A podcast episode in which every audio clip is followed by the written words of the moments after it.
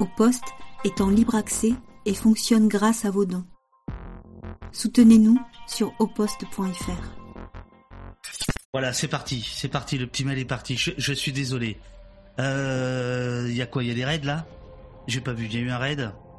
Il y a eu un raid Un raid de qui? Arrêt sur image? Euh, bonjour, bonjour, euh, arrêt sur image, bonjour les hostiens, bonjour les hosts politiciens, hosts politiciennes. Écoutez, c'est une émission euh, assez exceptionnelle aujourd'hui dans la mesure où notre invité Fatima Wassak, porte-parole du Front de mer, je vais baisser un peu la musique. Voilà. Porte-parole du, Front de mer sera là en fait à 9h45. On peut pas lutter. BFM l'a invité au débeauté. Euh, donc, euh, le temps qu'elle fasse BFM, elle revient et on va faire de l'anti-BFM euh, quasiment en direct puisque là où eh ben, eh ben, eh ben, vous êtes nombreux, c'est super. merci, merci au, au, raid d'arrêt sur image également. Je, les ai vus l'autre jour. Je leur ai dit arrêt sur image. Vous devriez décaler un peu votre émission pour démarrer, pour terminer vers vers 9 h afin que les les arrêtiens et les arrêtiennes viennent euh, rejoindre les opposés les oppostiennes. Ah, euh, message, message, message, attendez, bougez pas. Ah, c'est, l'enfer. Euh, donc, alors, anti-BFM primaire, absolument. Est-ce que je condamne les violences BFMisques Oui, je le dis clair, net et précis. Donc aujourd'hui, nous devrions avoir deux invités. Euh, Fatima Wassak à 9h45. Nous allons parler donc c'est la porte-parole du, du Front de Mer. Euh, c'est également la porte-parole de Verdragon qui est une maison qui allie euh, écologie et lutte sociale dans les quartiers. C'est le grand combat de, Fatima Wassak, celui autour de, l'environnement dans les quartiers populaires et bien évidemment le Front de mer dont elle est la porte, euh, le Front des mers pardon, dont elle est la porte-parole et qui a publié euh, lundi euh, une très très bonne tribune intitulée intitulée attendez je, vous, je, vais vous la mettre Ammonia, mère de Naël, et à toutes les mères, vous n'avez rien à vous reprocher. Et l'idée, c'est évidemment de, de, de parler des accusations que nous avons vues hier euh, être être euh, voilà être l'article est là excusez-moi voilà l'article est là et nous avons vu notamment hier euh, à la à l'Assemblée les députés certains députés et certains ministres qui ont accusé les parents c'est-à-dire qui ont accusé les individus, c'est-à-dire qui ont accusé les cellules familiales euh, euh, et non pas euh, la société dans son ensemble. C'est intéressant. On parlera de ça avec Fatima Wassak. Et en attendant, en attendant, euh, pas que je me transforme en, BFM, j'essaie de faire un live direct avec la rédaction de Mars Actu. Vérifie s'ils ont bien reçu, puisque puisque hier on a appris la mort euh, d'un jeune homme, d'un émeutier euh, à Marseille, euh, probablement, probablement sous les coups, selon le parquet, d'un tir de LBD au thorax. nous allons discuter avec les gens de Mars Actu. Mars Actu, c'est une rédaction autonome, indépendante sur Marseille, à laquelle Au est abonné, comme à de nombreux titres indépendants grâce à vos dons et à vos subventions, je vous le rappelle. Une autre personne serait dans le coma, euh, mais là c'est ailleurs, oui, absolument. Euh, donc euh, et Clara, Clara qui va nous rejoindre logiquement. Clara a suivi les comparutions immédiates à, à, Marseille. Voilà, voilà la raison pour laquelle euh, pour laquelle euh, je, je l'ai appelé là euh, quand j'ai compris que un Fatima ne serait pas à l'heure et deux qu'il y avait cet événement absolument majeur qui nous touche. on ne sait pas si c'est un métier dans le monde ils le disent. Voilà. le, L'information elle est, elle est sortie hier. elle est sortie hier. Hop. Elle est sortie hier. voilà, c'est ici. Marseille émeute, à mort euh, partir de LBD, point d'interrogation, parce qu'évidemment je fais très attention à ce que ce qu'on dit. Euh, selon le parquet, les premiers éléments permettent de retenir comme probable un décès causé par un choc violent au niveau du thorax, causé par le tir d'un projectile de type flashball. C'était euh, la Marseillaise euh, qui publiait cette information hier à tiens 19h59. Euh, le parquet de Marseille, contacté par la Marseillaise, a indiqué avoir ouvert mardi une information judiciaire du chef de coup mortel avec usage ou menace d'une arme suite au décès d'un jeune homme de 27 ans à Marseille dans la nuit de samedi, au, euh, de samedi à dimanche. Voilà.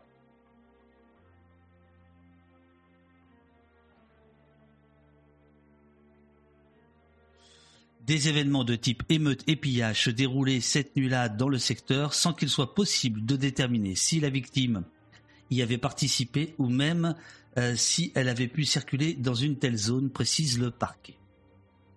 Alors pour ceux qui euh, découvrent, euh, pour ceux qui découvrent au poste, sachez que ici, voilà, voilà, notre invité arrive. Ici, on parle depuis plus de deux ans de liberté publique, de liberté fondamentale, de liberté individuelle, de police, et on a aussi, on a aussi euh, tout un appareil critique autour des autour des médias, euh, car euh, les médias sont un pouvoir à étudier comme les autres. je me permets de vous renvoyer, alors que je vois que Clara est en train de, de, s'installer, je me permets de, de, vous renvoyer à notre site internet oposte.fr où vous avez la liste euh, tel Astérix, nous sommes les Gaulois de la contre-information. 890 euh, heures d'émission, 956 émissions, 297 invités, 400 donateurs. Vous êtes 2489 inscrits à euh, l'infolettre et vous êtes 394 subs. vous, vous pouvez retrouver la liste de tous nos invités. oui, oui, alors Clara, je, vois que vous êtes là, vous avez relevé votre caméra. Je, fais un tout petit, un tout petit euh, résumé de la situation et je suis à vous. Vous m'entendez? Oui, elle m'entend. Génial. Génial. La jeunesse marseillaise qui va débouler euh, dans le dans l'émission. Euh, et donc, vous pouvez retrouver tous nos invités sur la liste des invités qui est ici, tous les convoqués d'Opost. Et vous voyez qu'il y a un certain nombre de journalistes, de, euh, de critiques. On a reçu, par exemple, euh, les copains d'Acrimed. Ah bah Schneiderman, tiens. Et il est où Schnelly Attends, attends, attends. Schneiderman, il est venu deux fois, Schneiderman. Mais bien sûr, tiens, regarde ça. Il est venu à la soirée Bolloré. Euh, il avait pris mon casque, celui-là même. Et il est venu pour présenter son, son bouquin sur la guerre avant la guerre. Voilà, vous pouvez retrouver tous les invités et l'intégrale des émissions. Mais là, mais là, euh, ça me rappelle mes jeunes années, place, place, place au direct. Oh la vache. Oh la vache, oh la vache, oh la vache. Euh, Clara, je suis à vous dans deux secondes. Excusez-moi. Mais là, c'est là, c'est là, c'est tendu. Hein. Là, c'est tendu. Hop, hop, hop. Voilà, voilà. Est-ce qu'on entend Clara? Bonjour. Est-ce que vous m'entendez? Moi, je vous entends parfaitement. Est-ce que tout le monde entend? Est-ce que euh, tout le monde entend? Oui, bonjour Clara. Bonjour Clara. Merci. Merci beaucoup de, euh, venir euh, au, au, au, poste. Je, vous avais repéré pour une superbe série que vous avez publié dans Mars Actu euh, il y a quelques il y a quelques jours avec avec l'équipe sur euh, sur les points de deal etc. Et j'avais dit à votre rédacteur en chef qu'il faudrait il faudrait vous inviter. Et puis il y a eu les événements que l'on connaît. Alors là, on a plongé au poste à plonger.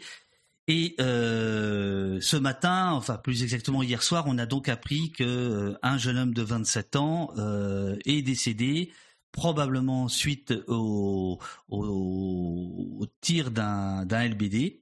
Est-ce que euh, vous en savez plus euh, chez Mars Actu pour l'instant ou pas du tout? Et on ne fait pas du BFM. Hein. Si vous ne savez pas, vous dites ah ben non, ben non, on sait rien, on sait rien.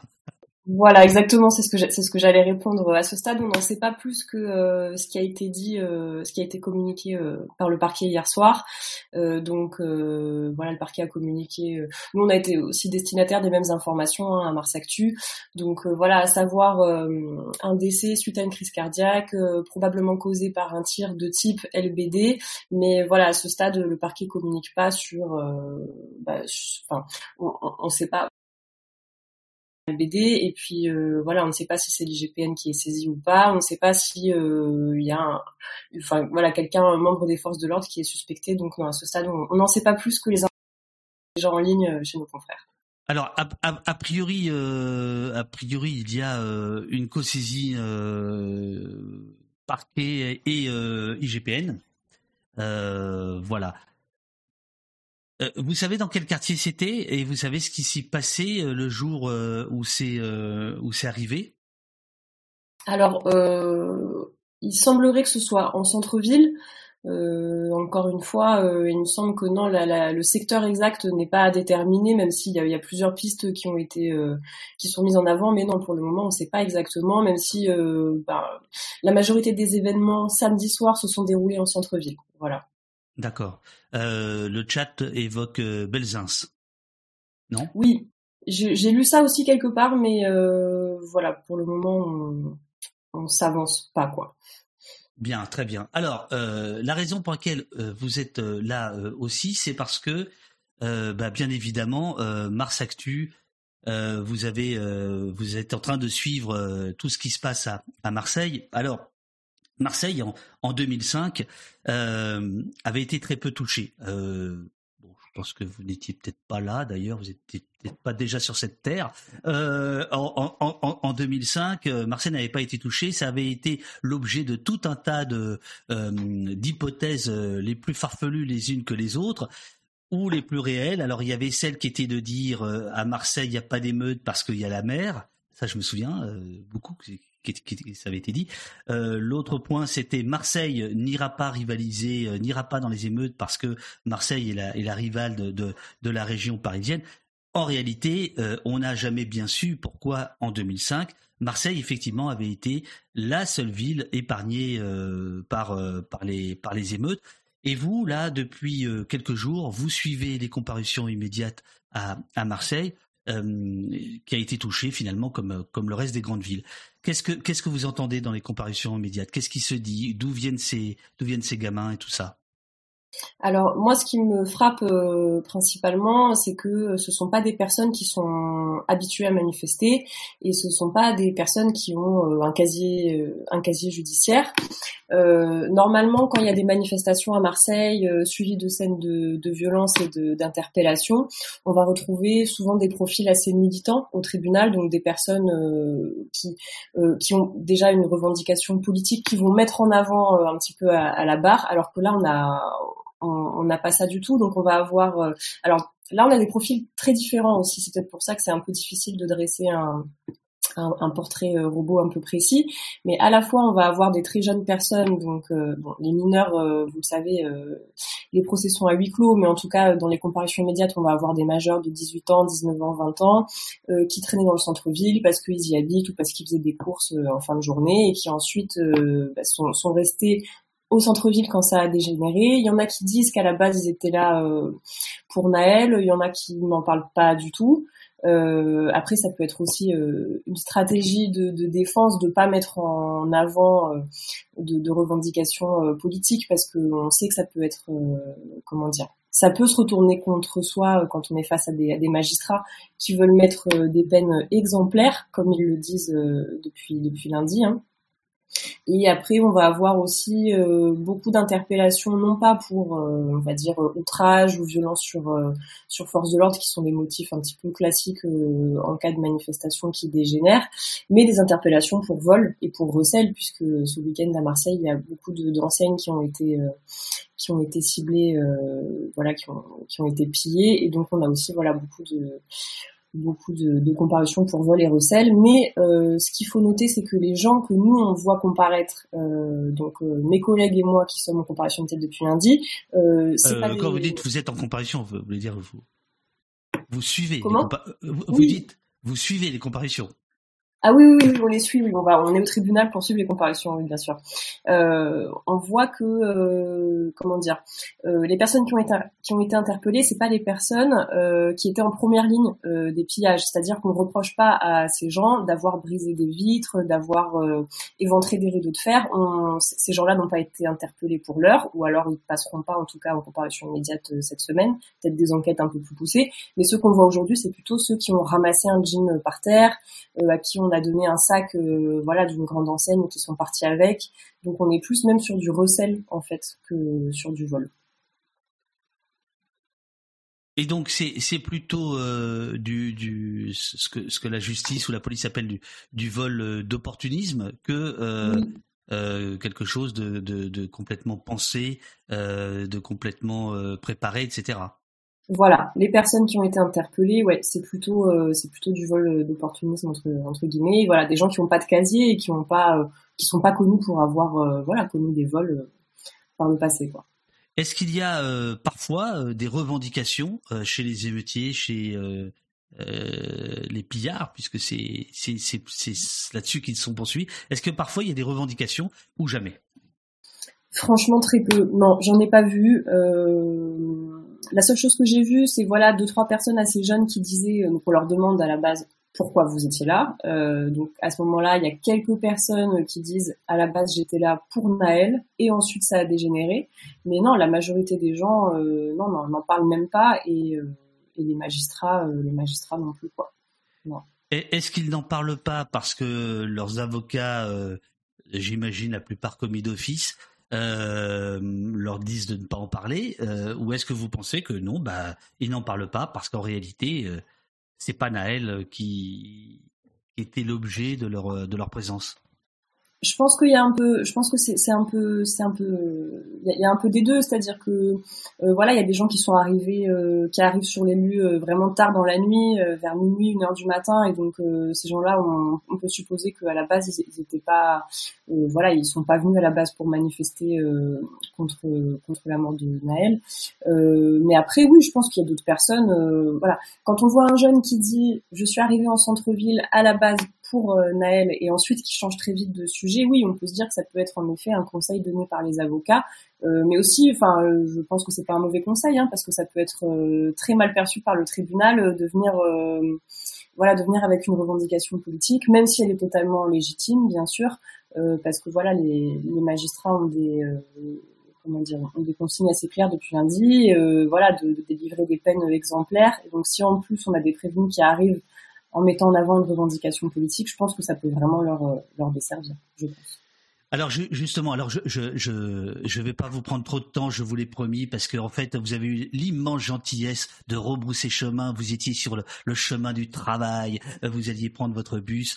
Bon, mais ici on aime bien le sabotage, donc comme ça vous arrivez en retard au boulot, mais vous avez une bonne excuse. Une bonne excuse. Ouais, ouais, ouais, ouais. Je viens de tweeter en plus. Alors bon là c'est bon, là tout le monde le sait. Là, là, c'est réglé. Euh, vous venez d'employer le terme exemplaire.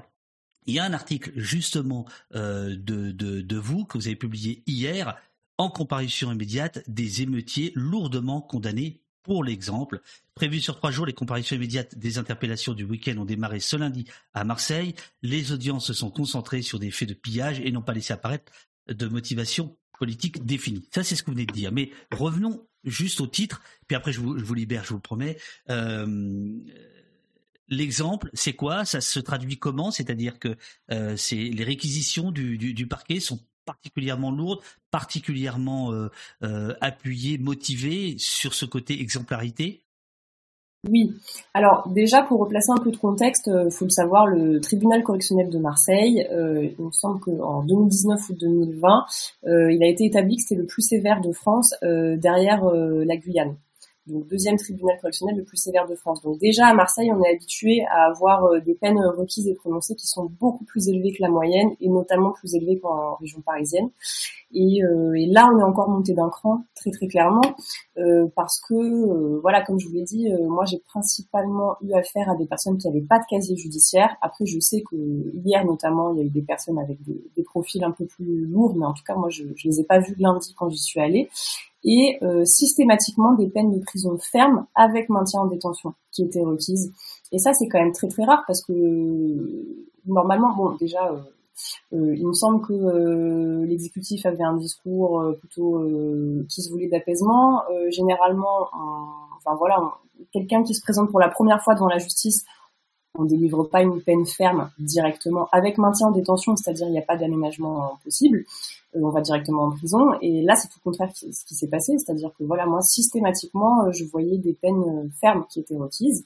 Et voilà, les jugements étaient parfois un petit peu moins sévères que les réquisitions, mais globalement, oui, j'ai vu, voilà, j'ai vu une petite, une jeune femme de 18 ans qui est partie pour quatre mois ferme parce que on l'avait retrouvée avec un sac de vêtements et elle était complètement inconnue de la justice. Euh, voilà, un jeune homme de 18 ans exactement pareil, deux mois ferme, il va passer l'été en prison euh, et il ressortira à la rentrée parce qu'il est en terminale en fait et qu'il doit retourner à l'école à la rentrée. Donc euh, oui, oui, là, on, voilà, je pense qu'on atteint des, des niveaux jamais vus. Enfin, en tout cas, moi, j'avais jamais vu ça oui, c'est ce que disent euh, la plupart des, journalistes de la presse judiciaire qui sont en train de, de se relayer comme vous euh, dans les différentes comparaisons immédiates. Alors en réalité, euh, si je puis me permettre, Dupont-Moretti, hier encore aux questions au gouvernement, a bien précisé qu'il avait fait une circulaire dans ce sens-là, demandant au, parquet de, de taper au maximum. Et par exemple, par rapport à 2005, puisque aujourd'hui il faut il faut comparer, les, les, peines sont beaucoup, beaucoup plus lourdes aujourd'hui euh, qu'en 2005. Donc il y a, vraiment une, euh, une volonté de, de, fermer. Une, toute petite question du chat et après je, vous laisse. C'est Carlito910. Bonjour Carlito910. On a vu beaucoup d'images du raid euh, tirant avec des fusils à pompe à Marseille. Est-ce qu'on en sait plus sur les armes employées là-bas? Et il y a notamment la question du, des, des, des beanbags, beanbags, je ne sais pas ce que c'est. Qu'est-ce que vous pourriez en dire? Après, après, je vous laisse. Non, honnêtement, je, je, préfère pas m'avancer parce que euh, non, on n'a pas encore eu le temps. Voilà, je pense que dans un premier temps, l'urgence c'était d'aller aux comparutions immédiates pour rendre compte de, cette justice, euh, qui se qui se définit comme exemplaire, voilà, d'aller rendre compte de, ça. Et là, dans un second temps, évidemment, qu'on va se repencher sur, euh, voilà, toutes les vidéos qu'on a vues circuler, le dispositif de maintien de l'ordre qui a été déployé. Et, voilà, on n'a pas encore eu le temps de, creuser ces pistes-là pour le moment. D'accord, super. Ben merci, merci beaucoup euh, Clara pour euh, votre venue, Clara Marteau Bacry. Euh, je renvoie à votre travail qui est ici, voilà que je me trompe pas. Mars Actu, journal local d'investigation marseillais qui est vachement bien. au poste est abonné et invite tout le monde à s'abonner. En tout cas, si vous êtes sur Marseille et euh, sa région. Euh, vraiment, euh, voilà. C'est combien l'abonnement? Ah ouais, vous faites des trucs un peu piégeux. premier, premier mois d'abonnement 1 euro, puis après c'est combien? C'est 6. Hein après, oui, je crois que c'est 6, il me semble. Attends, on va, voir. 6,99. Voilà. Voilà. Voilà, voilà. Bon. Pour l'instant, on a pris la formule mensuelle, mais je pense qu'on va taper dans la formule annuelle parce que c'est vraiment super ce que ce que vous faites. Merci beaucoup. merci, merci, Madame. Bon boulot, vous dit Roland. Todd Thomas vous dit merci à vous. Merci à vous, vous dit Adrenis. Merci, vous dit euh, euh, Minzel. Merci beaucoup, vous dit Carlito. Euh, merci Clara et Mars Actu, vous disent Julien, Glycine. merci, vous dit Pimico. Pimico qui est la Marseillaise de l'équipe d'Opost. Voilà, on a, on a, aussi un peu de Marseille dans l'équipe. Merci beaucoup. À, très bientôt. À très bientôt. Merci. Merci. à vous aussi. Merci beaucoup. Euh, voilà les amis, euh, c'est une émission un peu spéciale. Alors je vous explique. Ce matin, je me lève et euh, je reçois un message de Fatima Wassak, notre invitée, qui me dit ah là là là là là là. Euh, on a une invitation à BFM à 9h. J'avais compris que, euh, comme vous m'aviez invité sur Twitch, 9h, c'était pour moi Twitch, c'est plutôt le soir. J'avais pensé 21h, tatati tatata, mais je peux venir à 9h45. Donc, à l'heure qu'il est, elle doit être Attendez, je vérifie dans, nos, dans les DM. Euh, voilà. Ah là là, je suis bloqué dans le taxi dans un bouchon. Ça va encore décaler. Non, bon, non, mais ça c'était à 9h07. Bon, voilà. Donc, euh, d'accord, d'accord, d'accord. Alors, donc je lui ai dit, bah, écoutez, vous inquiétez pas. de toute façon, au poste, je, je lui ai dit, on se retrouvera après votre apparition sur BFM, vous verrez, ce sera bien. Et elle me répond, oui, je sais euh, bien que ça va être super. Euh, je suis d'autant plus désolé de débarquer si tard. Voilà, euh, ça nous est pas arrivé souvent, mais ça nous arrive un peu. Et très franchement,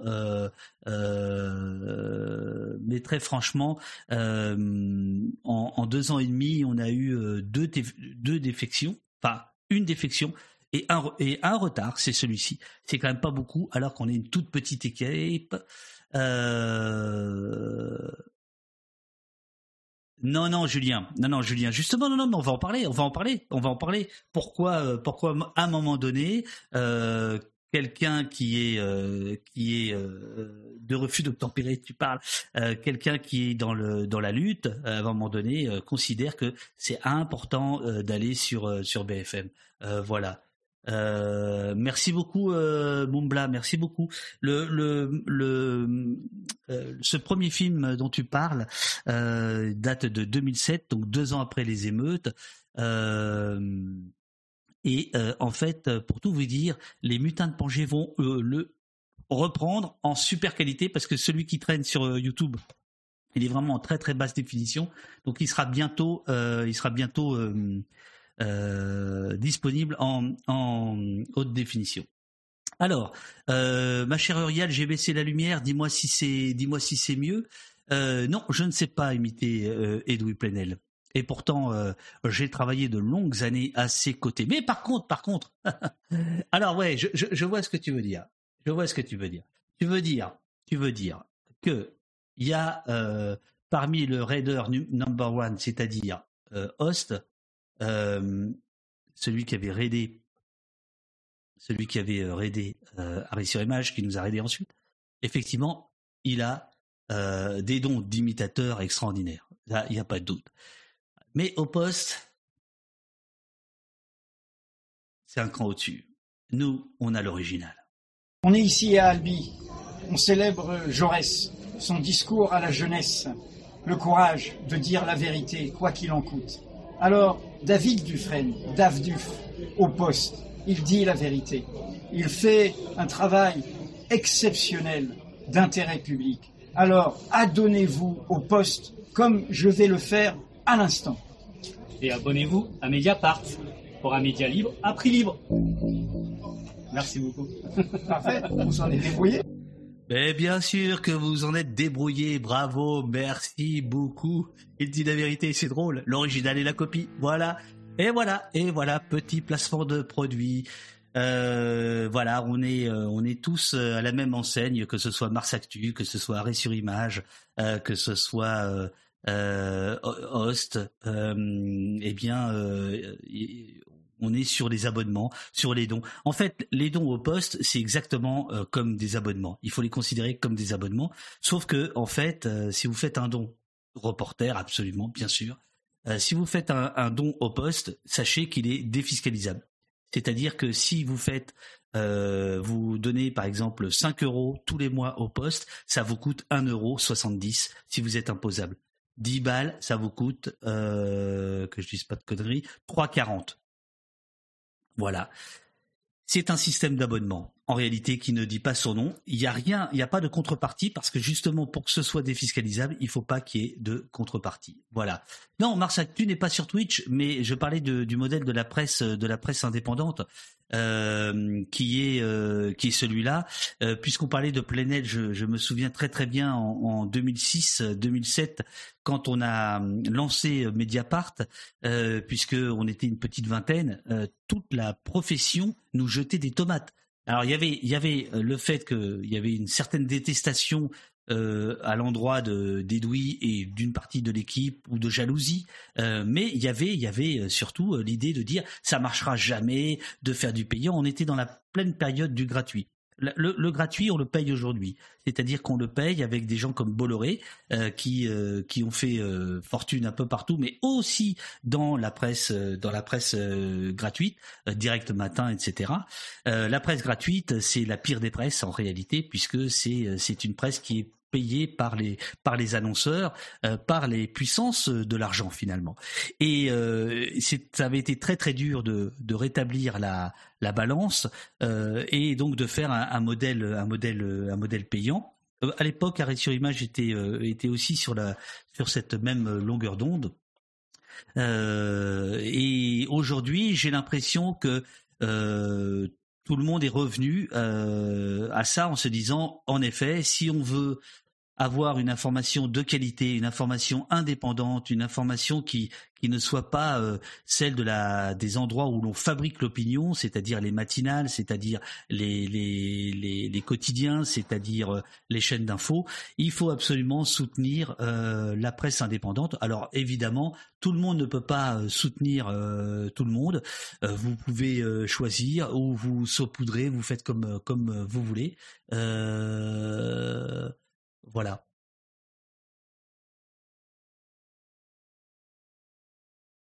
Euh, non, euh, Julien, bien sûr, bien sûr, bien sûr. Euh, ce que je dis toujours, c'est que si vraiment vous n'avez pas d'argent, évidemment, ne, vous adonnez pas au poste. voilà. Il se trouve que ceux qui ont, ceux qui ont les moyens, bah, sachez que ça vous coûte moins cher et que vous devenez des Bernard Arnault de la riposte. Voilà. Vous venez des Bernard Arnault de la riposte. Ah non mais Thomas, je peux t'en faire plein des, choses comme ça. Alors, cela dit, euh, pour la, vérité. Le Monde, à l'époque euh, de Plenel, avait planché hein, sur l'idée de faire un quotidien gratuit. et d'ailleurs, je me demande si Bolloré était pas dans le coup. Tiens, il faudrait vérifier. Et puis, ça ne s'est pas fait. Et puis ensuite, il y a eu euh, les histoires que vous connaissez, euh, notamment euh, le livre qui a ébranlé le livre de, Pierre Péan, qui a ébranlé le monde, et l'affaire a éclaté, et, et donc l'équipe a éclaté, et une partie du monde, une partie de Libération est allée créer Mediapart. C'était en 2006, 2006, 2007. nous étions quasiment dans un petit dans un petit garage euh, oui, en effet, Arrêt sur Image et Mediapart proposent des abonnements précaires. Nous, euh, on ne peut pas, donc euh, la seule chose, c'est vous pouvez faire un... les dons, c'est à partir de 1 euro. Voilà. voilà.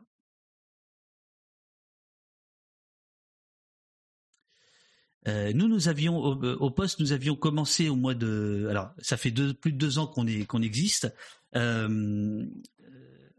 début, on était on était dans un modèle Twitch don. Euh, ensuite, on est passé aux abonnements, un peu à la façon Arrêt sur Image ou, Mediapart. Seulement, nous sommes une toute, toute, toute petite équipe. Et euh, la gestion des abonnements euh, bah, commençait à nous prendre vraiment beaucoup beaucoup de temps. Et puis moi, euh, moi c'est pas mon métier, quoi. Voilà. donc on a arrêté les abonnements au mois de mai pour basculer totalement sur les dons. voici l'équipe Robin, notre infiltré belge, Eurial, la meilleure des modos du monde entier. Olivier Glodioman qui nous concocte des applications euh, absolument incroyables qui me permettent de, faire l'émission, de suivre en même temps euh, vos questions, etc. Notamment qui sont remontées par Jessie, que vous voyez. Pibico, c'est la Marseillaise. C'est la Marseillaise. Et euh, nous avons Nicolas Donne la Papate qui nous a fait le, site internet. Voilà.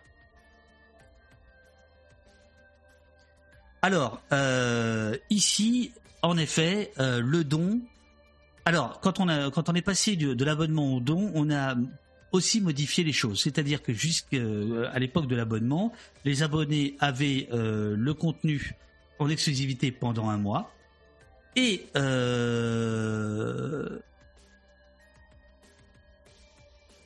on est passé au don, on a dit on arrête ça. Donc, tous les contenus de d'Opost sont en accès libre à tout moment. Euh, quand on finit un, stream, quelques minutes, quelques heures plus tard, il est, euh, il est sur, le, sur le site et il est disponible pour tout le monde. Voilà. Et il est disponible pour, euh, pour tout le monde. Par exemple, hier matin, à cette heure-ci, nous avions Alain Berthaud, ethnologue et anthropologue, euh, qui, est, venu euh, nous parler de son travail sur les émeutes depuis plus de 20 ans. Euh, Alain recense toutes les, toutes les émeutes dans le monde entier depuis 2007 et il est venu nous en parler. Et voilà comment ça se présente. vous avez l'article et puis ici vous avez une petite, une petite barrière mais que vous pouvez sauter allègrement puisque soit vous dites, alors si vous êtes donateur vous n'avez pas cette barrière, automatiquement vous avez accès à l'article. Si vous n'êtes pas donateur, on vous explique pourquoi ce serait cool de l'être. Et puis vous dites, ah bah non, je poursuis la lecture, je ferai un don plus tard, c'est promis. Et, voilà. Et le contenu se révèle sous vos yeux grâce à votre euh, votre votre petit saut allègre. Euh, si ça vous embête pas, les amis, je vais euh, vous mettre un, best-of des, des invités d'Opost le temps que j'aille me faire un petit café. Le temps que j'aille me faire un petit café. À moins qu'il y ait des questions dans le chat,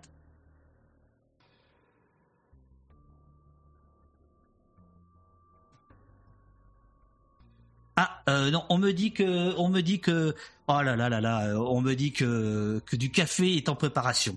Euh, voilà. Donc on a encore un peu de temps. Euh, donc Pollux, j'ai pas trop de thunes ces temps-ci, donc je peux m'abonner un mois puis me désabonner, etc. Bref, si je me désabonne, ça veut pas dire que je n'apprécie pas ton Twitch. Aucun problème, aucun problème.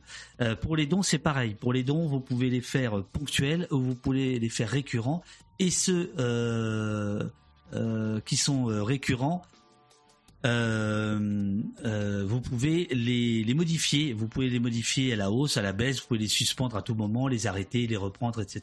Alors non, Sentier Battant, notre invité est en chemin euh, Fatima Wassak, euh, figure-toi, est, allée à BFM euh, et nous attendons qu'elle arrive, qu'elle revienne de BFM. Elle est, elle est, en chemin. Nous avions Clara qui a eu la gentillesse de Mars Actu, qui a eu la gentillesse de nous donner des nouvelles de Marseille où un homme de 27 ans est décédé probablement des suites d'un tir de LBD euh, on ne sait pas encore, mais il y a de fortes chances euh, que le jeune homme était euh, sur les lieux des, émeutes. voilà.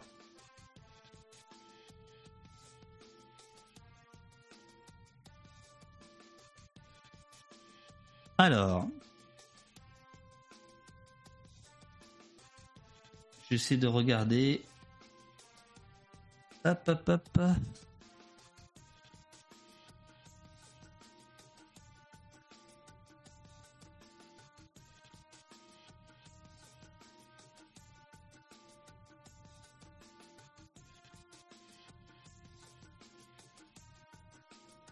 Ah oui, c'est ici. Ok. Non, elle n'est pas là. Elle n'est pas là pour l'instant, mais elle va pas, euh, elle va pas tarder. Ok.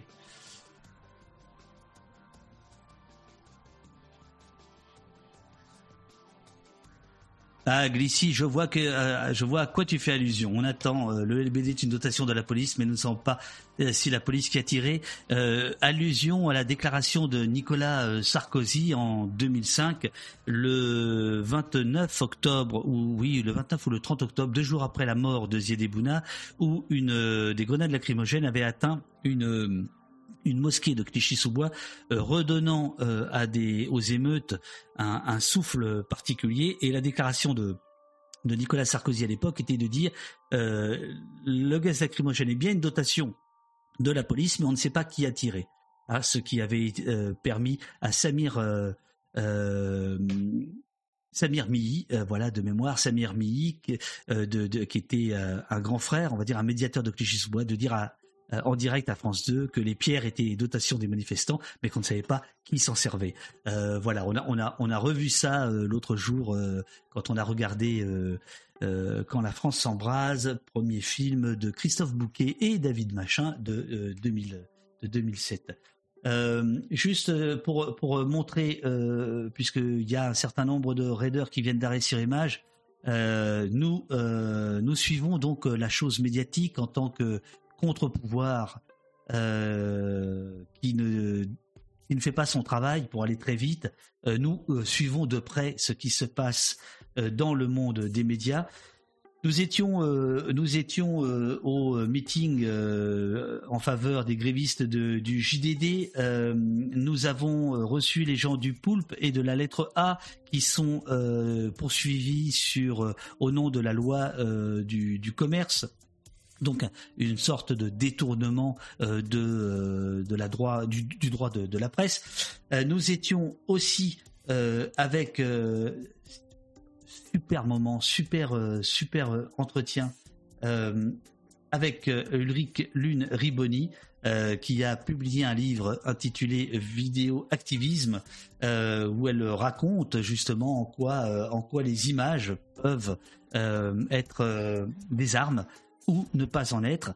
Et euh, j'ai eu la bonne surprise de voir l'autre jour que euh, Ulrich était, euh, était interviewé par Le Monde. Voilà, ici, ici, on est un peu l'avant-garde. Le dites pas trop fort, mais on est un peu l'avant-garde. On est un peu le poisson pilote sans tête. voilà, nous avions reçu Acrimed depuis des années Pauline Perreno documente avec Archimède le journaliste politique. D'ailleurs, elle va venir sans doute la semaine prochaine pour parler du journalisme de préfecture, puisqu'il y a une nouvelle euh, hors-série euh, d'Acrimède sur le journalisme de préfecture. Bref, voilà, je, vous laisse, euh, je vous laisse découvrir tout ce que nous avons fait autour de la question des médias, l'investigation. sert-elle le populisme ou pas? Euh, nous avions reçu à plusieurs reprises Antoine Champagne euh, de la maison Reflet. Euh, nous avons fait des émissions sur les fanzines. Claire Secaille est venue au poste nous parler d'une autre émission qui porte le titre du poste, touche pas à mon poste, Hanouna.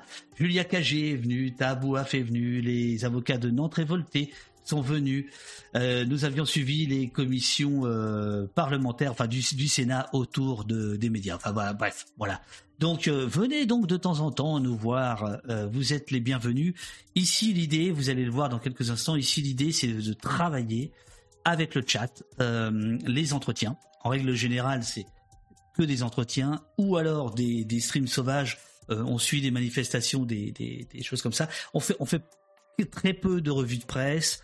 Euh, pas de React, ou alors en accord avec euh, les réalisateurs euh, et les, les, les, producteurs. Voilà. Je meuble avec grand talent. Merci beaucoup. Eh, c'est ça, fils de brocanteur. voilà. non, mais bon, voilà, je, je, présente, je présente la chaîne à ceux qui ne la connaissent pas. évidemment, évidemment, pour ceux qui la connaissent, c'est peut-être un peu rébarbatif je, j'en suis désolé. Ah oui, allez, je vous avais dit, on va mettre un petit best-of des invités. Et Fatima Wassak est toujours dans le euh, dans le comment on appelle ça euh, dans le taxi. alors on y va. Alors Jacques Trancière, qu'est-ce qu'on fait là? On essaye de, mettre un peu de, de trouble dans l'ordre dominant qui met ensemble les mots et les choses, les mots et les images. Et Oh, merci Jacques. On essaie de mettre un peu de trouble dans l'ordre dominant. Oh, eh, vous avez fait mon année là. Il y a des gens qui lâchent leur travail euh, parce qu'ils habitent trop loin de leur travail et que le plein d'essence est, trop cher. Euh, il y a des mamies qui ont 80 ans qui continuent à travailler parce que leur retraite est trop faible. Entre la crise économique qui s'approfondit et les logiques liberticides et autoritaires d'un pouvoir, du coup on voit le malaise partout, des inquiétudes partout et un ras-le-bol, une colère. La population carcérale, euh, ça fait des années, c'est vrai, qu'on en parle. Je ne comprends pas pourquoi, dans un pays qui se pique de tant d'audace et de tant de, de droits de l'homme et, qui se glorifie en permanence de son passé euh, glorieux, euh, de son siècle des Lumières, on n'entend pas ce discours. L'écologie, elle n'est pas intrinsèquement de gauche, mais elle est historiquement de gauche. Il faut se regarder en face. On a en France euh, un recul de la lutte antifasciste, de la défense de la démocratie et de notre capacité à se mobiliser pour ça. C'est quand même plus agréable de militer chez nous que de l'autre côté, quoi. Laisser à la machine le contrôle de l'espace public, c'est un système totalitaire. C'est pas la légalisation qui va euh, répondre à ces problèmes euh, de, de, de, de jeunes qui, euh, qui n'ont pas d'emploi et qui voilà se mettent à, à dealer. Un produit en remplacera un autre, donc il faut quand même s'attaquer aux causes profondes. Manifester, ça reste quelque chose de physique, de, de, de courageux. la révolution des femmes, notamment, c'est pas une révolution qui fait l'unanimité. Vous imaginez bien, après 5000 ans de patriarcat. Avançons sur le débat moi, je dis qu'un policier n'a pas le droit de fracasser quelqu'un, qu'un policier n'a pas le droit d'éborgner quelqu'un. Il n'est pas normal que le policier ne soit pas poursuivi, il n'est pas normal que la justice se permette l'impunité. En France, il y a toujours un, grand respect, parfois une déférence euh, vis-à-vis euh, de la parole de l'autorité. Donc voilà, il y a le double tranchant. Un, on a donné plus de pouvoir aux entreprises, et deux, du même coup, on s'est donné une nouvelle excuse pour dire on a passé de l'argent pour, pour faire tout le reste, pour aider les gens, pour aider les services publics, etc. Je ne suis pas contre les cabinets privés. Je tiens encore à le préciser. Mais pas sur des missions aussi importantes et de nature stratégique et de nature politique. Ce n'est pas possible. L'échec de, de- de- du journalisme euh, a, a- a produit euh, euh, Macron et produit aussi Zemmour. Quoi. Les émissions télé, faut le savoir, ce qui compte, c'est vraiment quel est le dispositif qui est proposé et pour quel message et quel public. Mais je m'amuse souvent à penser qu'on est une, une télé-réalité pour les extraterrestres.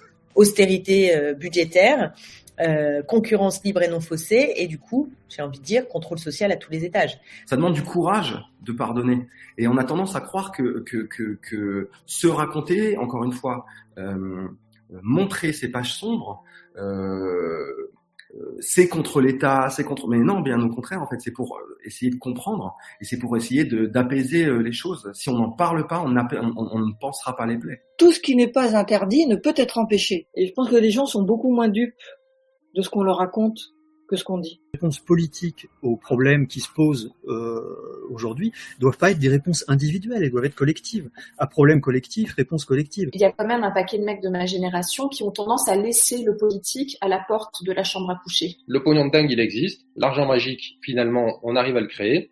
Et après, à savoir vers quoi euh, il est tourné. Et principalement, il va financer euh, à ce jour une transformation de l'État-providence français pour aller financer principalement les, les grands groupes. Le pire vient parfois euh, de la bêtise plutôt que de la malveillance. On comprend pas euh, où on en est maintenant si on comprend pas euh, tout ce par quoi on est passé. Il faut la lepénisation pour qu'il y ait la zémorisation derrière. Aujourd'hui, la reconnaissance faciale, elle est, elle est possible en France et elle est utilisée des milliers de fois par jour. Au poste, tout simplement. Au poste, tout simplement. Macron, euh, que penses-tu de la politique de Macron excellente réponse, merci beaucoup. C'était super. Il n'y a rien qui me fait plus peur que l'esprit de sérieux. Donc c'est bien quand il y a un peu de déconne au milieu. Il t'explique sincèrement que baisser les APL, euh, ça va être bénéfique pour tout le monde, y compris pour les gens à qui tu baisses les APL. C'est le meilleur poste de France, ça, on peut le dire. C'est-à-dire quand on t'invite au poste, celui-là, et celui-là, ça va. Bien le café. C'est rare quand même que j'ai deux heures de oui, bien sûr. discussion. Enfin, Ouais. c'est un truc avec avec des, des gens qui posent des questions et tout ça. Enfin, c'est non non non. Votre média a un, a un sens et pour moi et pour euh, et pour beaucoup de monde. hein. Quel nom donneriez-vous à ce que l'on fait ici? C'est-à-dire, nous sommes en direct. Bon, j'arrête le, j'arrête le bourrage de crâne là. J'arrête le bourrage de crâne. euh, j'ai compris, j'ai compris.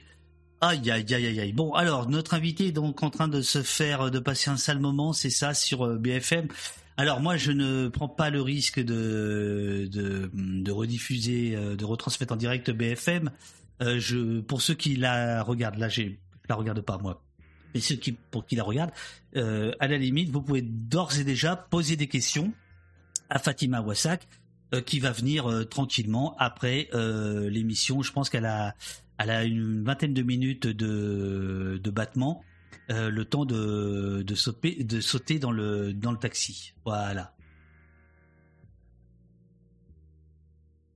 20 minutes au poste la prochaine fois. Ah oui, c'est vrai, c'est vrai.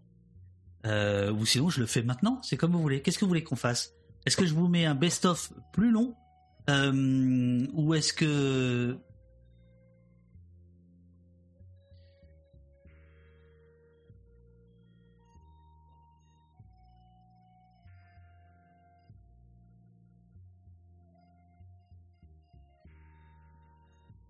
C'est bien petit best-of? Ok, alors je, je- je vous mets le petit best-of. Euh, et euh, donc, alors attends, je vais le chercher. Je, vous mets le petit best-of qui est euh, qu'on met moins souvent, donc qui va rappeler des souvenirs à certains, qui va vous faire découvrir des choses aux autres. Je vais le chercher, il est là. Je vous rappelle que toutes nos vidéos sont hébergées sur notre propre serveur Peertube. Euh, que c'est euh, Peertube, c'est donc une sorte de, YouTube indépendant euh, développé par les copains de, Framasoft, notamment par un développeur euh, de Lyon. Nous avons déjà fait des tests de charge avec eux. On a fait deux, trois émissions en direct sur Peertube pour voir comment bah, comment la bécane réagit, etc. On est en train de travailler avec les gens du avec les développeurs du du projet Et euh, ça nous tient extrêmement à cœur, euh, sans, jeu de mots, et avec jeu de mots d'ailleurs, euh, de ne pas être sur YouTube et de ne pas, en diffusant des vidéos, vous envoyer des mouchards de partout qui espionnent vos ordinateurs, vos requêtes, etc., etc., etc. Et à un moment donné, il faut être raccord entre ce que l'on défend et ce que l'on fait. C'est la raison pour laquelle ici, au poste, depuis le début, depuis que ça a été possible, c'est-à-dire assez rapidement, euh, les euh, modératrices euh, sont rétribuées, sont salariées sur la convention des journalistes. Eh ouais, eh ouais, ouais. Allez, je vous mets la petite bande-annonce. C'est pas une bande-annonce, c'est ce que je raconte. Attention, mise en scène. C'est parti. Valentin à l'accordéon.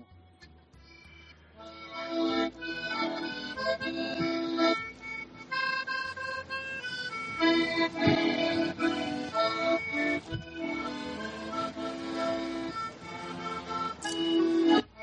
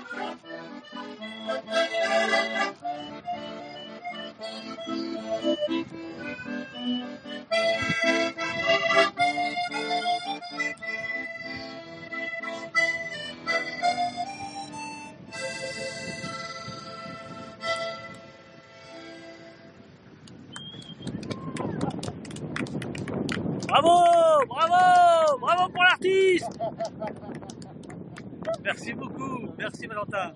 Merci, merci. Ça, ça va nous faire un beau clip. Merci, merci. Ah, on va le revoir, on va le revoir. Là, l'accent parisien, on va le revoir, on va le revoir. À Toulouse, puisque c'est à Toulouse, au métro Jean Jaurès, que nous avions retrouvé euh, Valentin. Donc ça, n'est pas le best-of de, de 20 minutes. Euh, je me suis trompé de, de, de lien. Je, je sais pas, sais pas où il est le best-of. Euh, alors, je vois qu'il y a des, des perturbiens dans la salle. donc en effet, on a un rendez-vous avec les développeurs John et son camarade avec les développeurs du chat euh, euh, de, d'Opost, de euh, pour essayer de voir comment on pourrait euh, en partie financer le, leur travail grâce à vos dons et, surtout participer à l'élaboration de ce greffon, de ce plugin de modération. Et l'idée, c'est de faire en sorte que ce travail euh, puisse bénéficier à toute la communauté euh. Et évidemment, je, je l'espère avant tout à des gens de gauche, mais euh, c'est les lois, c'est la, la belle loi du logiciel libre, c'est que n'importe qui peut, l'utiliser. Mais en tout cas, voilà, c'est ça. C'est l'idée d'essayer d'emmener euh, un maximum de titres indépendants euh, français à héberger, à utiliser Peertube plutôt que euh, d'aller sur YouTube pour héberger leurs vidéos. Donc ça, ça fait ça fait partie du d'un travail de de fond. Merci beaucoup Uriel, Uriel qui a qui a retrouvé la vidéo en, en question. Voilà, c'est ici, c'est ici. Et donc ça, c'est un des gros chantiers pour nous pour pour la rentrée. nous avons nous avons notamment candidaté auprès du Fonds pour une presse libre. Euh, nous avons reçu euh, une, une, subvention pour, euh, pour pouvoir continuer au poste, pour pouvoir le, le consolider, parce que ça tient quand même un peu comme ça là pour l'instant. et un des, un des projets, bah, évidemment, c'est c'est de, de continuer à travailler main dans la main avec les gens de Peertube, c'est-à-dire que d'essayer de leur de leur proposer le fait qu'on est on commence avoir une belle communauté. Donc quand on fait des lives, il y a du monde, ce qui permet aux développeurs soit de Peertube en tant que tel, soit euh, des, greffons, des plugins, euh, bah, de voir comment ça comment ça réagit en temps réel. Voilà. Donc c'est euh, bah voilà, c'est c'est le bel esprit du logiciel libre. Chacun donne ce qu'il peut, ce qu'il veut avec ses moyens. Euh, voilà, oui, c'est des gens très très bien, euh, les gens de Framasoft. On les avait, euh, on les a reçus plusieurs fois. le camarade, ah, le camarade, c'est, oui, je me disais, Moss, parce que ton prénom me disait quelque chose. Donc le camarade de John, le co-développeur, si j'ai bien compris, du plugin, il est dans le chat. Ah bah ça c'est génial. Bah tu vois, c'était pas prévu. Ça c'est génial. donc écoute. Voilà, c'est ça, dans la perspective des lives Peertube, est-ce qu'il y a un chat?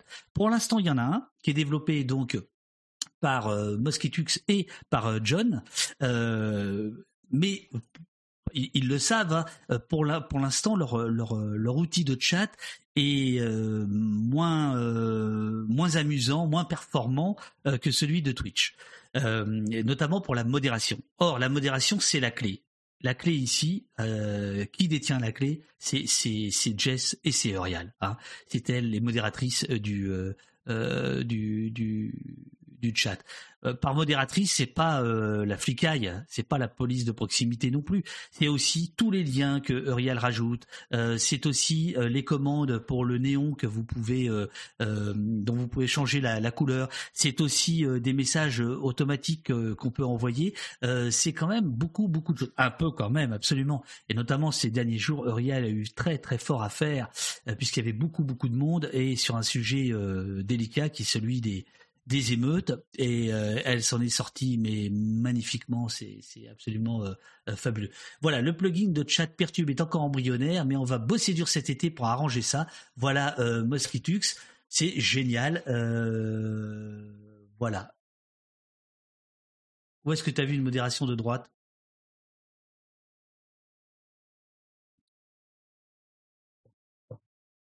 Où est-ce que tu as vu une modération de droite dis donc?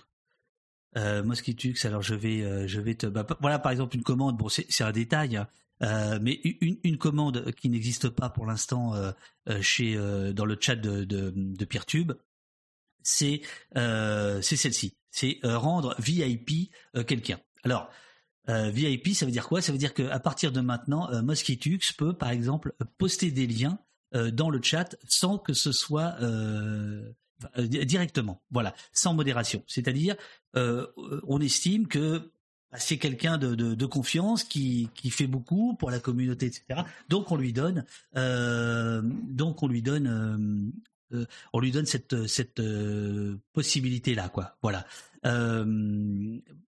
Et ça nous permet de bah, de faire en sorte qu'il y ait plus de liens. Mais on peut, par exemple, effectivement, pour l'instant, vous ne pouvez pas euh, poster des liens sur le chat sans euh, entre guillemets notre autorisation. Pourquoi? Parce que euh, on a une responsabilité éditoriale. et que on tient absolument, comme à la prunelle de nos yeux, à ce qu'il y ait de l'intelligence collective ici. Oh, c'est pas le café du commerce, c'est pas le bordel. Voilà. Euh, voilà. Et donc, par exemple, cette petite commande euh, slash VIP et puis le nom de, la personne euh, qui euh, qui reçoit un badge, mais ça on s'en fout, mais qui a donc d'autres euh, d'autres possibilités. Bah, pour l'instant, je crois que ça n'existe pas. Mais c'est pas grave, c'est pas grave. C'est juste pour dire qu'il y a des petites euh, euh, différences. Oui, de la absolument. Alors, euh, Florent Calvé, avec l'arrêt de la collaboration avec Blast, vous ne faites plus de versions courtes. Donc en effet, euh, depuis maintenant euh, le 30 juin, euh, l'aventure euh, opostienne chez Blast est terminée. Euh, ça faisait deux ans. Et euh, d'un commun accord avec euh, Denis euh, Robert, euh, qui est un camarade, et qui continue à l'être, euh, avec Denis, on s'était dit en février, on fera le point au mois de juin. Le point a été fait. Euh, Blast a beaucoup de projets, euh, doit libérer euh, un peu de, un peu de, de place parce que Blast, en fait, est, une, est vraiment une chaîne d'information, d'information. Enfin oui, d'information, mais est, vraiment une chaîne de, de web télé dans le sens où ils ont une grille. Le lundi, c'est un tel, le mardi, c'est une telle, le mercredi, bon. Et donc, ben, en fait, ils ont sept rendez-vous fixes par semaine, plus des mensuels, etc. Donc, il fallait faire un peu de place. Et nous, euh, moi, j'avais envie aussi qu'on prenne notre envol. Voilà. Opost est né avant Blast, et euh, Blast et Opost continuent chacun euh, dans le. Non, non, ça n'a strictement. Ah, attends, attendez, coup de fil. Je vais voir si c'est. Attendez, bougez pas. Allô, allô?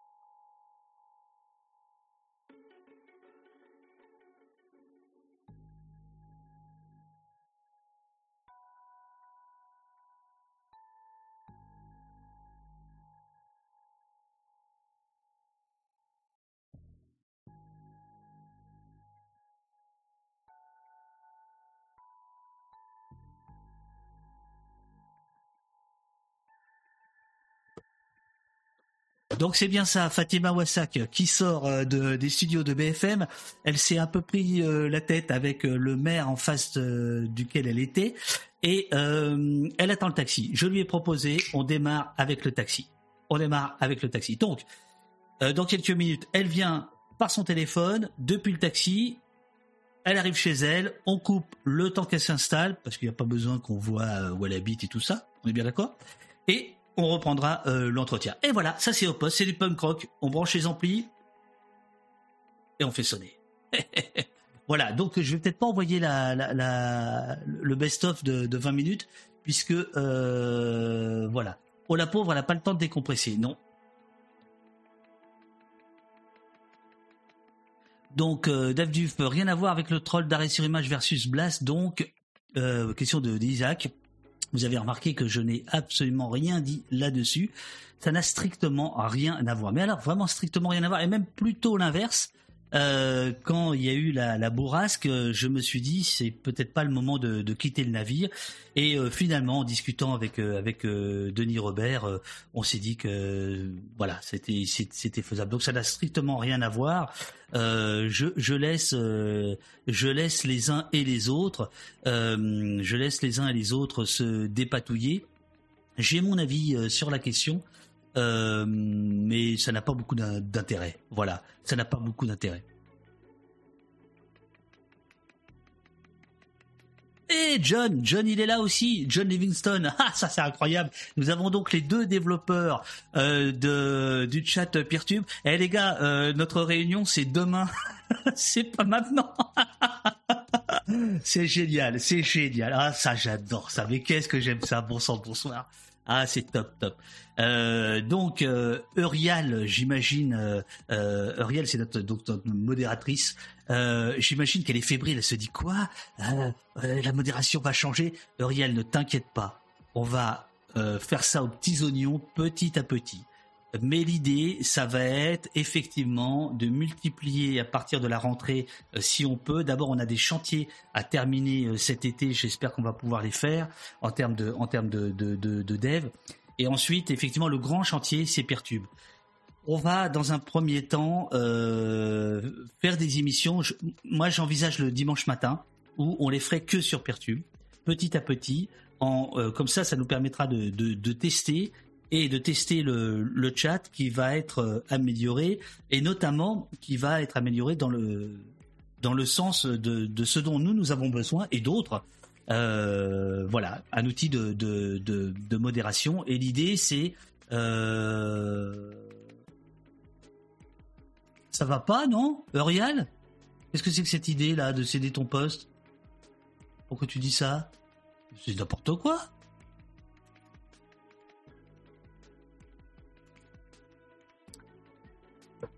Mais non. Non. Ah non, non, non, non, non, non, non, non, non.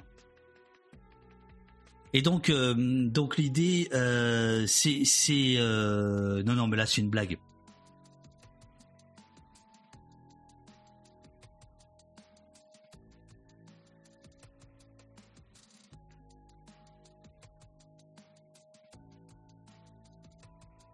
Je comprends rien du tout. J'ai raté un truc là ou quoi? Démission refusée. ah non, non, tu fais pas ce coup-là. Regarde, arrête tes conneries.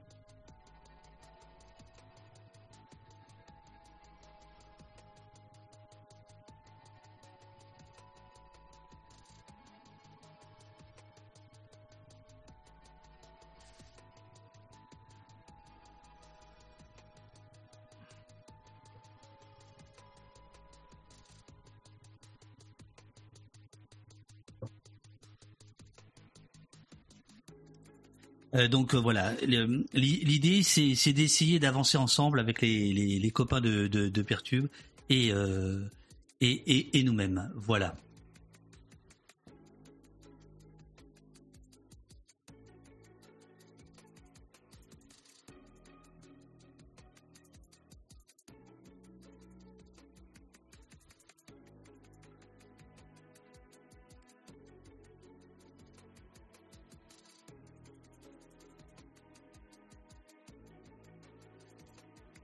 Ah bah, euh, Sentier Battant dit c'est le moment de négocier une augmentation avec le taulier Eurial.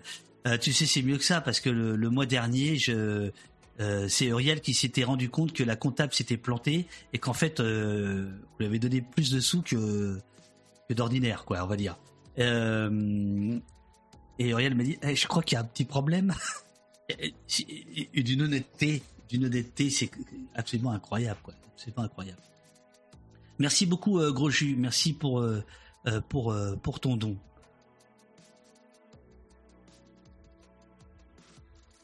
Peertube permet de faire du stream. On en a fait, on en a fait, on en a fait déjà deux fois. L'un qui était vraiment un test grandeur nature où il y avait 400-500 personnes et une deuxième soirée où nous avions en présence du réalisateur Tancred Ramonet diffusé les épisodes 3 et 4 de sur l'anarchie et euh, euh, nous avions pu à ce moment-là aussi partager, enfin notre hébergeur avait partagé aux développeurs euh, tout un tas de, points techniques sur comment les machines avaient réagi, etc. Il y a même eu d'ailleurs un, un billet de blog chez Octopus pour expliquer pour expliquer tout ça. Et donc en effet, il y a la possibilité de faire de de faire des retransmissions en direct sur euh, sur Pertube. quoi.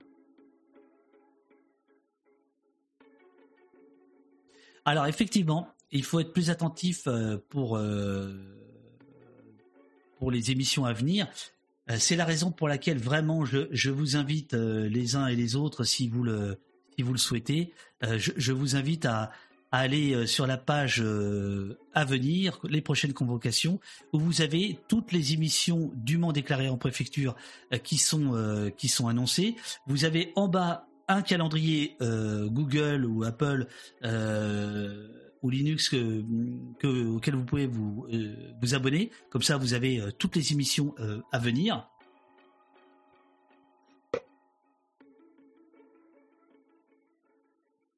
Et l'autre l'autre euh, point, c'est la newsletter. Euh, vous pouvez euh, vous vous inscrire sur la newsletter. Elle est elle est gratos, elle aussi. Vous recevez un message à peu près tous les 10 jours qui vous annonce les émissions à venir.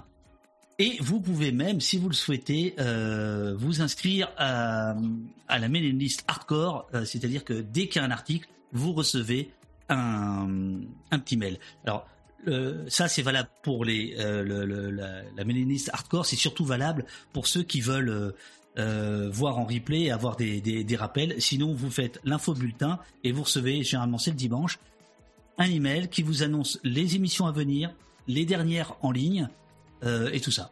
Voilà. Merci Molboul. Merci beaucoup.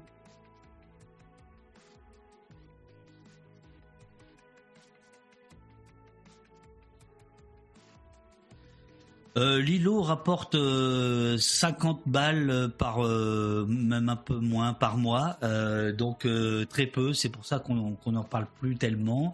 Euh, donc si si vous voulez euh, euh, nous aider par Lilo, vous pouvez le faire. Euh, le principe de, Lilo, c'est un moteur de recherche euh, dit solidaire.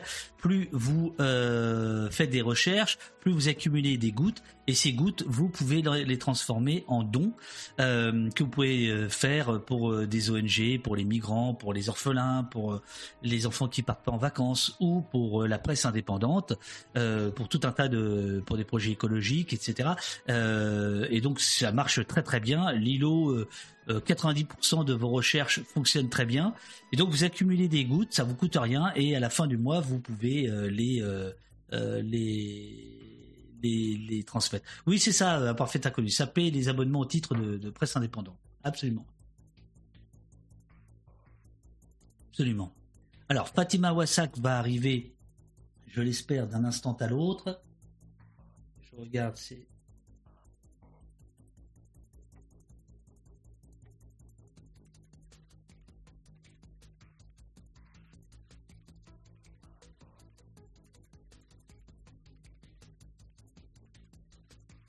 Alors.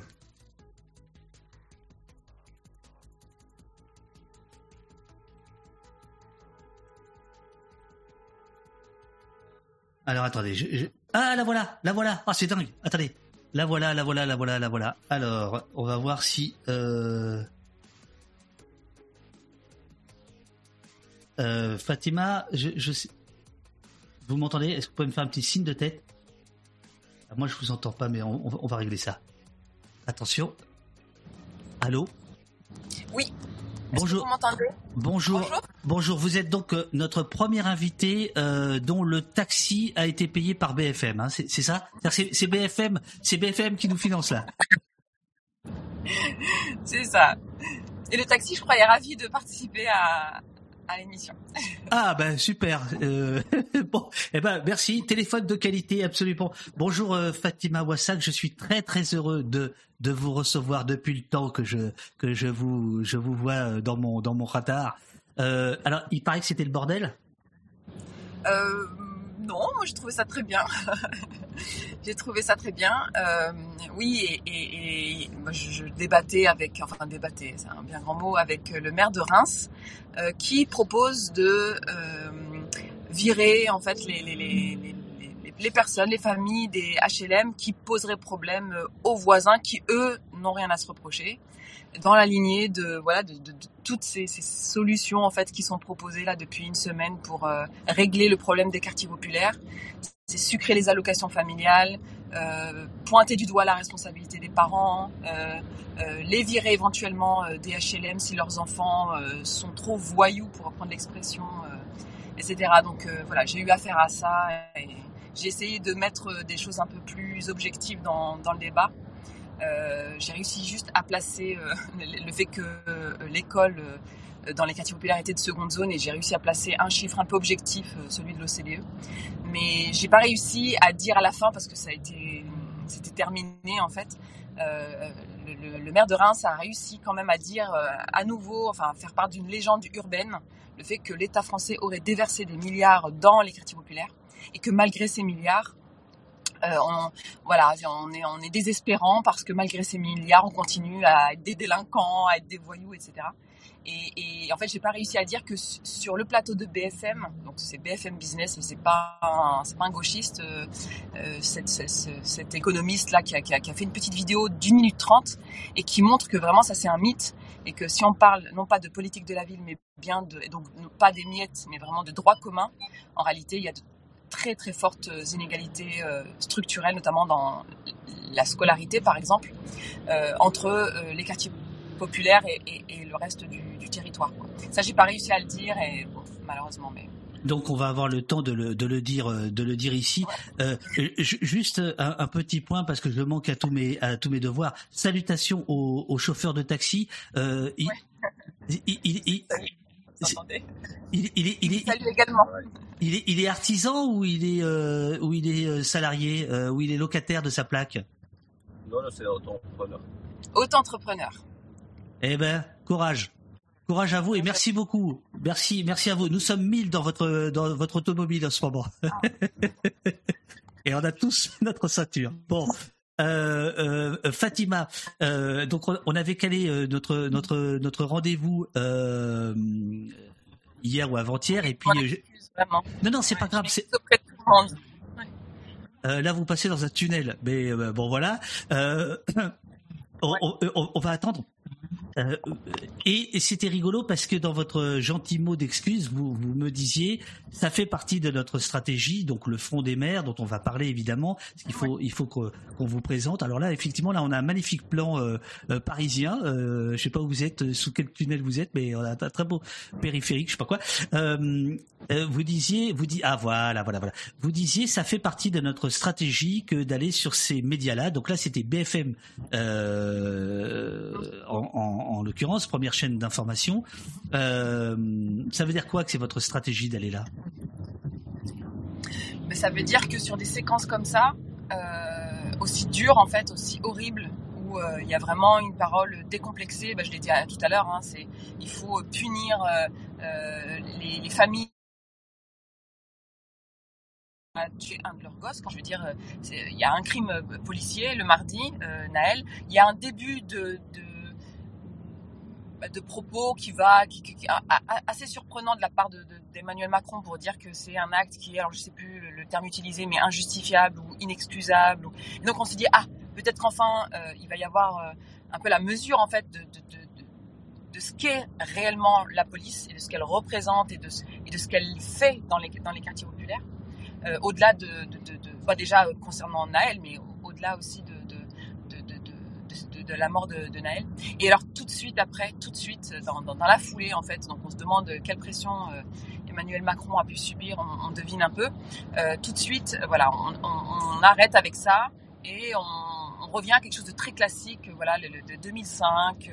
C'est euh, la faute des parents, c'est parce que les parents sont polygames, c'est parce que les parents sont laxistes, c'est parce que les parents sont démissionnaires, c'est parce que tout ça ce sont euh, des délinquants, des, des voyous et on sait pas quoi faire d'eux et on va les réprimer, etc. Et on les met en garde à vue et on leur met du et, donc euh, voilà, on peut peut pas sur une chaîne de voilà de, de, de, de, forte audience comme ça laisser la place uniquement à ce discours en fait qui tend à faire donc diversion, qui permet de pas poser déjà euh, la, question de, la responsabilité de l'État dans les violences policières, mais dans en fait toutes les, discriminations et les oppressions qu'on subit dans les quartiers populaires, mais qui permet aussi en fait de, bah, d'en remettre une couche en fait, de, prolonger ce, ce rapport, euh, ce rapport colonial. Et donc voilà, c'est tellement saturé de ça que, euh, étant donné l'urgence, parce qu'il y a encore quelques années, moi, je n'acceptais pas, j'ai- franchement toujours été invitée euh, sur ces, plateaux-là. J'ai un, un peu grande gueule en plus. Je pense que je, je, je, je- je- j'ai Vous les attirez, vous les attirez. bonne cliente Voilà. et, euh, et, et, et en fait, euh, j'acceptais pas. euh, si, mais si on accepte aujourd'hui, et vraiment c'est le front de mer, donc on est plusieurs porte-parole, si on accepte aujourd'hui, c'est vraiment parce qu'on ne peut pas laisser la place et qu'on veut, même si c'est pas beaucoup en fait, sur cette séquence qui va, qui va très très vite se refermer, on veut en fait euh, prendre de la place pour parler par exemple de racisme structurel. Moi je sais que là je peux parler de racisme structurel sur les plateaux de, BFM. Euh, je peux parler de racisme structurel, j'étais sur, euh, sur France 24, euh, de, sur, sur LCI, sur TV5. Enfin, je veux dire, c'est- les rares moments où on peut dire quand même malgré tout ce qui se passe dans, dans les quartiers populaires, même si c'est un moment dur, hein, c'est-à-dire qu'on n'a pas beaucoup la parole, on est très très vite coupé, c'est un débat qui est complètement, qui, parle, qui, qui est très irrationnel, qui part très très vite dans tous les sens, mais au moins il y a un, un petit espace qui est laissé euh, aux militants antiracistes et à la dénonciation en fait du, racisme, des, violences policières, etc. Donc voilà, donc on voulait pas lou- louper le coche pour, pour cette fois-ci.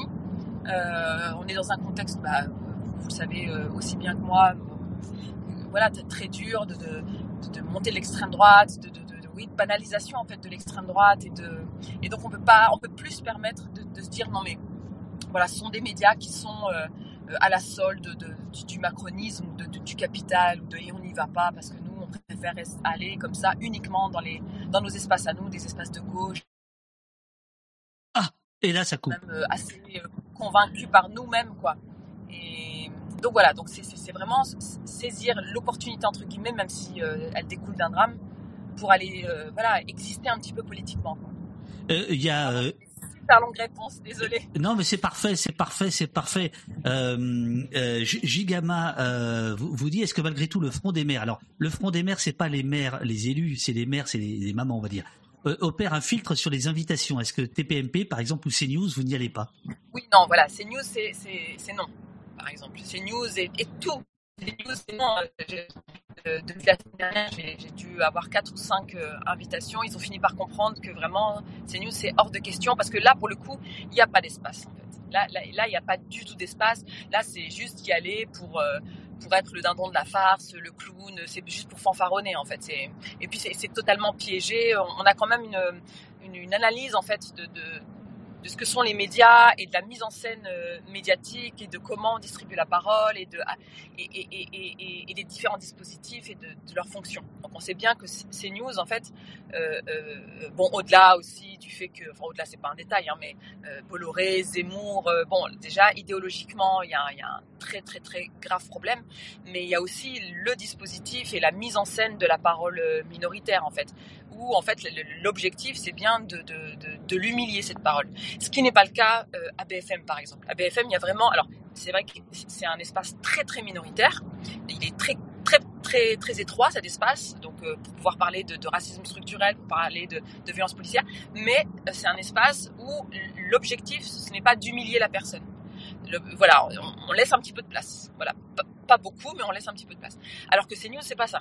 CNews, c'est un petit peu de place, et en plus, l'objectif, c'est de vous terminer, en fait. C'est-à-dire qu'on va, on va faire en sorte qu'à la fin, vous en sortiez euh, humilié, lessivé, et euh, que votre propos soit euh, pas audible tellement il aura été, il aura été, voilà, décrié, rabaissé, sali, etc. Donc voilà, typiquement CNews, c'est non. Euh, Florence, euh, Flo- Florent Calvé vous dit question de stratégie aux États-Unis. Certains attribuent le succès de Trump au fait que les démocrates refusaient les invitations sur euh, Fox News. Et il y a Sentier Battant qui dit je crois que c'est une erreur, Fatima, de croire que cette séquence va se refermer rapidement. Au contraire, elle servira de prolégomène, jomène, je sais pas si ça veut dire ça, à tout un discours de stigmatisation qui n'ira qu'en se déployant. Oui, alors, euh, euh, euh, on a parlé du, du média euh, et de, de, de, de l'espace en fait médiatique dans lequel on allait ou on n'allait pas, donc avec cette comparaison entre BFM et CNews. Ce qu'il faut dire aussi, c'est que dans notre stratégie, puisque la question c'était la stratégie en fait Bien sûr. de mer là-dedans, c'est- pas, il s'agit pas de débattre avec tout le monde dans l'espace médiatique où on accepte d'aller. Moi, par exemple, j'accepte pas de débattre avec des militants, des personnalités euh, d'extrême droite.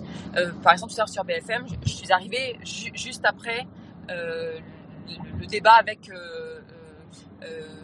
alors, je me souviens plus de son prénom, mais Collard. Je crois que c'est Collard, l'avocat. Gilbert. Gilbert, droite. Gilbert Collard. Et donc voilà. Donc moi je suis arrivée. Bon alors après j'ai débattu avec le maire de Reims qui est pas qui est pas qui est pas qui est pas de gauche, hein, qui est pas de gauche. mais, mais voilà, c'est il est possible. Il est dur, mais il- est possible. Euh, la fois dernière, parce que j'étais déjà allée sur, sur BFM il y a quelques jours, euh, je savais pas qui était sur le plateau. On me l'a dit euh, rapidement, et, en fait, c'est en arrivant sur le plateau euh, que je découvre en fait que la personne qui est assise juste à côté de moi, c'est un représentant d'une organisation qui se fait passer pour syndicat et qui s'appelle Alliance. Et alors la personne, voilà, tient évidemment des propos fascistes. Là, le, le, le prétexte, je suis dans un hier. tunnel, on y croit.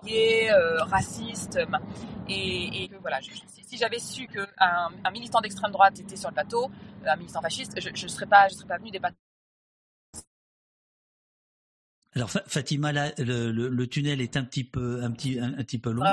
On va attendre que vous, vous ressortiez. Là, on, Militant d'extrême droite. euh, ouais. là, là, on vous entend plus du tout. Non, non, je vous en Vous prie. je oui, là, on vous entend à nouveau. Ouais, ouais, ouais.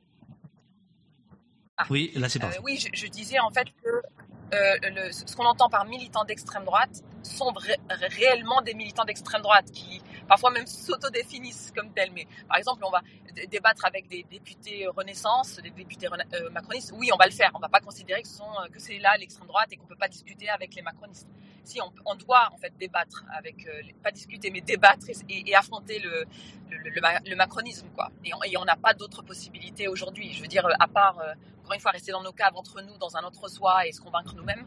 Je veux dire, on est bien obligé d'aller euh, d'aller là. Mais en tout cas, voilà, c'est tout ça pour dire que, euh, par exemple, BFM, oui, mais pas tout le monde a BFM. Voilà, donc euh, euh, débattre avec euh, vraiment l'extrême droite, c'est- la limite en fait. Non, il n'y a pas de débat et, et ne serait-ce que de dire ça, de dire nous on débat pas avec l'extrême droite, moi je débat pas avec l'extrême droite. Mais, mais la, la difficulté, euh, Fatima, c'est que euh, entre ce que euh, le chargé de programme vous dit ou l'assistant de l'assistant du chargé de programme vous dit, qui est en règle générale très sympathique et dit je pense comme vous, mais bon, euh, voilà, je fais mon travail, euh, qui vous dit ce sera comme ci, ce sera comme ça, et puis la réalité, elle est parfois tout autre. C'est-à-dire que il y, a, il y a quand même, c'est un, c'est un univers quand même assez piégeux. On est bien d'accord. C'est très, diffi- c'est très, difficile de savoir à l'avance euh, s'ils vont tenir parole. Ah ben bien sûr, ah ben bien sûr. Et puis surtout, euh, euh, mais, mais ça on le sait. Je veux dire, c'est c'est un exercice qui est difficile. On- on- alors on ne l'exerce pas toutes au sein du front de mer, donc on, voilà, on n'envoie pas tout le monde en fait sur ces, sur ce, dans ces médias et sur ces, sur ces plateaux. Et oui, évidemment qu'il y a des mensonges, il y a des pièges, etc. Simplement, de notre point de vue, donc c'est vraiment le Front de Mer. hein. c'est une organisation des quartiers populaires, c'est une organisation de femmes euh, pour l'essentiel non blanches, euh, de femmes pour l'essentiel euh, musulmanes, etc. Donc c'est, c'est, c'est- moi je parle vraiment pour le Front de Mer. Pour d'autres organisations, moi je comprends qu'il puisse y avoir d'autres, d'autres enjeux. Mais pour le Front de Mer, là vraiment, nous on considère aujourd'hui sur cette séquence-là, donc depuis la mort de Naël la semaine dernière, nous on considère qu'on n'a pas le choix que d'aller sur ces, sur ces plateaux-là, ceux, ceux que je décrivais où on avait décidé d'aller. Voilà, on n'a pas le choix parce que c'est, euh, voilà, c'est, tellement dur en fait, que vraiment les, pincettes qu'on prenait il y a encore quelques années, les, éléments de vigilance qu'on avait encore il y a quelques années, euh, presque le luxe en fait, ça paraît un luxe aujourd'hui. Euh, il y a quelques années où on pouvait se permettre de dire non, nous on va pas là parce que on veut pas, voilà, participer à une tartufferie, on veut pas salir les mains, on veut pas, etc. Ça, nous on considère aujourd'hui qu'on peut pas, on peut pas se le permettre. Ça veut pas dire qu'on va passer notre temps sur les plateaux télé à euh, voilà, à servir de caution, à faire vivre en fait ces débats-là. Ça veut juste dire que sur une séquence euh, euh, précise, euh, et, encore une fois, elle va se refermer parce qu'on a vécu exactement la même chose en 2020, après la mort de George Floyd, après euh, les manifs du comité Adama. Il y a eu une séquence comme ça qui s'est ouverte, notamment bah, précisément à BFM, où tout à coup on était invité à venir parler, et, franchement à venir parler de, racisme et de violence policière. Et ça s'est refermé euh, assez vite. C'est-à-dire après, il n'y a plus, il y a, plus. Donc, euh, donc voilà, donc c'est vraiment, euh, j'allais dire tactique en fait sur, euh, euh, un, moment court où en fait on a, on aimerait bien que ce soit euh, autrement en fait. On aimerait bien que ce soit pas piégé comme vous disiez tout à l'heure, qu'on ait de meilleures conditions pour euh, pouvoir exprimer ce point de vue. Bah, là, on parle des quartiers populaires. Nous, on estime que oui, il faut qu'il y ait un point, le point de vue des quartiers populaires euh, euh, et notamment un point de vue euh, antiraciste. Euh, mais, et, on aimerait bien que ce soit mieux, que les conditions soient, soient, soient meilleures, mais c'est pas le cas et donc on fait, on fait avec ce qu'on a en essayant de faire que voilà, il y ait le moins de pots cassés euh, possible. Euh, je, le, chat co- continue sur cette question-là, puis après on prendra le temps quand vous serez chez vous pour parler du front de mer. Là, je mets, je mets à l'antenne le, le- la homepage de votre site. Premier syndicat de parents. Né en 2016, le Front de mer est une organisation politique qui lutte contre les discriminations et les violences que subissent les enfants à travers l'action collective des parents au sein des écoles et un projet d'auto-organisation dans les quartiers populaires. Et par ailleurs, euh, notamment votre dernier ouvrage euh, porte sur l'écologie dans les quartiers. Euh, c'est l'autre l'autre front que vous avez ouvert, comme si comme comme si vous aviez rien à foutre. Maintenant, c'est il y a, aussi la question de de, de, l'écologie. Simplement, le chat vous rappelle que le choix des mots est, est aussi déterminant puisque euh, on le sait, euh, Marc-Olivier Fogiel, le grand patron euh, de de BFM a fait passer le mot à ses journalistes en disant le terme violence policière euh, ne doit pas être prononcé. Euh, Il y a même un journaliste l'autre jour qui, l'a- qui a repris un invité qui a employé ce terme-là. Est-ce que vous avez eu le, la, gourmandise de- d'employer le terme violence policière ce matin Bien sûr. Ah bien sûr, j'ai parlé de violence policière, de crimes policiers et j'ai pas été reprise. Parce que justement, c'est ce que je vous disais sur cette séquence-là où l'ONU parle de racisme au sein des for- forces de l'ordre, où euh, euh, il y a, bah, par exemple, moi j'ai été euh, interviewée là ces derniers jours par la BBC, par une des radios publiques canadiennes, et où on parle de crimes policiers. Où, ce qu'on retient en fait de ce qui se passe en France, c'est la mort de Naël et les crimes policiers que ça, que ça traduit, et la cagnotte. Voilà, moi, on me pose ces deux questions en fait. Et je pense qu'il y a une telle pression, parce qu'en fait c'est là, ça se voit. Je veux dire, il y a un enfant de 17 ans qui a été euh, tué d'une balle dans le thorax par un policier en uniforme. Donc je veux dire, on peut pas, on peut pas venir dire ceci n'existe pas en fait. Euh, euh, et donc et, et, et, circuler, il y a rien à voir. C'est pas vrai, il n'y a pas de, crime policier. Donc vraiment, là, on est sur un moment où en fait, voilà, les faits sont là.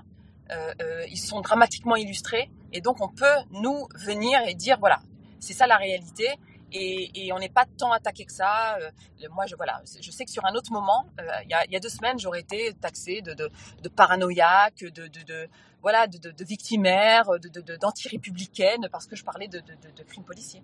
Et c'est pas le cas. Alors j'arrive chez moi. Alors, on- le temps alors, de monter. alors, on- on- atta- attendez, Fatima, est-ce que est-ce que le chauffeur de taxi veut nous montrer sa bouille et nous dire un petit coucou? S'il s'il veut Voilà. Coucou. Ah, ah, on vous voit pas bien. Bonjour, monsieur. Ah, mais Ouais, bonjour monsieur. Ça va Ça, ça- ça fait combien de temps que vous faites taxi, vous? Ça fait 4 ans. Bah écoutez, vous êtes le premier taxi de l'émission Au Poste. C'est l'avant-garde au Poste. Bravo à vous. Vous, vous commencez. Merci beaucoup. Il y a, il y on est 900 dans votre voiture. Merci À, à suivre le live. Merci monsieur, merci beaucoup. Euh, Fatima, on coupe. Vous vous installez tranquillement. Et moi, ce que je vais faire, c'est que je vais mettre un extrait euh, de BFM, puisque BFM a déjà tweeté un extrait, 1 minute 14 avec vous. D'accord? D'accord, ça marche. Ok, à tout de suite. À tout de suite. À tout de suite. Oh la vache, eh les amis, c'est c'est c'est du sport là, c'est du sport. C'est du sport. Bon, euh, voilà. Bah moi, ça me fait quand même marrer que euh, les invités de poste sont transportés par des taxis payés par BFM. C'est quand même assez génial. C'est quand même assez génial. Oh, j'adore ça. Ah, je suis content. Euh, j'ai cette joie-là parce que si on n'a pas cette joie-là, euh, on n'a pas la force euh, de faire toutes les émissions qu'on fait tous les jours parce que tous les jours c'est quand même, on brasse quand même des choses graves, quoi. Voilà. Et il me semble, semble qu'on doit garder un minimum de joie et de bonne humeur pour pouvoir justement avoir un peu de carburant. Alors voici, euh, voici que Eurial a trouvé la vidéo tweetée par BFM en attendant que Fatima Wassak euh, soit euh, chez, elle. Je vous mets la vidéo. Pourquoi les parents qu'on pointe du doigt, ce sont toujours les mêmes, ce sont toujours ceux de classe populaire? Sont toujours des parents noirs et arabes. Ce sont jamais des parents de criminels ou de ou de ou, de ou- et, et notamment parmi euh, parmi la police. Mm. Donc moi je pense que vraiment le fait de pointer du doigt les parents, c'est une manière pour les institutions, pour les maires, pour l'État français de se défausser euh, de la responsabilité. Maintenant, moi je ne dis pas alors juste pour finir sur les parents. Les policiers, ils ont moi pas, ne pas, pas. ils n'ont pas 12 ans. Alors moi je comprenez? parle C'est- pas. C'est ça aussi qui. Alors et et- et c'est- je vais répondre, je vais répondre là-dessus. Moi, je suis la première à parler de responsabilité collective dans les quartiers populaires pour Ouais. ce qui concerne les parents. Moi, vous l'avez dit tout à l'heure, pour me présenter, euh, je suis euh, porte-parole d'une organisation de parents. Bien Donc, sûr. Moi, je dis que oui, nous devons protéger nos enfants, notamment contre les violences policières, contre les discriminations scolaires. Nous devons protéger nos enfants contre toutes les violences et les discriminations euh, qu'ils peuvent euh, subir. Mais encore faut-il nous en donner les moyens. Si c'est juste comme ça, sur des petites séquences comme ça, polémiques, pointer du doigt la responsabilité d'individus qui ne sont pas organisés. Moi, je veux bien qu'on pointe du doigt la responsabilité de syndicats, de partis politiques, d'institutions. Mais ça veut dire quoi? Les parents des quartiers populaires, ça ne veut rien dire. Donc, qu'on nous donne les moyens, qu'on nous donne les moyens de nous organiser réellement et de, de pouvoir exercer cette responsabilité, mais de manière, de manière collective. Et donc, il s'agit pour les parents des quartiers populaires, et moi, je les appelle, là, je, je profite de Ouais. votre antenne pour les appeler effectivement à l'auto-organisation et à la responsabilité collective. Il faut qu'on protège nos enfants contre tout- toutes ces violences parce que l'État ne le fera pas. Eh ben, eh ben, le, discours, euh, le discours, il est clair, il est net, il est précis, il est tranchant. euh, mais effectivement, le chat le remarque. Le problème, c'est que on ne l'écoute pas. On ne l'écoute pas parce qu'il y a ces images derrière. Et ces images de blindés de la BRI, euh, de voitures en feu, sont évidemment plus fortes que tout. D'autant plus, d'autant plus que on sait très bien que BFM, c'est l'inverse du poste. Au poste, vous coupez l'image et vous écoutez le son. BFM, vous coupez le son et vous regardez l'image dans les bars, etc. Donc voilà, c'est ça, c'est ça, c'est ça le problème. Mais l'interview, l'intervention, elle est, elle est nickel. Il y a, y a rien à dire. Alors attendez les amis, laissez-moi deux petites secondes gérer mes petites bricoles. J'aimerais bien faire un petit, euh, un petit tweet euh, pour annoncer que Fatima est bien avec nous. J'en ai pour, euh, j'en ai pour une petite seconde. Les- hop, hop, hop, que je déconne pas. Et après, on va, on va démarrer euh, l'entretien. Alors, BFM. Euh, par contre, je n'ai pas.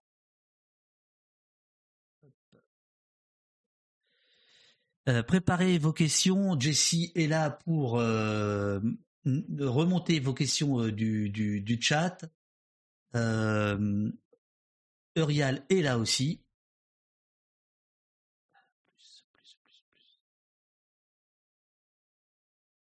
Euh, C'est compliqué. hein. Euh, voilà. Oh là là, quel quel beau tweet. Ok. Quel, vila- quel visage éclatant. Voilà. C'est parti. Ah oui. Euh, au poste.fr slash live. Ok. Voilà, excusez-moi. Voilà, voilà, voilà. Euh, depuis que Musk a modifié euh, l'API de, Twitter, je peux plus envoyer les tweets automatiquement comme on faisait avant. Je suis obligé de le, faire euh, en entier. Tiens, il y a un second extrait, me dit Eurial. Alors attendez, je, tweete, je tweete ça, je note ça ici, voilà. Ok. Et second extrait, merci Eurial.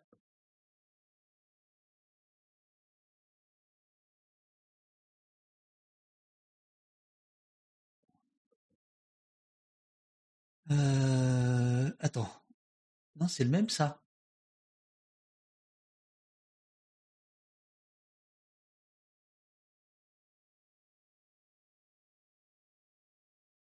Euh, Uriel, est-ce que tu peux le mettre dans le dans le chat, s'il te plaît, excuse-moi. Euh, oui, il y a culpa. Je sais pas pourquoi les notifications de, Twitch, euh, elles fonctionnent, euh, elles fonctionnent moyennement. Bruce Toussaint, ouais, Bruce Toussaint. Dans une autre vie, j'étais son chef à iTélé. Alors euh, bon, justement, il y a eu, il y a eu débat. Moi, on m'a invité au début des soulèvements, on m'a invité à BFM. Je ne suis pas allé, mais j'ai, en écoutant Fatima, je me dis que j'ai peut-être fait une connerie. Euh, c'est très très compliqué euh, de, répondre à ce genre de, de, sollicitations. Euh, il peut y avoir une, théorie très forte, implacable. Et puis après, il y a la pratique. Il y a aussi l'idée de dire, voilà, est-ce que je profite de l'instant pour essayer d'amener à moi quelques personnes? C'est très très compliqué. Alors, j'essaie de voir. Second extrait de euh, BFM, Arnaud Robinet. au conseil municipal de la ville de Reims comme au conseil communautaire, avec le procureur, avec le service de l'État, avec les bailleurs sociaux, de pouvoir assermenter des salariés des bailleurs sociaux qui seront là pour euh, euh, notamment prendre l'ensemble des informations, alerter les services de Mmh. police, les services judiciaires quand il y a des cas, je dirais, de violence, de dégradation et autres, et ensuite faciliter la résiliation des baux, voire l'expulsion de familles ou de personnes seules aussi, hein, qui euh, pourrissent la vie des gens dans nos quartiers. On Je le dis parce que on parle de 95%, sanction pénale. Donc c'est quoi? C'est une condamnation? Une ça condamnation. un- Voilà. Donc dès lors qu'une condamnation, une personne pourra être euh, expulsée de son logement social. Ben, C'est-à-dire qu'il y a un moment, est-ce qu'on continue à accepter que des gens qui n'ont rien à se reprocher, et ça représente 95% des gens dans Mm. nos quartiers, euh, demandent à déménager et quittent leur logement, et qu'on laisse les personnes qui pourrissent la vie des autres, qui dégradent, qui participent au trafic euh, de stupéfiants, et eux, on n'y touche pas, et eux, on les laisse dans leur logement. Eh ben, on veut inverser la tendance. C'est-à-dire qu'aujourd'hui, Mm. celles et ceux qui doivent rester dans leur logement et qui aiment le quartier sont celles et ceux qui n'ont rien à se reprocher. Voilà, je vois que Fatima est en train d'essayer de, de, de se connecter. Euh, on va la retrouver dans quelques dans quelques instants. Là, pour l'instant, euh, pour l'instant, je pense que Fatima n'a pas branché la bonne caméra, mais on va on va on va régler ça. Donc, euh, euh, oui, terrible propos de de de, ce maire. On va en parler avec avec Fatima. Au, départ, l'idée de, l'invitation, c'était notamment un texte publié par le Front de mer dans Libération, dont on va parler, qui rend hommage à la mère de Naël. Euh, on va pas euh, faire toute la matinée sur sur BFM, mais bon voilà, Euh, l'actualité commande, euh, l'actualité commande et voilà. Alors, qu'est-ce qui se passe? Pourquoi pourquoi je vois pas sa caméra? Pourquoi je vois pas sa caméra?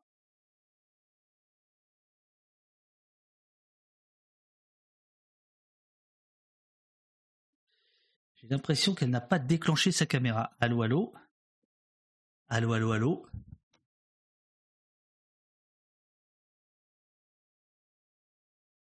On traite toujours les conséquences, jamais les causes. Absolument, absolument.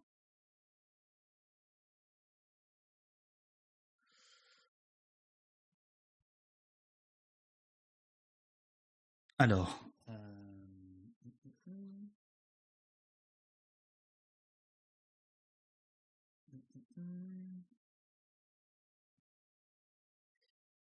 Tac, tac, tac, tac. Euh, Ah, voilà, je pense que c'est bon.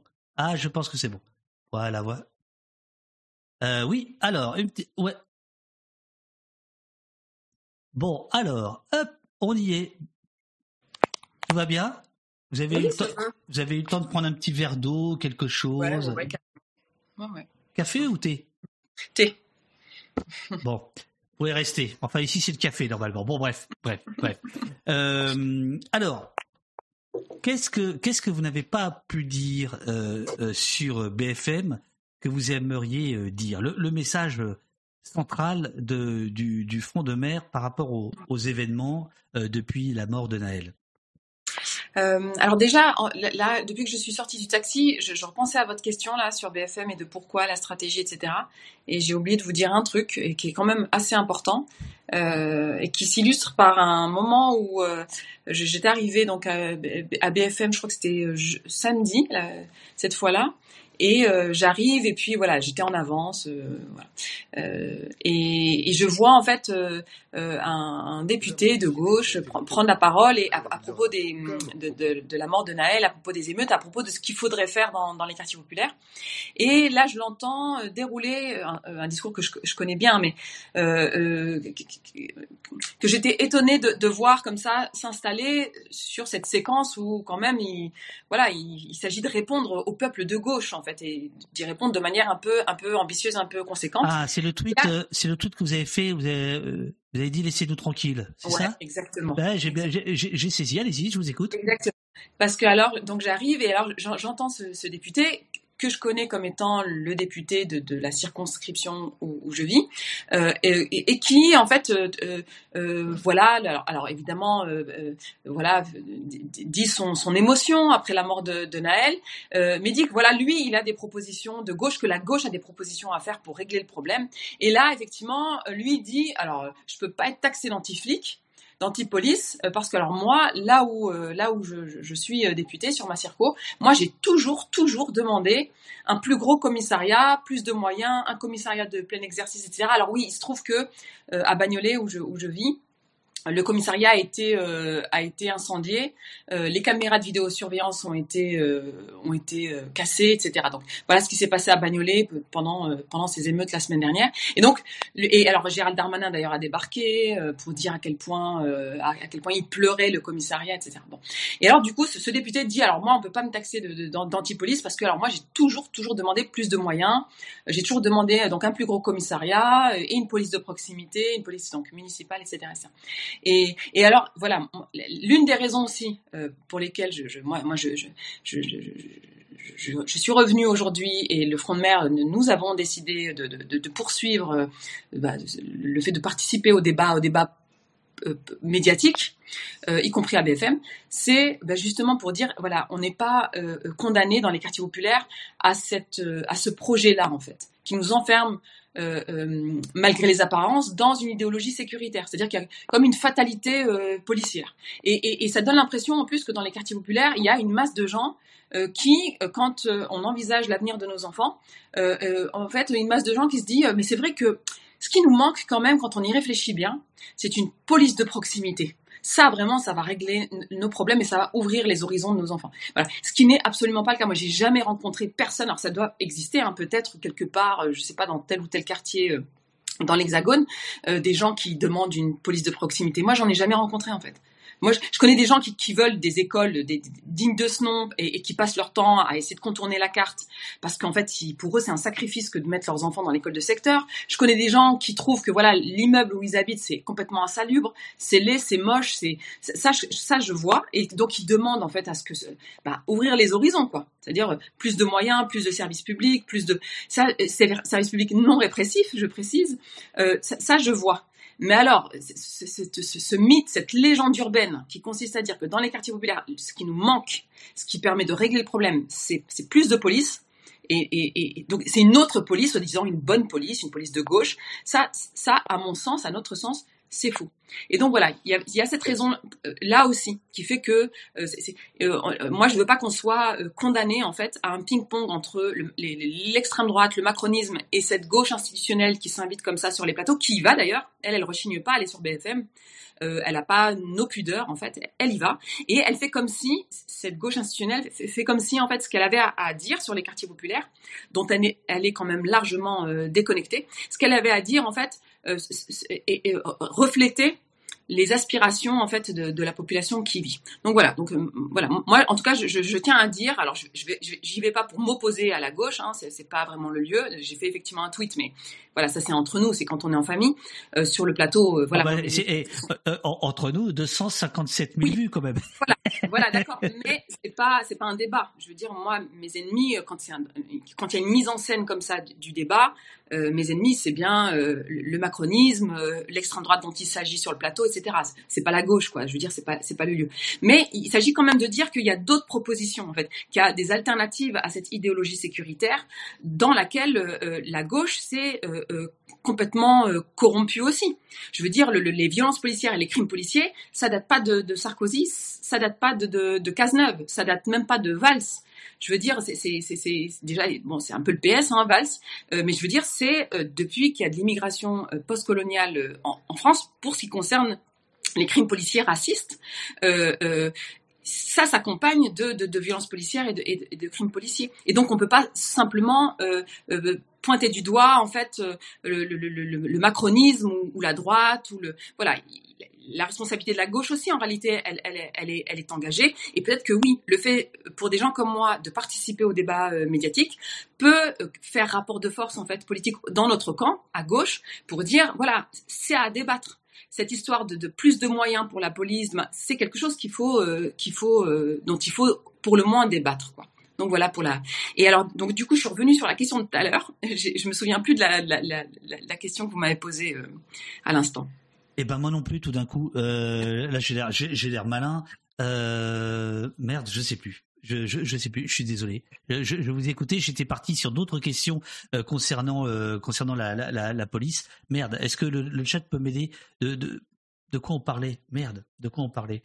Je sais que pendant votre intervention que, qui est saluée dans le chat, euh, nous, nous avions euh, l'intervention à BFM euh, euh, moi, j'ai mis un bémol parce que malgré tout, derrière vous, il y a des images qui sont plus fortes que votre discours. Il y a des images de, de bagnoles en feu. Euh, voilà, il y, a, il y, a, tout le dispositif, euh, comment dirais-je, tout le dispositif filmique qui, qui écrase en fait la parole. Voilà. et quand on sait que la titraille, les images, etc. Donc voilà, c'était, on avait fait une petite, un petit peu d'arrêt sur image. Oui, mais alors, mais a... alors les personnes qui, parce que alors moi, depuis que, que, que je suis passée à BFM, il y a vraiment parce que BFM c'est regardé hein. et c'est regardé y compris par des gens qui vivent dans les quartiers populaires. Bien qui, sûr. C'est très très très regardé. Alors pas CNews. C'est d'ailleurs aussi pour ça qu'on n'ira jamais. C'est aussi parce qu'en fait, euh, les nôtres, les gens qui habitent dans les quartiers populaires, les classes populaires, en fait, regarde pas CNews. C'est vraiment un truc, euh, c'est même inutile d'y aller en réalité. Euh, mais BFM, c'est regardé. C'est regardé par nos familles, c'est regardé encore une fois par, notamment par, les, classes populaires. Et, que dire en fait du, fait que des personnes me contactent, m'interpellent, en me disant mais alors moi j'ai regardé, donc j'aurais regardé de toute façon. Ça, c'est important. J'aurais regardé de toute façon. Donc, les images euh, euh, apocalyptiques dont vous parlez avec des, voitures incendiées, etc., de toute façon, elles sont consommées, ces images-là. Que je sois là ou pas. Voilà. Y compris par des gens qui sont de notre camp. C'est ça que je veux dire. Euh, et, le fait que tu étais là, à ce moment-là, en fait, voilà, au moins, tu as pu euh, dire ce qu'on ce, qu'on pense, tu as pu euh, dire quelles sont nos aspirations, notamment en tant que maman des quartiers populaires, en tant que mère racisée, etc. Et, et ça, c'est pour ça que je disais tout à l'heure, attention, moi je parle bien au nom du Front de mer, une organisation de personnes racisées, une organisation de personnes qui vivent dans les quartiers populaires. C'est important parce que nous, on n'a pas de relais, en fait. Donc, on peut pas se dire, ah bah oui, on fait l'économie de ça, parce que par ailleurs on va aller investir tel syndicat, tel parti politique, tel main. Moi je considère en fait aujourd'hui, enfin moi je considère au nom du, Front de Mer, le Front de Mer, nous considérons qu'il n'y a pas de parti politique, il n'y a pas de syndicat qui porte notre parole, qui, la relaye en fait dans l'espace médiatique. Il n'y a pas.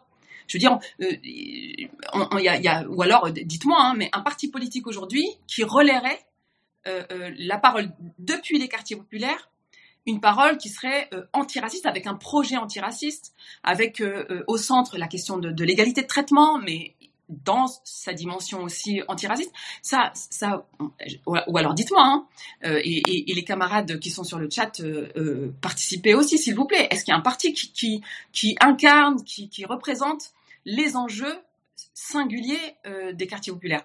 À mon sens, non.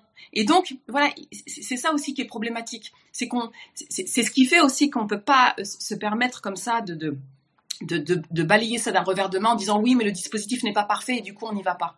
Oui, mais si moi je peux, si je le dis pas à BFM, je, le dis où? Je, je, le dis où à gauche par exemple?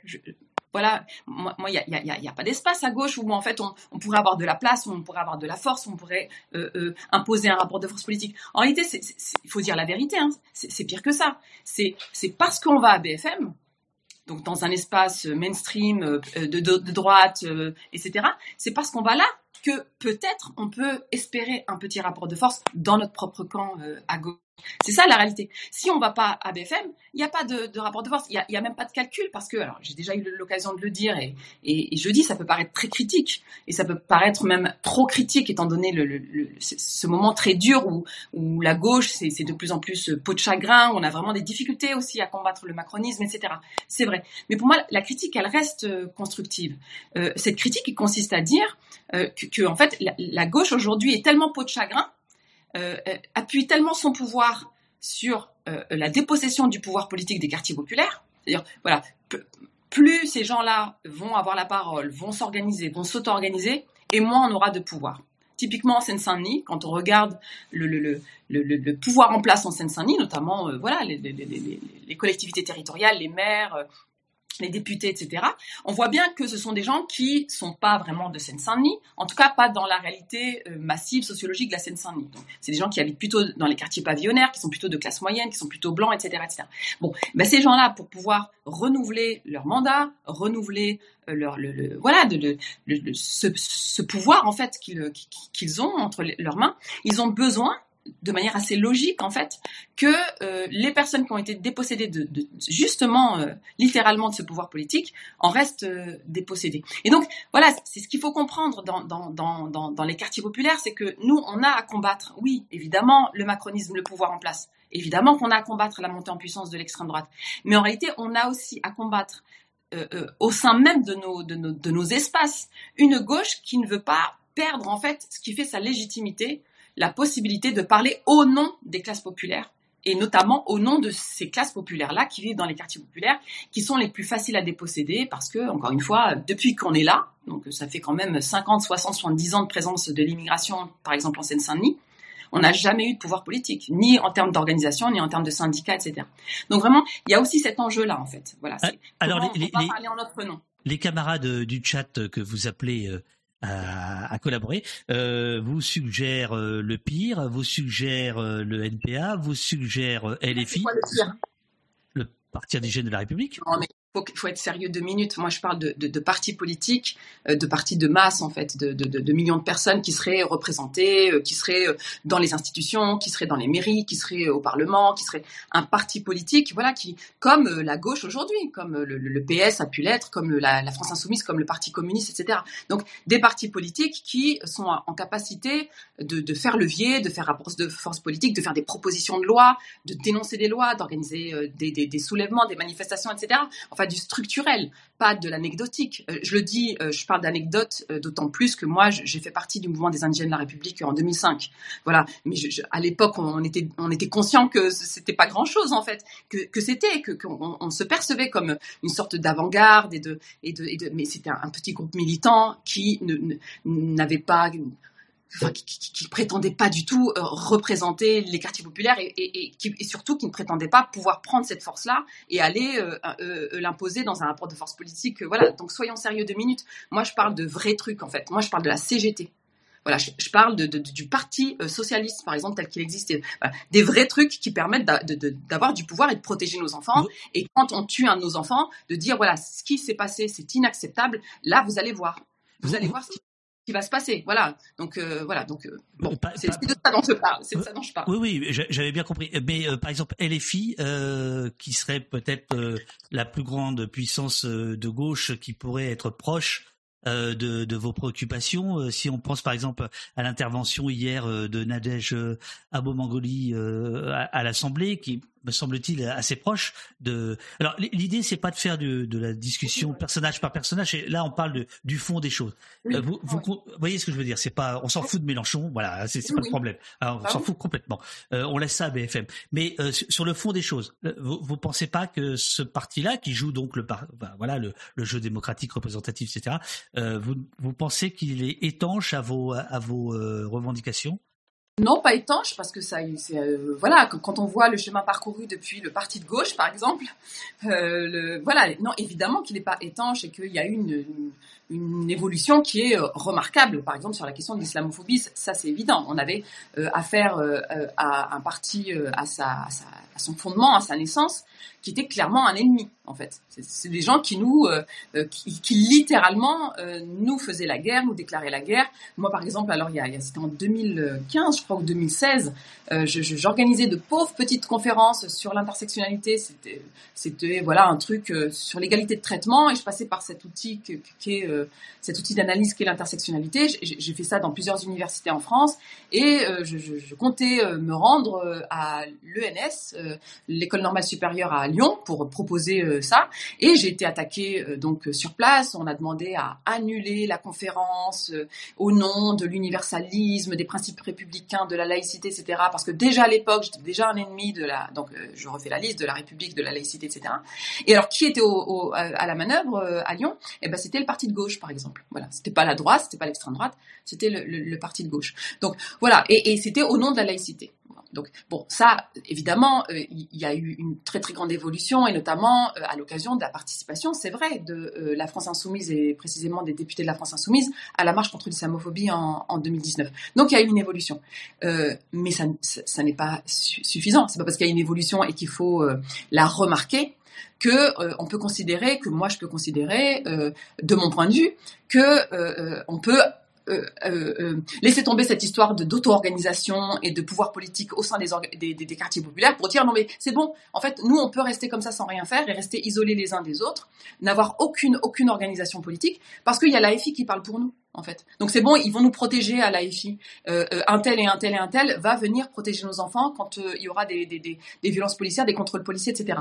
Là où je peux témoigner aussi du fait que euh, c'est, comment dire, c'est pas si simple de dire l'AFI représente les quartiers populaires. Je vais parler d'une expérience locale, mais c'est une expérience politique. C'est aussi pour pas rester comme ça dans les généralités. Et je sais que euh, les gens qui nous regardent, qui nous écoutent, aiment bien aussi quand on illustre les choses et qu'on reste pas comme ça quand dans un propos abstrait. Nous ici à Bagnolet, on a fondé une maison de l'écologie populaire, euh, Vert Dragon, avec Alternativa.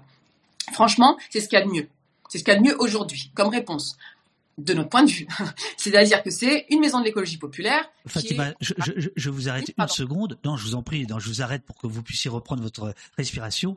Euh, Vert Dragon, ça me fait penser à votre livre Écologie pour une écologie pirate qui est sorti en début d'année. Euh, nous avons Arbre Sénescent dans le chat euh, qui dit « Je le mets en avant depuis quatre mois dans ma petite librairie ». Voilà. Parce que là, là, vous allez donc parler du combat. Après, on va revenir sur la police, sur les quartiers, sur la, la, la politique. Vous avez parlé du combat écologique en, en, en banlieue. Donc, je voulais, je voulais, euh, euh, je voulais. Tiens, d'ailleurs, vous, vous, vous, nous direz après comment vous voulez, euh, comment vous vous dites, est-ce que vous dites quartier, quartier populaire, cité, banlieue, euh, le choix des mots. Mais alors, on vous écoute. Donc, Verdragon, Alternativa. Oui, juste pour dire, pour dire rapidement, c'est vraiment pour illustrer mon propos par rapport à ce que je disais sur la gauche et la, et, la France Insoumise en particulier, mais la gauche en général, en réalité. La, France Insoumise n'est pas pire que le reste. Euh, donc, on ouvre cette maison de l'écologie populaire. Donc, je disais, c'est notre grande fierté. C'est un, un projet antiraciste, féministe et, écologiste. Et c'est un, projet vraiment de quartier. À l'heure où on, interpelle comme ça les habitants des quartiers populaires pour dire mais c'est pas bien, vous ne vous occupez pas de la cause environnementale, euh, vous êtes vous êtes bien bête, euh, vous êtes les premières victimes du dérèglement climatique et des pollutions et pourtant vous ne vous saisissez pas de votre sort et, et du sort de vos enfants. Et, et, et donc euh, voilà, pour répondre à ça, nous on dit bah ok, on va faire de l'écologie on va, enfin c'est pas juste pour ça qu'on le fait. Hein. Moi je pense que vraiment l'écologie c'est c'est vraiment l'outil de, libération euh, et, et, et, notamment pour les quartiers populaires. Mais en tout cas toujours est-il que on crée donc euh, Front de Mer et Alternativa, puis en plus là c'est l'alliance des luttes. Donc une organisation écologiste mais des quartiers populaires, une organisation climat plutôt euh, centre-ville, euh, classe moyenne, etc. Ah, J'ai cru que vous alliez dire centre droit. non, c'est pas. Non, non, non, non, allez centre gauche. Que... Okay. Non, en fait, centre ville et centre gauche. Non, non, Alors, plus que ça. Non, non, je déconne, je déconne. Non, et puis Alternativa, moi je, sais que dans, les milieux euh, et les milieux de gauche, euh, Alternativa, on a tendance à, dire que c'est l'écologie un peu plus euh, molle ou moins radicale, etc., que d'autres mouvements comme les soulèvements de la terre, etc. Ça, je trouve ça totalement injuste parce que jusqu'à aujourd'hui, la seule organisation climat qui a euh, œuvré à un projet antiraciste, la seule, l'unique, c'est Alternativa en fait, qui a organisé avec le comité Adama en 2020 une marche Génération Adama, Génération Climat, euh, on veut respirer, qui a euh, euh, cofondé la Maison d'écologie populaire à Verdragon. Et ça n'a pas été simple parce que justement on a été attaqué par tout le monde, y compris par la gauche, c'est ce que je veux dire. Et Alternativa a tenu la route, est resté droit dans ses bottes et a été jusqu'au bout de, de, de, de, parce que c'est pas rien d'être antiraciste en France aujourd'hui et Alternativa l'a été. Donc c'est pas centre gauche, c'est pas centre droit. Non non, je déconne. Camarade, révolutionnaire, je, je, tiens à le dire. Euh, Alternativa. Bon, en tout cas, on crée ce, ce, ce, cette maison de l'écologie populaire. Franchement, de l'extérieur, on pourrait se dire la gauche va soutenir la gauche va, va au moins va, va au moins soutenir, euh, ou alors elle va euh, se taire. Bon, elle va même pas calculer parce que voilà, ça l'arrange pas forcément que les habitants des quartiers populaires s'auto-organisent, ce que je disais tout à l'heure. Mais là, c'est pas ce qui s'est passé. Là, ce qui s'est passé, c'est qu'à peine on a annoncé euh, l'inauguration en fait de cette maison de l'écologie populaire, que au niveau local, mais alors au niveau local, nous, on a la malchance d'avoir des cadres nationaux Euh, au niveau local, euh, euh, ceux qui ont lancé les hostilités, ce sont les partis politiques de gauche, donc la France insoumise, les communistes, certains écologistes, Attaque euh, je veux dire l'organisation Attaque, la LDH locale, donc ce sont les sections locales, hein, je suis pas du tout en train de parler des organisations nationales, évidemment, mais ce sont les sections locales qui nous ont fait la guerre, qui ont fait des courriers au maire euh, qui devait renouveler le bail, parce que c'était évidemment un bail précaire, pour lui dire surtout ne renouvelez pas, parce que ce sont des islamistes, ce sont des communautaristes, nous front de mer, nous front de mer, c'est-à-dire que voilà, nous on a déjà euh, montré, en fait, on a donné à voir quelles sont nos, actions, nos projets. Alternative végétarienne, lutte contre les, ascenseurs en panne. Euh, je veux dire, c'est des, voilà, c'est- la, question sociale de, de manière assez classique en fait. Et c'est pas saboter des pipelines non plus. Je veux dire, il y a rien de radical là-dedans. Et, encore une fois, c'est plutôt assez classique euh, à gauche. Euh, euh, et, pourtant, voilà, on a été disqualifié ainsi. Et c'est parce que le maire de la ville de Bagnolet, qui est un maire PS, hein. c'est pas c'est pas plus que le PS quoi. Euh, donc le PS tel qu'on tel qu'on l'imagine. Et c'est parce qu'il a tenu, c'est parce que nous on a tenu, parce qu'on a été déterminés, parce qu'on a interpellé la LDH nationale pour faire une tribune. Euh, euh, il, se trouve que ici à Bagnolet, les relais de CNews et de et de et de Valeurs Actuelles, c'est la, la gauche. C'est la gauche qui a amené ici, qui donnait les infos à CNews. Enfin, il faut le savoir, il y a des alliances qui sont possibles entre la gauche et donc notamment entre la France insoumise euh, et les communistes et, euh, et, euh, les, médias d'extrême droite. Et donc nous c'est face à ça qu'on doit. Donc moi moi je veux bien en fait théoriquement dire oui mais la FI sont très gentils, ils font des très très belles déclarations à l'Assemblée. Oui ça je veux bien mais moi je peux pas me contenter de ça. Moi je, milite et moi je peux donner à voir en fait une expérience militante où c'est la la gauche qui nous fait la guerre.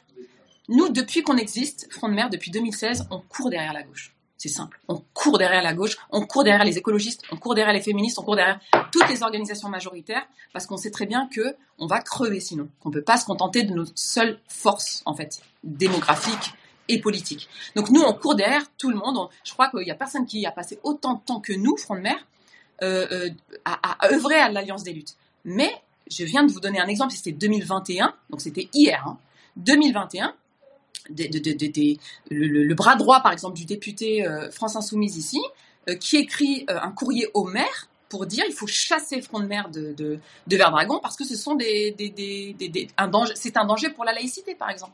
Bon, c'était en 2021, à l'heure où euh, euh, Jean-Luc Mélenchon euh, dit que les musulmans, c'est pas un problème pour la France, que la police tue, etc., etc. Et donc voilà. Donc c'est cette expérience-là fine, en fait, complexe qu'il faut faut avoir dans le débat, parce que sinon, si c'est juste dire oui, mais regarde, il y a une députée qui est super, qui a fait un super discours à l'Assemblée, je veux dire, on va pas avancer en fait. Il faut quand même écouter.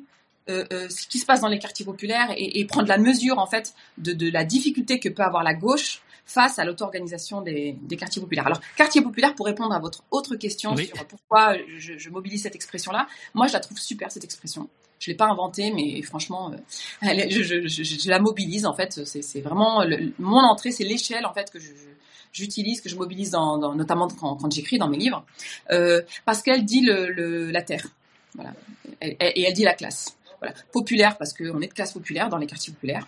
C'est la classe ouvrière et ça, on ne le dit pas assez. C'est-à-dire que on a tendance, y compris dans nos rangs parfois, à réduire euh, euh, cette population, notre- nos familles en fait, à la seule dimension euh, raciale.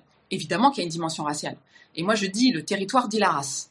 En France, c'est comme ça. Je veux dire, il y a une telle ségrégation, il y a une telle organisation socio-spatiale, euh, socio, euh, euh, socio-spatiale, oui, que euh, le, le- le- territoire dit la race, le territoire recouvre, recouvre la race et inversement. Mais euh, on ne peut pas uniquement se contenter de dire les Noirs et les Arabes, par exemple, les Noirs, les Arabes et les musulmans. Ça ne, ça ne suffit pas. On, on passe à côté du mépris de classe, on passe à côté de la question du, du travail, on passe à côté de l'exploitation du travail de, de, de, de, bah, des, des, des gens qui vivent dans, dans les quartiers populaires, etc. Donc déjà, il y a, le mot populaire en fait que, je trouve que je trouve important et dont il faut se saisir. En tout cas, il ne faut pas se laisser déposséder de notre appartenance euh, de classe, de notre de notre conscience de classe. Euh, et puis il y a le territoire. Je veux dire, quartier quartier populaire, c'est c'est voilà, c'est c'est une partie du tout. Alors le tout c'est la terre évidemment, euh, mais c'est dire à quel point lorsqu'on est discriminé dans les quartiers populaires, la discrimination elle est elle passe souvent par le territoire. C'est une discrimination euh, territoriale. Typiquement parcoursup. Parcoursup ne dit pas euh, alors à partir de maintenant, les blancs vont pouvoir avoir accès à l'université et pas les noirs et les arabes. Non, Parcoursup dit ah ça va être plus compliqué si on est scolarisé en Seine-Saint-Denis plutôt qu'à Paris. Donc voilà, la, sé- la ségrégation, la discrimination passe par une tuyauterie euh, euh, territoriale. Bon, c'est aussi parce que j'ai longtemps travaillé la politique de la ville hein, que je que je connais bien en fait cette, cette tuyauterie là.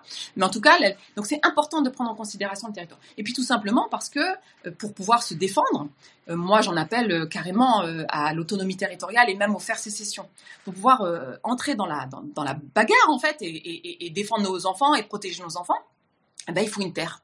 Il faut faut faut, faut s'ancrer quelque part. Qu'est-ce que vous entendez par faire sécession? Bah, faire sécession, euh, alors moi, ça c'est la, conclusion de mon dernier livre là, c'est oui, c'est de dire il faut prendre la mesure de ce qui nous arrive, euh, de l'urgence. euh, Alors certes, l'urgence du dérèglement climatique et moi en tant qu'écologiste, c'est quelque chose dont, dont j'ai conscience et c'est pas du tout, il faut, je, je mets pas du tout de côté. Je trouve même que c'est un piège de dire non, mais dans les quartiers populaires, on a autre chose à s'occuper et il y a le chômage, il y a la misère, il y a le racisme, etc. Et l'écologie et le climat, c'est pour c'est pour les bobos, c'est pour ça, c'est une erreur d'analyse et c'est vraiment une erreur politique euh, grave en fait parce que en attendant euh, il y a euh, une politique d'adaptation et d'adaptabilité qui se met en œuvre et on n'est pas autour de la table pour discuter de comment on s'adapte en fait et de, de- des sacrifices qu'il faut faire et des enjeux qu'il faut mettre au centre etc et donc oui moi je pense qu'il y a l'urgence du dérèglement que constitue le dérèglement climatique et de ses conséquences pour les populations les plus pauvres et notamment celles qui vivent dans les quartiers populaires mais il y a aussi l'urgence que constitue la montée en puissance de l'extrême droite. Et, il y a l'urgence aussi que constitue l'articulation entre les deux. C'est-à-dire, euh, en 2027, par exemple, l'extrême droite qui prend le pouvoir aura à gérer ce qu'on appelle la crise climatique. C'est-à-dire, il n'y a pas assez de place pour tout le monde, il n'y a pas assez d'air respirable pour tout le monde, il n'y a pas assez de terre habitable pour tout le monde, il n'y a pas assez de nourriture bonne et saine euh, pour tout le monde. Euh, bah, comment on va faire quand c'est l'extrême droite qui gère? Et ben voilà, l'extrême droite, elle a des choses à mobiliser, l'espace vital, le grand remplacement, la remigration, les frontières, le durcissement des frontières, etc., etc. Et donc, déjà, le faire sécession, faire sécession, c'est par rapport à ça, c'est de dire euh, euh, euh, dans quelle mesure est une option le faire sécession si et quand l'extrême droite prendra le pouvoir.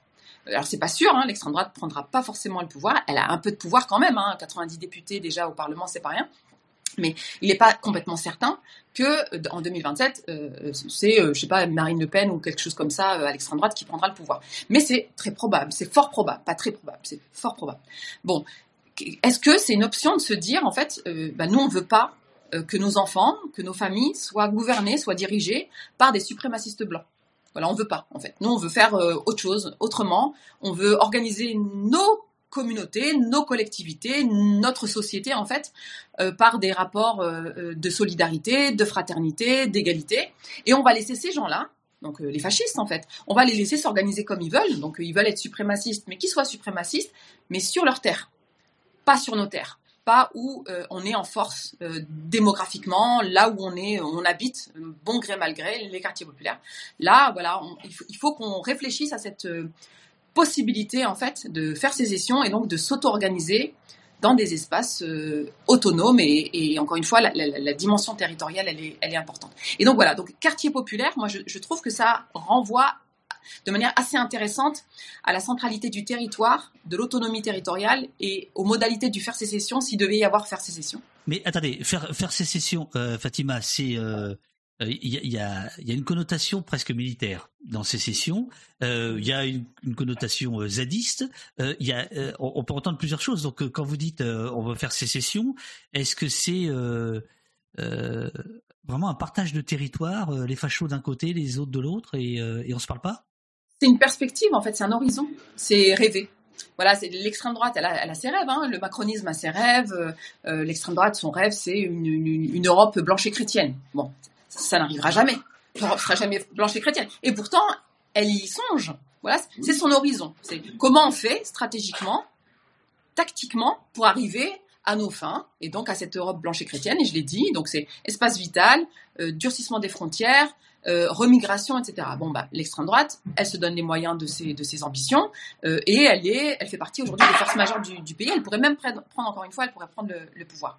Le macronisme aussi a, sa, a, son utopie. On l'a vu sur la, sur la séquence euh, sur les retraites. Je veux dire, tu as 95% des actifs qui disent on veut pas, 90-95% des actifs qui disent on ne veut pas de cette contre-réforme des retraites. On n'en veut pas, en fait. On est prêt à les manifester, on est prêt à se mettre en grève, on n'en veut pas. Et, ben, et pourtant, le macronisme qui a son utopie, qui a ses rêves, considère que le système euh, de retraite tel qu'il existe par répartition, euh, c'est une sorte d'intrus dans, la, dans, la, dans, cette utopie, voilà, libérale, autoritaire, et euh, voilà, et qui passe en force, et qui va jusqu'au bout de, de ses moyens. Dans quelle mesure nous, à gauche, en fait, euh, puisqu'on vit dans une société qui est régie par euh, de plus en plus de violence, euh, d'oppression, par une mise en danger pour une grande partie de la population, parce que la, la population non blanche euh, en France, c'est plusieurs millions de personnes. Je veux dire, il ne s'agit pas juste de, de, de, quelques personnes comme ça qu'il faudrait protéger. C'est une grande, grande partie de la population euh, en France qui est, euh, qui est non blanche et qui est donc est mise en danger par l'extrême droite et qui serait mise en danger l'extrême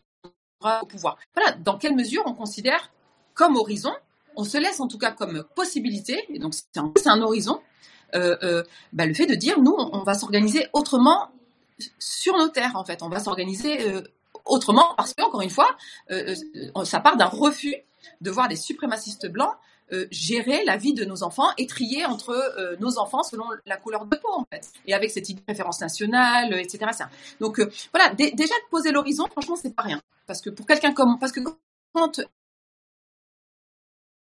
Ah, ça coupe. Euh, ça coupe. Euh, J'espère que oui, voilà, ça, ça a coupé. J'espère que Fatima va pouvoir revenir. Je vois que le chat euh, est déchiré par euh, euh, par ce que ce que ce que vous entendez et je, je lis je lis vos, vos votre dialogue, votre conversation. Moi, je trouve ça je trouve ça très intéressant. Euh, oublions l'adage qui ne dit mot consent. Euh, je, je suis assez étonné par ce qu'on entend là, mais je trouve très intéressant que ce soit que ce soit dit. Je vois euh, je vois que euh, ça provoque des, des réactions dans le dans le dans le chat. Euh, voilà, j'attends que Fatima soit là pour pour lui dire ce que je ce que je pense. Très choquant, désolé, dit Sizibi, absolument. Euh, oui, oui, je, je, pense que c'est dit pour choquer, absolument. Euh, voilà. Euh, c'est la connexion qui a fait sécession. Non, non. C'est la France Insoumise qui a coupé le débit de tous les coups. Ou alors c'est Darmanin qui a dit tiens, si on faisait un test de, on va couper le, euh, on va couper. euh,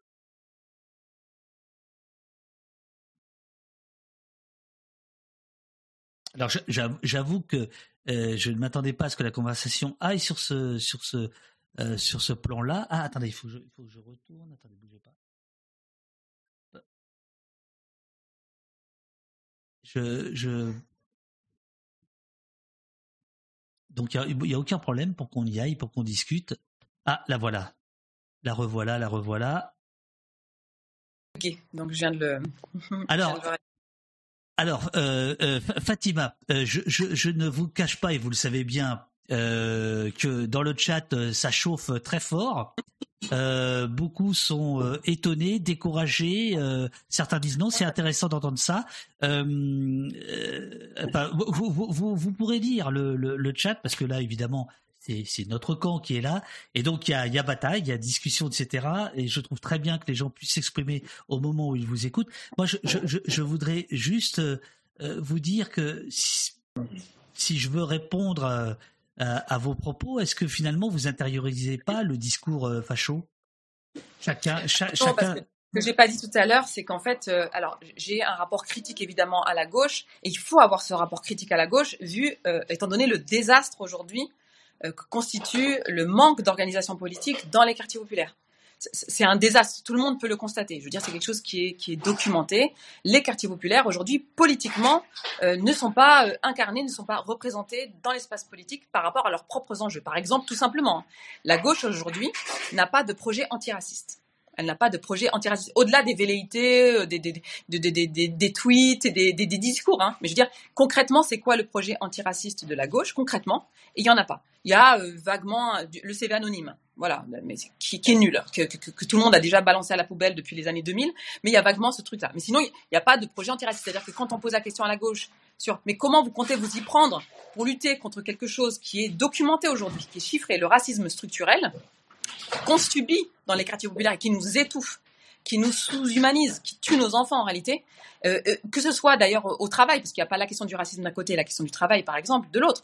C'est le racisme en fait euh, régit aussi le, le, marché du travail et l'accès à l'emploi, etc. Donc que ce soit au travail, à l'école, enfin dans tous les espaces sociaux, c'est- littéralement ce ce qui nous étouffe aujourd'hui. Bon, bah, quand on pose la question très concrète à la gauche, mais alors qu'est-ce que vous comptez faire C'est-à-dire concrètement, dans le cadre d'une campagne, d'un programme, d'un budget, d'un calendrier, il n'y a rien. Je vous mets au défi de trouver quoi que ce soit dans les programmes, euh, par exemple dans les programmes euh, euh, électoraux. C'est-à-dire que même au moment où on fait un programme et où on fait des promesses qu'on qu'on va pas forcément tenir, il y a il y a rien en fait. Voilà. Et, c'est assez remarquable quand on compare avec les projets antiracistes d'autres pays européens. Donc voilà. Donc ça, cette critique-là, il faut la faire. Faut la faire et, et ne serait-ce que pour faire avancer le, le, le, le, la, la oui, question. le en fait. schmilblick, le Voilà, non, mais c'est bien le Ah schmilblick, c'est bien. vieille, vieille, expression. Bon, j'assume l'expression effectivement et, et, et, l'utiliser. Et, donc voilà, c'est dans quelle mesure en fait euh, c'est faire œuvre de, de, de, de rapport de force politique que de- de- d'être critique par rapport à la gauche sur cette question raciale et, et la question coloniale. Donc déjà ça c'est une chose, mais surtout les camarades là dans le chat qui, euh, qui, qui se sentent découragés ou qui trouvent que la critique est trop est trop dure, etc. Sachez camarades que, euh, euh, comme je le disais tout à l'heure, il n'y a pas grand monde qui œuvre autant à l'alliance des luttes, au lien, au rapprochement, au pont que nous. C'est-à-dire que nous, on est même capable, je vais vous dire, de travailler avec des organisations qui ont eu à notre égard des propos islamophobes, des, des, des, des comportements islamophobes, des entraves islamophobes, racistes.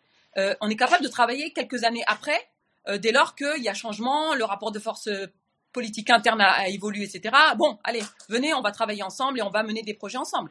Je ne vais pas citer de nom d'organisations écologiques, par exemple. Il y a des organisations qui, défendaient l'alternative végétarienne, mais pas quand c'était nous, parce que nous, on est musulmanes et du coup, bah, c'est plus l'alternative végétarienne, c'est l'islamisme, quoi, grosso modo. Ça, c'était au début en 2016, 2017, 2018. Je vous assure que c'est des organisations avec lesquelles on travaille aujourd'hui. Parce qu'elles ont changé, parce qu'elles ont changé de positionnement, etc. Donc il ne s'agit pas du tout d'in- d'interpeller tel ou tel individu ou d'être comme ça uniquement dans la rancœur. Il s'agit vraiment stratégiquement de, de critiquer pour faire avancer le débat. Et, et je l'ai dit moi tout à l'heure, nous on s'en sortira pas tout seul dans les quartiers populaires. Ce n'est pas possible. Je veux dire, même si je le voulais, c'est même pas euh, logique. ce serait même pas sérieux. Nous, on est obligé de passer par la gauche, on est obligé de passer par les quartiers pavillonnaires, on est obligé de passer par les classes moyennes. C'est une obligation. Mais c'est pas toutes les classes moyennes. Voilà. C'est parmi euh, les classes moyennes, celles qui sont progressistes, celles qui défendent un projet d'émancipation, celles qui donc portent un projet notamment euh, antiraciste. C'est comme ça qu'on pourra euh, ré- réellement ava- avancer. Donc ne désespérez pas, moi je désespère pas du tout. Euh, la preuve c'est que je suis là avec vous, euh, je, je- je bouge, je continue à me lever tous les matins malgré la séquence horrible qu'on est, qu'on est en train de traverser. Je continue à militer, on continue à militer au front de mer, justement parce qu'on y croit. On pense que ça va, que ça va enfin euh, arriver cette, ce- ce- ce- ce- cette centralité de la question euh, raciale et coloniale euh, à gauche, c'est-à-dire la nécessité de lutter contre le, contre le racisme l'heure où il y a une montée de l'extrême droite qui est menaçante, qui est dangereuse pour, pour ces enfants-là, pour nos enfants. Nous, on pense que ça va, que ça va arriver et, et on y travaille. Mais alors, ce que je voulais dire juste tout à l'heure, parce que j'ai commencé avec Alain Badiou et j'ai pas fini en fait ma petite, ma petite anecdote. Moi, je l'entendais en fait il y a quelques années parler de faire sécession euh, sur France Culture. Euh, donc Alain Badiou, euh, le, le- le grand philosophe français euh, le plus connu au monde, tout le monde connaît ses travaux.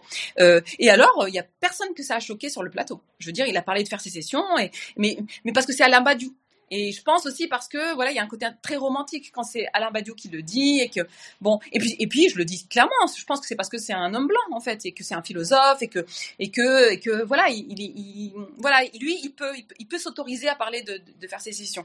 Et, et, et ce qui est assez euh, étonnant, c'est vrai, c'est de, de, constater que ça choque davantage quand euh, il s'agit euh, du- d'une femme arabe, musulmane, qui milite dans les quartiers populaires et qui, elle, a beaucoup plus de raisons de vouloir faire sécession qu'Alain Badiou en réalité.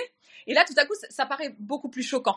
Euh, euh, voilà, parce que voilà, c'est toute une question de, légitimité en fait. Est-ce que euh, moi, je suis légitime, autorisée à aller sur un- une modalité aussi radicale? Oui, moi, je pense que je suis légitime, et je pense qu'on devrait être beaucoup plus nombreux à se sentir légitime, et d'ailleurs pas que dans les quartiers populaires, à dire ce système-là, ce système-là tel qu'il existe aujourd'hui, qui, qui, qui, qui, ne se fonde que sur l'oppression quasiment aujourd'hui, qui tend à détruire tous nos liens de solidarité, de fraternité, ben, ce système-là, oui, on n'en veut pas en fait, et, et, on n'y arrive plus. C'est-à-dire que euh, de, de, continuer à, à, débattre, soi-disant démocratiquement, en son sein, euh, en fait, on voit bien que, c'est complètement verrouillé, que, que ça ne sert plus à grand chose. Et donc, enfin, en tout cas, ça, ça ne sert, voilà, c'est pas complètement foutu, mais euh, on- encore une fois, on se laisse la possibilité. Donc encore une fois, le faire sécession, c'est une option. On se laisse cette possibilité-là, et, comme on est conséquent et comme on fait de la politique, euh, euh, on se contente pas simplement de poser l'horizon, mais du coup, on se pose des questions concrètes. Bah, par exemple, en lien avec la question de la subsistance, on fait comment pour manger si on fait sécession? Le 93, par exemple, c'est trois jours de survie, voilà, pour manger si on fait sécession. Euh, je veux dire, s'il y a une autonomie euh, territoriale départementale. Et donc voilà, donc ça permet de réfléchir, c'est bien. C'est des réflexions sur les questions de subsistance, sur les questions d'autonomie politique, etc., qui sont de toute façon intéressantes pour nous et qui montrent aussi au pouvoir en place que on n'est pas euh, acquis. Voilà, on n'est pas là, il n'y a pas de fatalité en fait à vivre dans ce système-là. On peut tout à fait envisager, si on est suffisamment nombreux et nombreux à, le faire, on peut envisager de, voilà de rester sur nos terres. hein. Il ne s'agit pas de partir, euh, même si beaucoup de parce que c'est ça aussi, il y a beaucoup de gens dans les quartiers populaires qui en ce moment-là veulent partir. hein. C'est vraiment euh, qui, se disent on peut pas nous élever des enfants dans un monde où euh, on fait des, des cagnottes euh, à, plus d'un million d'euros pour, pour, pour un criminel qui a, qui a battu un, gosse euh, comme ça de, de sang-froid et, et à bout portant. Euh, mais voilà, moi ce que je dis c'est non, il faut pas bouger en fait. Non, notre terre, c'est ici. Voilà, cette terre-là, c'est la nôtre. C'est là où vont grandir nos enfants. Mais simplement, voilà, encore une fois, on veut pas euh, euh, euh, que nos enfants soient euh, gouvernés par des suprémacistes blancs. Je, je, je, voudrais juste euh, fermer la, euh, enfin, euh, clore sur cette partie-là qui, est passionnante, à laquelle je m'attendais pas du tout. Mais comme on n'est pas sur BFM, vous avez le temps de dérouler, etc. Et, voilà, et c'est et, c'est bien. Euh, mais je, voudrais juste être bien bien bien bien saisir. Euh, sécession, ça peut être le Rojava, ça peut être le Chiapas, ou ça peut être la Nation of Islam de, de Farrakhan dans les années 80-90. Euh, c'est c'est- il peut y avoir, ou alors il y a peut-être une autre idée, mais euh, vous voyez bien que la perspective n'est pas du tout la même. Oui, absolument. Et c'est pour ça que euh, ça s'inscrit, ça s'ancre euh, dans un projet politique. Je veux dire, euh, alors je disais tout à l'heure, euh, rapidement, pardon de parler du livre, mais qu'en fait, euh, le faire sécession, c'est la conclusion du livre. Mais effectivement, la, ce n'est que la conclusion du livre. Euh, les quatre, cinq chapitres avant, en fait, euh, détaillent justement ce projet politique et montrent qu'en fait, c'est voilà, répond, euh, répondent ces quatre chapitres à votre question. C'est-à-dire, euh, bah, du coup, qu'est-ce qu'on ferait si on faisait sécession Voilà, ce serait que- quel projet politique on mettrait en place? Euh, Pas n'importe lequel. Euh, et d'ailleurs, alors c'est- intéressant. En fait, on était dans l'écriture du livre parce que, alors je, enfin, je, trouve que c'est intéressant. Il y a donc ce, quatrième chapitre, ce dernier chapitre, où alors là, moi, je, je, fais comme l'extrême droite, je rêve. Voilà, je rêve à une utopie, etc. Et donc, et je pose un peu ce qui pourrait être, à mon sens, l'horizon de- alors notamment des populations qui vivent dans les quartiers populaires, mais notre horizon à tous et toutes. Voilà, dans un projet que moi j'estime universel. Voilà, Qu'est- qu'est- qu'est-ce qui nous ferait plaisir en fait? Comment comment nos enfants pourraient grandir euh, heureux? Voilà. Donc euh, le quatrième chapitre, je, me lâche là-dessus en fait. Et alors il y a du coup liberté de circulation, d'installation sans condition. Euh, il y a précisément là-dedans un droit d'accueillir sans condition. Donc c'est du point de vue des quartiers populaires, cette population non blanche qui vient d'Afrique notamment et qui ne sera considérée, ne pourra se sentir comme étant chez elle que dès lors euh, qu'elle pourra accueillir sa famille, euh, ses proches euh, de l'autre côté de la Méditerranée, sans avoir à le justifier par rapport, sans, sans, condition, en lien avec la taille du logement, trois fois le SMIC sur le, le- le- compte bancaire, trois fois le SMIC de l'autre côté de la Méditerranée sur le compte bancaire, des photos, je ne sais pas si vous savez ça, si... euh, mes camarades savent ça, mais aujourd'hui, pour faire venir par exemple son, son, son conjoint marocain pour une femme qui vit ici en France et qui est, qui est française, elle doit justifier euh, de euh, photos, alors pas de photos de mariage comme il y a encore quelques années, mais de photos de la nuit de noces, où elle est en nuisette, etc. C'est, dire le viol d'intimité et dire à quel point, euh, voilà, on n'est pas chez soi si c'est comme ça qu'on doit justifier de faire venir les siens. Sa grand-mère pour parler la langue à son enfant, etc. Et donc il y a ce droit d'accueillir, par exemple, que, je trouve aussi très poétique aussi, mais, mais, mais vraiment qui est de l'ordre de la réparation par rapport au traumatisme euh, qu'ont pu constituer comme ça les frontières euh, entre l'Europe et l'Afrique en, en Méditerranée, mais qui est aussi quelque chose de, de vraiment pour euh, donner à voir un projet internationaliste. Excusez-moi, mais qui, qui, qui demande ces photos? Ah bah les autorités Les autorités. pour apprécier le mariage et donc ah, parce qu'avant il y avait des mariages blancs. Mais les autorités françaises? Bah, bien sûr, les autorités françaises qui veulent s'assurer qu'il ne s'agit pas d'un mariage gris. Et donc, qui disent à ces femmes, et ça, ce sont des, des, gens qui sont au front de mer, hein, des personnes qui sont au front de mer, euh, qui disent à ces femmes, mais, euh, parce qu'avant, c'était euh, le mariage blanc, c'était, il y avait de la manipulation qui était partagée. Mais maintenant, il y a cette idée que peut-être cette femme là qui vient et qui veut faire venir son, son mari du Sénégal ou du Maroc. Mais peut-être que, en fait, elle se fait avoir.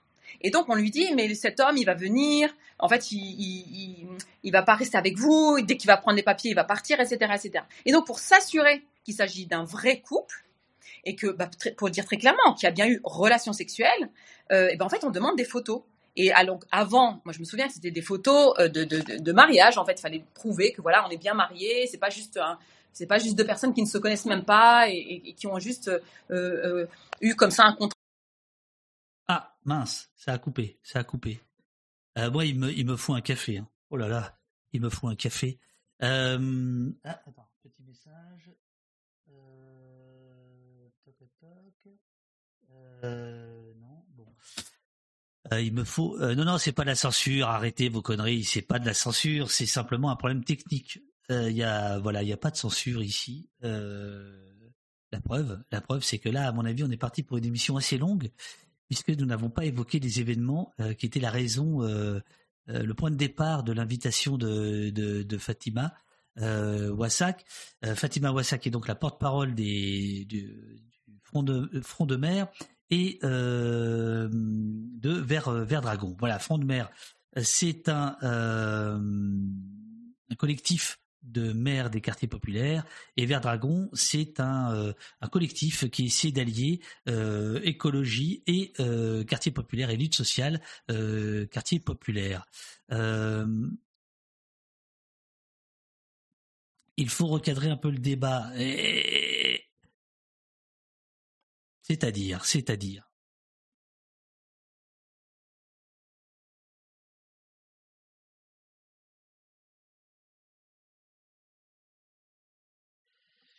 Alors après, euh, effectivement, là je ne suis pas en, mesure euh, par rapport à, quelques, accusations euh, qu'elle a, a pu porter, je ne suis pas en mesure de, contrecarrer. je ne sais pas effectivement comment telle ou telle association locale se serait bagarrée. voilà, je ne prends pas pour argent comptant ce qui est dit, mais je trouve que c'est tout à fait, voilà, c'est tout à fait entendable. Il n'y a pas de, il de souci. Je suis pas sûr qu'elle raconte des bobards euh, zigoto.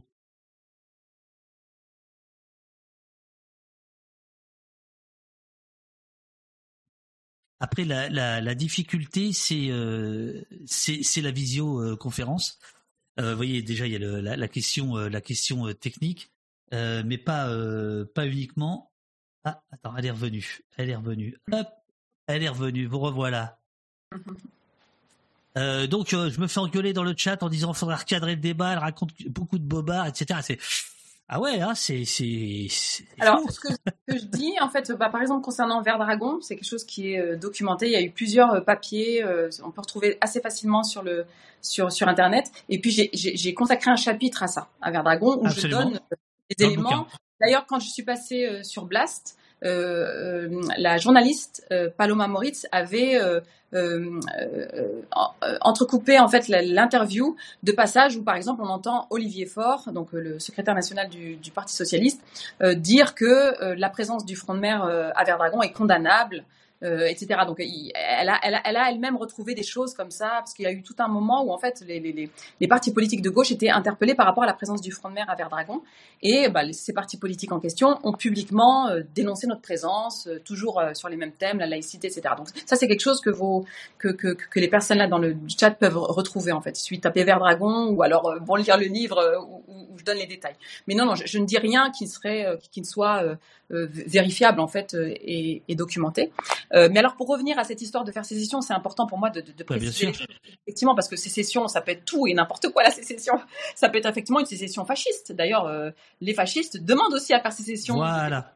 Euh, non blanche, absolument. Bon, vous pensez bien que c'est pas ma, ma position, mais je, je vais développer effectivement et je vais, je vais préciser.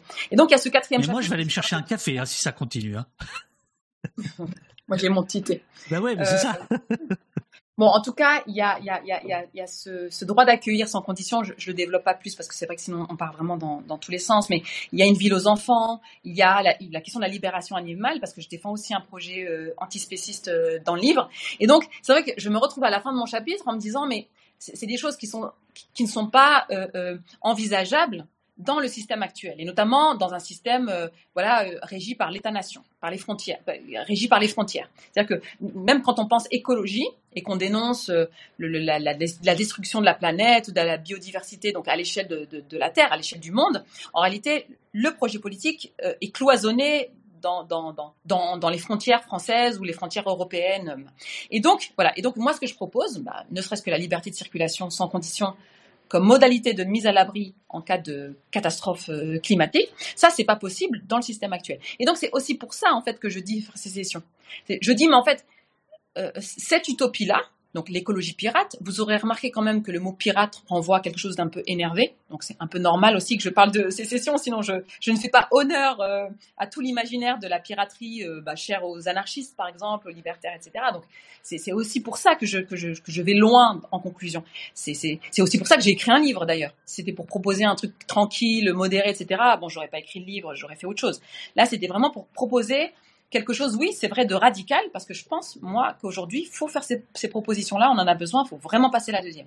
Et donc, c'est vrai qu'à la fin du chapitre, voilà, je, me suis dit, mais en fait, on, sera de toute façon amené à, à faire ces sessions, d'ailleurs, qu'on le veuille ou non, qu'on le veuille ou non, pour euh, donner à voir et, et mettre en œuvre un projet d'émancipation, de libération, d'égale dignité humaine. Je vous dis, ne serait-ce que cette question de la liberté de circulation sans condition, ça, évidemment qu'il va falloir, euh, euh, bah oui, batailler plus que batailler euh, si on si on veut l'obtenir. Moi, pour moi, euh, euh, c'est une question qui est centrale à gauche, la liberté de circuler sans condition. Elle devrait être centrale à gauche. C'est pas le cas aujourd'hui parce qu'il y a, il y a cette il y a cette fatalité des frontières qui existe également à gauche. Voilà, dans quelle mesure, voilà, on peut envisager aussi le faire sécession dans, dans cette optique-là. Donc, vous voyez, le faire sécession, c'est bien la modalité qui permettrait qui permettrait comme horizon, hein, comme horizon, c'est une option, qui permettrait de mettre en œuvre le chapitre 4 que vous allez découvrir si vous lisez le livre. Mais voilà, le chapitre 4 que je vous ai donné dans ces grandes lignes, c'est-à-dire liberté de circuler sans condition, le droit d'accueillir, la libération animale, euh, la société et la ville à hauteur d'enfant, un projet écologiste anticapitaliste, etc. etc. Pour moi, le faire session répond à ça, en fait. Donc, vous voyez, il s'inscrit vraiment dans un projet politique qui est de gauche, qui est progressiste, qui est un projet d'émancipation, encore une fois, et un projet de libération. Voilà pour répondre à, votre question. On, va venir, euh, on va venir euh, aux événements euh, qui étaient la raison pour laquelle je vous avais euh, euh, proposé de, venir. Mais euh, je, voudrais juste revenir sur euh, cette fatalité d'extrême droite euh, que vous semblez euh, intérioriser, c'est-à-dire euh, vous dites elle va, elle va gagner, la- Marine Le Pen va gagner. Il y a euh, un mystère, un argument qui est souvent euh, donné, notamment par les gens de, de gauche, c'est de dire pourquoi les quartiers populaires ne votent pas sur cette question-là du vote, du jeu démocratique, des quartiers populaires, parce que si les quartiers populaires votaient plus, euh, le péril fasciste serait éloigné euh, soudainement, en tout cas dans les, dans les urnes, non? Cette question-là du, du, du vote. Soudainement, je ne sais pas si. le- ce- Bah, ce elle serait mot pas au deuxième soudainement. Il n'y a rien de magique, hein, de toute façon. Non, mais il serait pas au deuxième tour. Oui, mais, le- le- mais vous savez comment Parce qu'en fait, on n'intériorise jamais rien, ni vous ni moi. Je veux dire, on, on- on porte des analyses sur des faits de société, sur des faits Bien sûr. politiques, etc. Donc, voilà. Donc, comme vous, moi, j'analyse les choses. Euh, et comme vous, je sais très bien que quand il y a euh, des taux d'abstention aussi spectaculaires, effectivement, dans les classes populaires, et en particulier celles-là, celles qui vivent dans les quartiers populaires, évidemment qu'il n'y a rien de, de spontané, de magique. C'est pas une donnée comme ça qui tombe du ciel. Je veux dire, eh, c'est le Bien sûr. résultat aussi de ce que je dénonçais tout à l'heure, du fait que y, y, y il y a des entraves en fait à, s'auto-organiser, à avoir du pouvoir politique, à avoir simplement le pouvoir de changer la donne. Que et, et là, c'est pas intérioriser, c'est mettre en perspective ne serait-ce que allez, 50 ans d'immigration postcoloniale en France, 50 ans d'immigration postcoloniale, ou même le droit de vote des étrangers, qui moi je suis de cette génération qui peut témoigner du fait que la gauche a promis le droit de vote des étrangers, mais à chaque élection. Dire, a fait ça toutes les campagnes électorales. Elle n'a pas osé la dernière fois parce que vraiment c'était trop ridicule, mais, mais, mais pendant, pendant des, décennies, il y a eu cette tarte à la crème de droit de vote des étrangers. Bon, alors déjà, ça aurait permis de. C'était un, c'est un, un, un droit, un droit politique le droit de vote des étrangers aux, élections, mais c'était surtout symbolique. C'est surtout se dire à, ces immigrés qu'on avait fait venir comme ça euh, d'Afrique notamment, pour aller au plus profond des mines, pour aller réparer euh, les rails euh, de la SNCF en plein hiver, c'était de leur dire, ben, on ne vous a pas fait venir uniquement pour exploiter votre force de travail, on vous reconnaît dans votre légitimité et dans, dans votre mot à dire. dans la cité. Voilà. Et ça a été, cette promesse, elle a été systématiquement trahie. C'est ça aussi qu'il faut prendre en considération. C'est toutes les promesses faites au nom de la politique et au nom du système électoral, au nom de la gauche, des partis de gauche, c'est toutes ces, notamment, il n'y a pas que la gauche, hein, mais notamment la gauche, c'est toutes ces promesses qui ont été faites et qui n'ont pas été tenues. Vous ne pouvez pas arriver aujourd'hui dans les quartiers populaires en faisant table rase du passé, en faisant comme si, euh, voilà, il y, avait la, politique venait de naître, c'est l'année zéro de la politique. Non, non, il faut prendre en considération, encore une fois, tous les discours qui ont été tenus, toutes les promesses qui ont été euh, qui ont été faites et toutes les trahisons de la gauche, y compris d'ailleurs en considérant les quartiers populaires comme euh, la classe ouvrière les trahisons de la gauche depuis 83. Et donc voilà, on ne peut pas demander à des gens qui ont été systématiquement trahis lorsqu'ils ont, pour le peu qu'ils ont été votés, d'aller euh, continuer à y croire comme ça euh, tranquillement. Moi, je, je, je, je, vote évidemment, mais je ne peux pas aller dire à des gens qui n'y croient plus qu'en fait, si, si, ils ont, ils ont tout intérêt d'y croire. Et en tout cas, je ne peux pas l'argumenter. Je peux pas m'appuyer sur l'histoire pour leur dire vous avez tout intérêt à y aller parce que si vous n'y allez pas, on va tous mourir. Quoi. Donc voilà, donc déjà, il faut, il faut tenter d'expliquer déjà les taux d'abstention plutôt que de simplement Bien sûr pointer du doigt le fait que si on allait voter, on ferait, euh, on, on, ferait tomber le, le, cette, ce danger, ce danger fasciste. Alors moi, je précise bien, je, vous disiez que j'intériorise cette menace fasciste en, voilà, sans y réfléchir et, et, de manière comme ça définitive. Pas du tout. Moi, je vous ai dit que c'était probable, fort probable. J'ai jamais dit que ça allait arriver, et c'est d'ailleurs pour ça que je me lève le matin. C'est pour que ça n'arrive pas. Et je, je, suis sûre que vous y contribuez aussi. Je suis sûre que les camarades qui sont là sur le chat, ils travaillent aussi. Et donc, le fait de pointer du doigt le danger fasciste, c'est aussi une manière de nous, de lutter contre notre résignation, en fait. C'est une manière de nous dire, il faut passer la deuxième, là. Et, il faut la passer d'autant plus qu'on a tendance, dans nos milieux, à, à, à, à, trop peu envisager le danger que, que l'extrême droite peut constituer, notamment pour la population non blanche. Moi, pour moi, ça c'est un vrai gros problème. Je, je, D'ailleurs, je, en 2000, 2022, j'ai participé comme ça à des débats euh, organisés par les organisations climat notamment. Et quand j'arrive, à la veille du, deuxième tour. Et moi, j'arrivais et j'avais des euh, euh, euh, Macron égale Le Pen. Et parfois même, dans le cadre du débat, j'avais Macron c'est pire que Le Pen. Voilà. Et ça, pour moi, ça témoigne de, cette sous-estimation du danger que peut constituer Marine Le Pen et l'extrême droite pour les populations non blanches en France. Voilà. Et, et, et, et c'est inquiétant. Voilà, je peux pas me permettre de me dire non, mais c'est bon, en fait, en France, euh, on se rend bien compte de ce que c'est, l'extrême droite au pouvoir, c'est bon, c'est réglé. Euh, et du coup, Marine Le Pen ne prendra jamais le pouvoir, c'est bon, y compris à gauche. Non, non, moi, parfois, pour vous dire, hein, quand je vais présenter mon livre à certains endroits, il y a des gens qui viennent m'écouter, donc on se dit, bah, c'est déjà situé. Ce sont des gens qui viennent écouter un propos d'une personne qui est quand même définie comme militante antiraciste, un bouquin où on parle de piraterie, etc.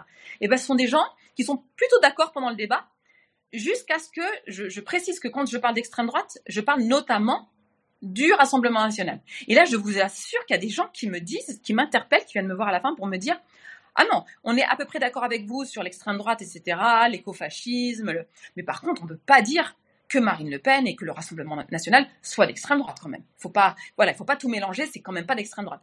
Bon, ben ça c'est de la normalisation et c'est très très très très inquiétant. De, toute façon, même dire Macron c'est pire que Le Pen ou Macron c'est comme Le Pen, c'est déjà de la normalisation et, c'est inquiétant. Donc non, moi je suis obligée, moi je suis euh, une femme euh, non blanche, je suis une militante antiraciste, euh, je suis une mère de famille, je vis dans les quartiers populaires, je vis dans les quartiers populaires. Moi, je peux pas me permettre de me dire ça n'arrivera jamais en fait.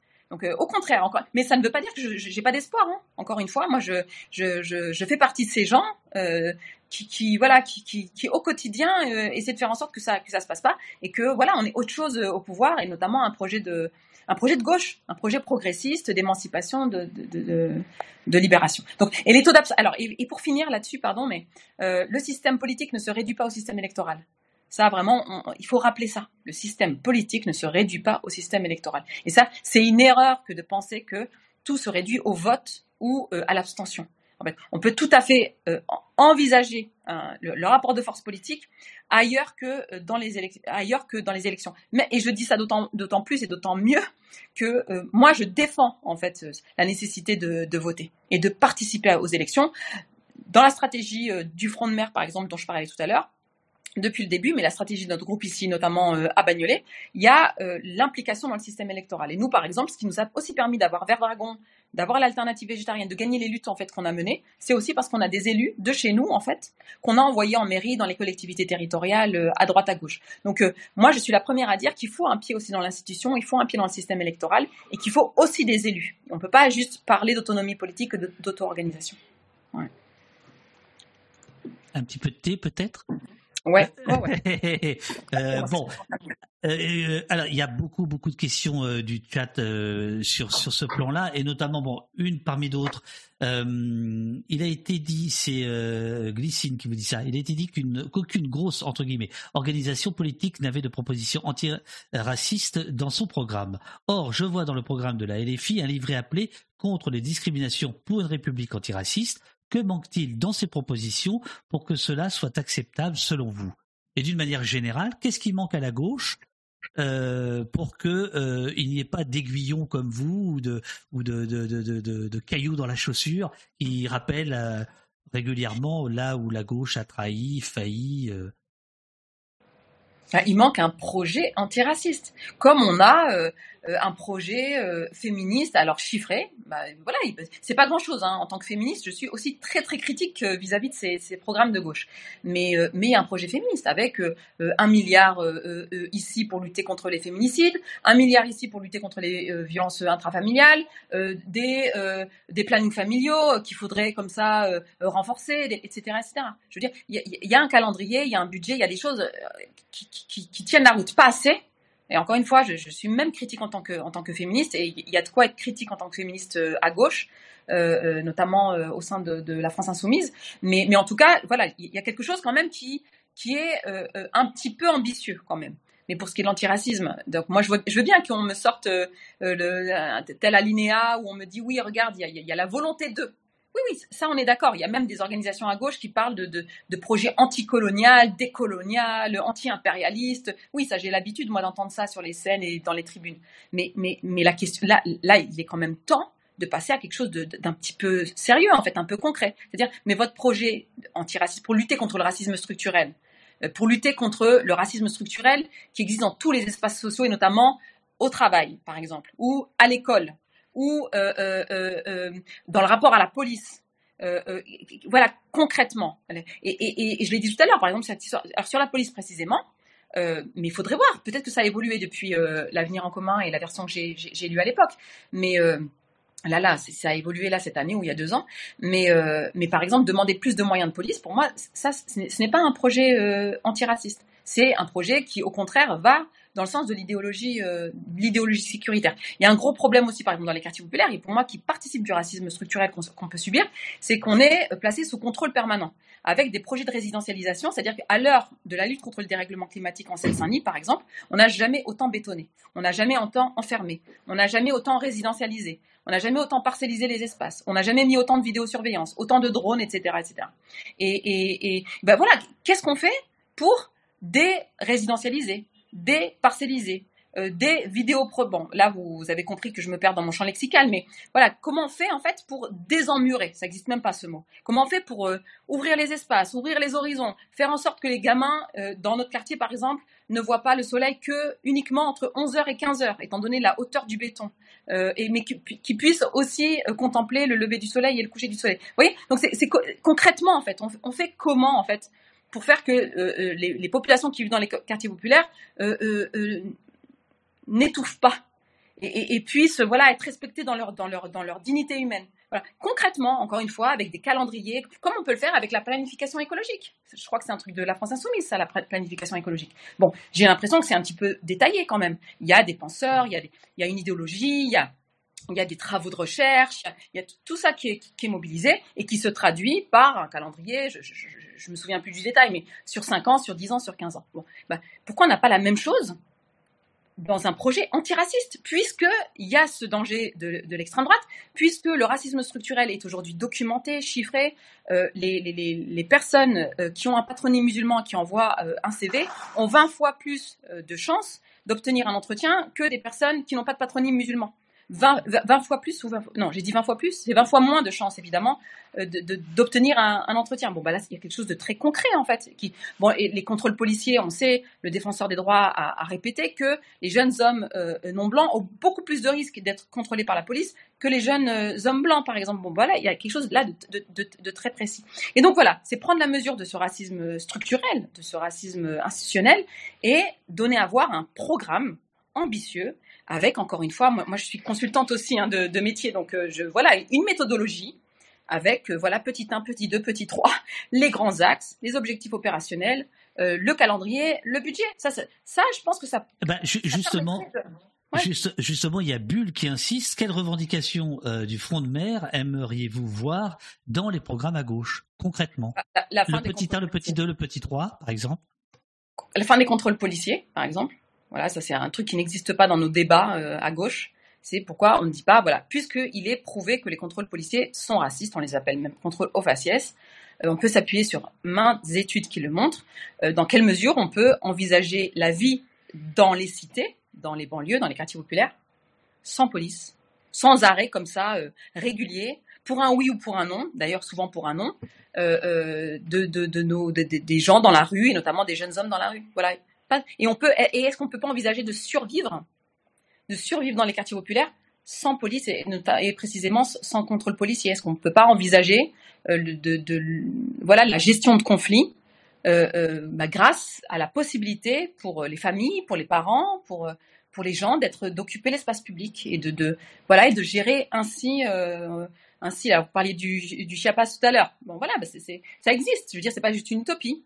Ce sont des systèmes politiques et, sociaux où, on peut euh, survivre comme ça euh, sans cette police là donc euh, voilà bah, ça typiquement moi, je trouve que là alors en soi ça nous déjà ça, nous permettrait de respirer un petit peu. Ça permettra à nos gamins de respirer un petit peu là la fin des, contrôles policiers. Euh, mais c'est surtout que symboliquement, ça serait tellement fort de, de, de, dire enfin que voilà, ce qui participe à nous étouffer dans les quartiers populaires, alors certes, il y a les pollutions, les pollutions atmosphériques, mais dans les politiques d'étouffement, il y a aussi euh, la, présence policière. Et donc voilà, et, moi, face à ça, bah, par exemple, je parle de, liberté de circulation. Je parle de liberté de circulation, euh, peut-être on peut en dire deux mots tout à l'heure, mais entre le- l'Europe et l'Afrique, euh, oui, euh, mais je parle aussi de liberté de circulation au sein des quartiers populaires. Et, d'ailleurs, pas des quartiers populaires vers les centres-villes, vers les quartiers pavillonnaires. C'est comment, en fait, on, on, on donne à voir quelque chose de positif et on fait confiance à la population des quartiers populaires euh, en se disant, euh, c'est pas parce que cette population, elle va être libre, elle ne va pas être sous contrôle permanent, on va pas la considérer comme une classe dangereuse, c'est pas parce qu'elle va être libre, cette population, que ça va être le chaos. Voilà. La liberté, ça peut être quelque chose de très bien, y compris pour des gens comme nous. Donc, euh, donc voilà, vous me demandiez très précisément, fin des contrôles policiers, liberté de circulation sans condition, parce qu'aujourd'hui la gauche ne demande pas de liberté de circulation sans condition.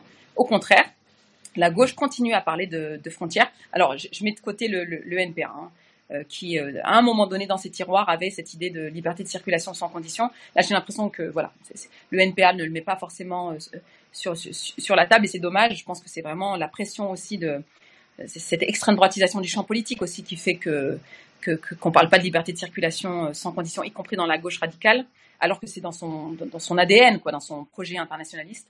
Euh, mais, mais même, dans, même à l'AFI. Pourquoi à l'AFI, il n'y aurait pas ce débat sur la liberté de circuler sans condition? Y compris d'ailleurs, comme je l'ai dit hein, rapidement entre deux virgules, comme modalité de mise à l'abri en cas de catastrophe climatique, puisqu'on sait que les catastrophes climatiques, euh, inondations, sécheresses, euh, méga-feux, bah, ça va avoir lieu notamment au sud de la Méditerranée. Donc euh, voilà, dans quelle mesure à gauche on est capable de dire, mais nous on va pas, on va pas euh, euh, renforcer Frontex, on va pas, on va pas garder cette frontière que constitue la Méditerranée. Au contraire, on va, on va libérer tout ça et on va permettre à ces humains-là, à nos semblables, de venir se mettre à l'abri si besoin. Donc voilà, bah, ça, ça serait un beau débat et qui peut être chiffré du coup, qui peut avec un, calendrier. même moi à mon tout petit niveau, même nous au front de mer à notre tout petit niveau, on arrive à visualiser ce que pourrait être la liberté de circulation sans condition en termes de, calendrier, en, termes de budget parce qu'on n'a pas, de- sous. Mais je veux dire, voilà, est-ce que ces partis politiques qui ont aussi un pied euh, euh, euh, dans, l'Union européenne, au Parlement européen, etc., qui ont accès comme ça aux co- commissions, qui peuvent poser la question en commission par exemple, liberté de circulation comme droit fondamental. Voilà, dans une perspective juridique, ça donnerait quoi? Voilà, ça, ça serait, ça serait intéressant. Voilà, donc là, je, je peux pas plus, euh, plus concrète. Sur la question de la police, puis après on vient au, aux événements depuis depuis une semaine. Il y a énormément de questions euh, dans le chat. Euh, petit message de service à, à, Jess, si tu peux un tout petit peu euh, resserrer les sélections parce que là il y a trop de questions, j'ai pas le temps de les les relire donc euh, voilà et puis éventuellement enlever celles qui ont déjà été euh, qui ont déjà été posées. Elle est incroyable, 1000 idées, 10 000 idées à la minute dit Matt Piwag. voilà, ça brasse dans le chat. les amis, ici le dissensus est de mise, mais on fait ça, on fait ça cool, on fait ça bien. On n'aime pas euh, bannir les gens, voilà. Donc on y va tranquille, s'il vous plaît. Soyez sympa, aidez les modos à pouvoir rester cool euh, avec euh, tous. Sur la question policière. sur la, question policière, il y a des réponses plus courtes peut-être. Sinon, il n'y aura pas assez de réponses, nous dit Sentier Battant. Pas contre. Euh, sur la question policière, euh, vous avez dit tout à l'heure, bon voilà, il y a euh, à gauche des gens qui réclament plus de plus de flics, qui veulent une police de proximité. Là, on parle des quartiers. vous expliquez que vous, vous n'avez jamais rencontré de, de, gens dans les quartiers qui demandaient plus de flics. vous venez de parler de la liberté de, circulation. Quelle est, selon vous, selon le faux de maire, la, nature que devrait revêtir la, la police dans les quartiers? Euh, est-ce qu'elle doit être différente? Est-ce qu'elle doit être euh, abolie, réformée, refondée? Euh, quel, est, quel est le rôle de la police? Je ne parle pas de ce qui s'est passé, je ne parle pas des événements, ni des émeutes, ni du soulèvement, ni de la mort de Naël, mais le quotidien, le tout venant. Hmm. alors, je vais essayer d'être concrète dans ma réponse pour pas être sur quelque chose. Vous êtes concrète, mais vous êtes très longue. Pardon? Ah, je suis concrète, mais trop longue. C'est parce que j'essaie d'être précise dans les, dans les réponses. Et c'est notamment parce que tout à vous disiez, oui, mais faire sécession, si vous ne développez pas, vous ne précisez pas, on pourrait penser que. Non, parce que, parce que, parce que là, c'est, c'est, du, c'était du costaud. Sécession, c'est du costaud. On est d'accord. Ah, bah, la hein police, la police, c'est du costaud aussi, hein. Mais alors, du coup, je, vais partir de quelque chose de très concret. Qui dites-vous? On y va, on vous écoute. Vous savez. Euh, ben, on a eu euh, comme ça un temps, parce qu'on a, on a évidemment des réunions, euh, des, des, réunions un peu d'urgence euh, au sein du front de mer euh, et on a eu un temps comme ça de, réunion hier soir. Et alors, on se posait la question, euh, à un moment donné, de savoir à quel moment euh, la police avait été utile. Alors, les personnes qui étaient là, hier, habitent toutes les quartiers populaires, sont des personnes racisées. À quel moment la police avait été utile? Avait servi à quelque chose en fait? Parce qu'il y a, y a cette, alors moi ce que je considère comme un mythe, hein, une, légende, une légende urbaine, il y a cette idée que oui mais la police quand même, quand elle est bien, elle est bien. Donc quand euh, quand on nous vole notre sac, et eh ben ouais, la police c'est bien. Quand on est violé, et eh ben c'est bien la police. Quand on est frappé, quand on prend des claques par son conjoint, et eh ben la police c'est bien. Quand euh, les enfants sont maltraités, la police c'est bien. Et en fait, on s'est rendu compte. Après, c'est quelques personnes. On était euh, ouais, on n'était pas beaucoup. On était une petite dizaine. C'était le, conseil d'administration du, du front de mer. Euh, mais alors, il y a aucune personne là autour de la table qui a dit à un moment donné, oui, la police a été utile dans ma vie a euh, été utile et, a changé voilà mes, conditions matérielles d'existence, les a améliorées, les a facilitées, etc. Bon, déjà, alors encore une fois, c'est un petit échantillon, mais je veux dire, ça permet aussi euh, euh, de, donner à voir en fait le fait qu'il n'y a pas de, fatalité à, à, considérer qu'il y a une utilité en fait intrinsèque à la police. Voilà. Et, et, la police, elle est considérée comme utile par tout le monde. Ça, je pense que ça permet déjà d'ouvrir un peu le débat et de pas partir tout de suite de cette hypothèse de il y a de bonnes forces euh, de l'ordre, les gardiens de la paix, et il y a de mauvaises forces de l'ordre, les méchants racistes, etc. Ça permet de dire voilà, concrètement, bon, euh, euh, on peut témoigner certains d'entre nous, hein, certains d'entre nous peuvent témoigner de violence, du fait que la police est problématique, euh, mais ne peuvent pas témoigner du fait que la, police est utile. Bon, déjà ça c'est la première chose. Euh, et puis surtout, alors nous en tant que front de mer, parce que là vous me posez la question en tant que front de mer, euh, moi, moi je m'en fous de la police en fait. Moi, de réformer, de refonder la police, moi c'est pas du tout mon sujet en tant que militante du front de mer. Moi mon sujet c'est les enfants. C'est comment on fait pour que les enfants puissent être heureux. Alors, non, mais là, là j'ai du mal à vous suivre parce que la, la, la police est quand même le bras armé de euh, du racisme voilà. structurel. Absolument. Mais vous allez comprendre que, là où okay. je veux en venir. Moi, je suis pas anti-police sur le principe. C'est ça que je veux dire. Moi, je commence pas comme étant anti-police. Mon militantisme, euh, il vient pas de là, en fait. Vous voyez ce que parce que ça, ça, ça peut exister. C'est-à-dire des militants qui sont sur le principe idéologiquement d'abord anti-police. Non, moi, là, je m'exprime en tant que, notamment en tant que porte-parole du Front de Mer. Et mmh. nous, notre entrée, c'est pas la police. Nous, notre entrée, ce sont okay. nos enfants.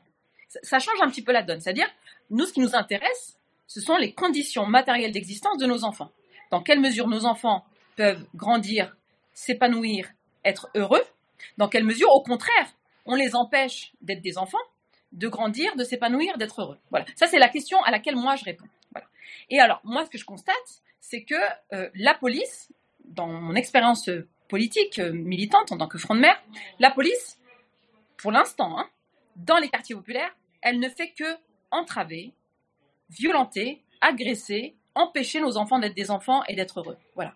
Et, donc, euh, euh, face à ce constat, nous, Front de Mer, on a des solutions. Mais on, essaie de ne pas s'enfermer dans le débat, encore une fois, dans cette fatalité policière. On essaie de dire plutôt qu'à notre sens, pour lutter contre notamment ces violences policières, mais les violences de manière générale, la solution, la seule solution, c'est que nous, parents, nous, familles, nous, adultes, habitants des quartiers populaires, la seule solution, c'est qu'on occupe l'espace public. Alors, nous, nous sommes des mamans, hein. donc c'est le front de mer, c'est des pique-niques végétariens, c'est pas aller saboter des pipelines dans, dans le quartier. C'est des petits pique-niques. Et on sent que ça vous, ça vous, ça vous tricote les pipelines. Hein. Ça fait deux fois que vous dites non, mais... on, fait pas ça, mais là, Freud dirait euh, oh là là, l'envie est forte. Non, non, non. Alors. Alors je déconne, je déconne. Non, mais non, mais après moi je déconne pas. Oui, l'envie est forte, hein, c'est sûr. Et puis par exemple depuis la semaine dernière, euh, oui, évidemment qu'on a envie de casser des murs et mais euh, mais on le fait pas parce qu'on est responsable. Voilà, c'est ce que je peux ajouter dans une petite parenthèse. Mais euh, mais oui, en fait, quand je dis on sabote pas des, pipelines, c'est pour aussi pour dire aux gens qui nous écoutent. En fait, il s'agit pas de grands soirs en fait de, de, révolution dans le quartier. Non, il s'agit juste de, de, bah, par exemple nous au front de mer, on a ce qu'on a beaucoup fait au, début. Ça paraît très anecdotique, hein, mais c'est organiser des pique-niques végétariens en fait sur la dalle, donc sur la dalle de, plusieurs quartiers comme ça de, Bagnolet. Et, et, et, donc c'est pas grand chose. On pourrait dire mais c'est rien du tout tes histoires de pique-nique là, c'est pas sérieux, c'est pas de la vraie politique. Mais, mais pour moi c'est ça la politique. C'est comment en fait on refuse, y compris en tant que femme, en tant que mère, d'être assignée à résidence, d'être comme ça au foyer à s'occuper de ses enfants uniquement à la maison, mais qu'au mais contraire on sorte du foyer pour aller investir l'espace politique qu'est l'espace public et, et, dire nous on veut autre chose dans cet espace politique qu'une idéologie sécuritaire que euh, des barreaux, que des grillages, que de la vidéosurveillance, que de la présence policière. Nous on veut autre chose pour nos enfants que d'être nez à nez avec euh, des armes lourdes, avec encore une fois avec des caméras, avec du contrôle permanent. Nous on veut que nos enfants puissent jouer, on veut qu'ils puissent respirer tranquillement, on veut qu'ils puissent jouer les uns avec les autres d'ailleurs, parce que lutter contre les violences policières, c'est aussi lutter contre les violences interquartiers. Parce qu'évidemment qu'il y a des morts aussi euh, euh, à l'occasion de ces RICS. Et, il y a même peut-être même plus de morts à l'occasion des RICS qu'à l'occasion de, des contrôles euh, des contrôles policiers qui, tournent mal. Et donc voilà. Donc pour moi, c'est pas peut-être, c'est sûr. C'est sûr. J'osais pas le dire, mais évidemment, oui, oui, vous avez raison, c'est sûr. Mais ce que je veux dire, c'est que c'est une autre perspective en fait. C'est plutôt que de se prononcer, d'avoir à se prononcer. Bon, moi je suis abolitionniste, euh, c'est vrai. Mais plutôt que de, dire simplement, moi je, suis pour l'abolition de, l'institution euh, policière, euh, en donnant à voir comme ça des expériences. Et vous, l'avez évoqué vous-même tout à l'heure, le, Chiapas par exemple. Non, moi je préfère dire, en fait, moi en, en tant que militante du front de mer, moi ma question c'est comment nos enfants peuvent grandir libres, heureux dans l'espace public, dehors, et qu'on n'a pas, nous, parents, comme nous le demande en ce moment Macron, à tenir nos enfants à la maison, à les assigner à résidence. Comment faire ça? Eh ben, c'est d'occuper l'espace public. Et tout ce qu'on peut nous occuper comme espace public, c'est moins de place pour euh, le sécuritaire, c'est moins de place pour, pour la police. En réalité, la police, l'idéologie sécuritaire, a besoin que nous, nous soyons isolés les uns des autres et a besoin que nous soyons encore une fois, euh, enfermés à la maison, isolés, etc. Donc, donc, pour moi, la solution, c'est plutôt comme ça qu'il faut la présenter. En fait, en plus, elle est positive, elle permet de, de montrer quels sont les vrais enjeux. Encore une fois, les vrais enjeux, c'est le bonheur de, de, nos enfants. Nous, c'est à ça qu'on œuvre en fait. Non, on n'est pas, c'est pas si radical que ça. Mais, mais, même parler comme ça, ça, ça, paraît, ça, paraît fou en fait. Ça paraît, paraît radical de, de, parler de bonheur et de liberté pour ces enfants-là. Mais nous, c'est ça qu'on veut. Et donc, euh, et, l'expérience montre que plus une communauté, donc une communauté au sens euh, communauté sociale, politique, une communauté investit l'espace public, euh, y est nombreuse, y est en masse, plus elle travaille à avoir une, des agoras, donc la possibilité de se sociabiliser, la possibilité de faire de la politique, d'être en, désaccord, de débattre, parce que là, oui, je n'arrive pas à lire, mais j'imagine que les personnes ne sont pas d'accord avec moi, mais c'est très bien c'est une agora, c'est un espace de, discussion, de, débat. C'est ça qu'on n'a pas dans les quartiers populaires. Or, plus on a ces espaces-là, de débat, de confrontation, de, prise en charge en fait de notre sort. C'est-à-dire, on a quelque chose à dire, on veut être autour de la table, et moins il y a de violences policières, moins il y a de violences interquartiers, moins il y a de, discrimination. Donc voilà. Donc moi, voilà, voilà la réponse que je pourrais euh, euh, donner sur ce débat autour de autour de la police. C'est quels sont les enjeux qui sont euh, qui sont euh, euh, voilà qui sont défendus, quel est l'objectif? Et, et, et, oui, et étant donné les enjeux, étant donné l'objectif, oui, moi je suis pour qu'il n'y ait plus de police, euh, qu'il y ait plus de police dans les quartiers populaires. Dans, dans, dans vos dans vos réunions euh, du front de mer, euh, ce sont donc des, mères de famille qui se, qui se réunissent, euh, qui parlent de, leur quotidien, de leurs difficultés, euh, de leurs espoirs, etc. la question policière, elle, elle, vous êtes obligé de la mettre sur la table ou elle vient d'elle-même? Est-ce que c'est une préoccupation euh, première où la préoccupation première c'est euh, le social, c'est l'économique, c'est l'éducation, ou la question euh, policière sécuritaire arrive tout de suite? Non mais depuis la semaine dernière, on a toutes envie de vomir tous les jours. On pleure tous les jours. Franchement, hein, moi j'assume aussi l'émotion en fait qui, a été la nôtre, la sidération, le choc, le traumatisme en fait qui sont les nôtres depuis depuis la semaine dernière. C'est-à-dire que oui, alors trois jours avant, je vous aurais pas dit ça. Je vous aurais pas dit, ah, on parle beaucoup de violences policières, de crimes policiers, de, la peur qu'on a que, ça arrive à nos propres enfants. Euh, mais depuis la semaine dernière, on ne parle que de ça. Euh, moi, alors moi, je ne sais pas si vous les entendez un petit peu, mais il y a mes enfants qui sont ici. Pardon, du coup, je, je, je me permets de raconter un, un petit peu ma, ma vie, mais c'est vraiment pour illustrer. Euh, ah, c'est pas, c'est pas une bande son. C'est vrai. Euh, mais on voit bien que c'est des enfants. Des enfants. C'est ah. enfants. Je ne les ai pas inventés pour. Euh... mais, voilà. Nous, évidemment, on n'a on a, pas montré les, les images de, de, de, de, la mise à mort de, Naël la semaine dernière. Bien mais, et, et on, on, en discutait euh, hier avec les, les, camarades et en fait, on s'est rendu compte que même si on n'avait pas montré à nos enfants quand même assez petits, parmi eux, il y a des, des enfants de 7 ans, 8 ans, 9 ans, 10 ans, euh, on leur a pas montré euh, ces images qui sont vraiment tellement choquantes. Euh, mais en fait, le jeudi, euh, quand on est par moi quand je suis partie chercher mon, gamin, mais les autres mamans aussi, le jeudi, en fait, ils sont tous revenus avec un mot en bouche, Naël, et avec une description, mais vraiment tellement, tellement précise de la mise à mort. La balle, alors à l'époque c'était la balle dans la tête, ils avaient compris ça, la balle dans la tête, le policier, les deux policiers, le fait qu'un des deux a dit shoot-le, etc. Moi, des, des, gamins de 7 ans, mon fils a 7 ans, qui euh, te raconte quand même cette scène et qui s'identifie parce que alors ils s'habillent pareil. Euh, voilà, nos fils ils s'habillent pareil, ils mettent des, t-shirts, de, de, des maillots de foot, euh, des, des, survêtes, ils ont la même tête, ce sont des, des garçons arabes quoi. Et des garçons noirs, des garçons arabes, des garçons de quartier.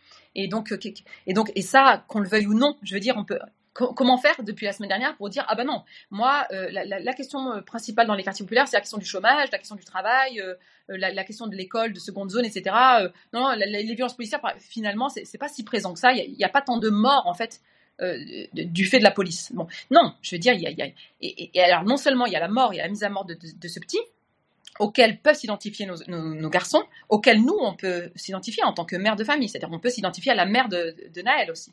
Vous parliez de la tribune tout à l'heure qu'on a publiée dans Libération. C'est pour ça qu'on a tenu, alors on nous a ouvert les colonnes de, de Libé en nous disant, bah, écrivez ce que vous voulez. On a, on a voulu écrire là-dessus. En disant, nous, on comprend la mère de, de Naël, on, on, on, a de l'empathie pour elle, on s'identifie, on s'identifie à elle. Et donc, oui, sur, sur, sur, sur, des crimes comme ça, on est obligé, en fait, évidemment, je, je, d'y songer. Je mets votre, je mets votre tribune euh, euh, à, à l'écran, Ammonia, mère de Naël, et à toutes les mères, vous n'avez rien à vous reprocher, euh, qui était le point de départ de l'invitation d'ailleurs, puisque la mère de, de, de Naël a été conspuée, parodiée, salie, parce qu'elle est lors de, de la marche blanche euh, elle a, elle était juchée sur une moto et que euh, on l'a vu effectivement euh, à la fois bouleversé et puis euh, transposé, transporté pardon par euh, l'événement. Donc euh, voilà, et, des gens se sont permis de la salir. Donc vous prenez euh, sa sa défense pour prendre en fait la défense des maires des quartiers qui sont, on va y venir évidemment, qui sont attaqués. On l'a vu hier euh, hier après-midi à l'Assemblée nationale lors des questions au gouvernement où la question de l'autorité parentale finalement était était la seule qui restait euh, euh, à beaucoup de députés et de ministres pour expliquer euh, les, émeutes. On va, parler de ça, mais voilà, la tribune, elle est là. Je profite de ce petit break pour couper ma caméra et aller chercher deux secondes un café et je vais mettre une pièce dans la machine est-ce que nous commettons ce matin, vous et moi, une erreur à euh, simplifier les choses en disant les quartiers populaires. Je veux dire par là, est-ce qu'on n'essentialiserait pas un tout petit peu la situation? Est-ce que tous les quartiers populaires, ce que vous nous dites, ça vaut pour tous les quartiers populaires ou est-ce qu'il y aurait des bémols et si oui, à mettre entre tel ou tel quartier euh, dans un sens ou dans un autre hein, je, veux dire, mais est-ce que toutes les euh, situations se valent et est-ce que finalement on peut dire les quartiers populaires comme si c'était un tout? J'ai mis. Alors, j'ai mis un saut dans la machine. À tout de suite. Ok. Alors, je, bah, je, je, alors juste avant de répondre à ça, si vous permettez, je, vais juste euh, euh, finir parce que votre question, elle était importante. Est-ce que euh, on ne parle que des violences policières? Est-ce que c'est si central en fait dans notre combat de, de, de, de maman, de mère?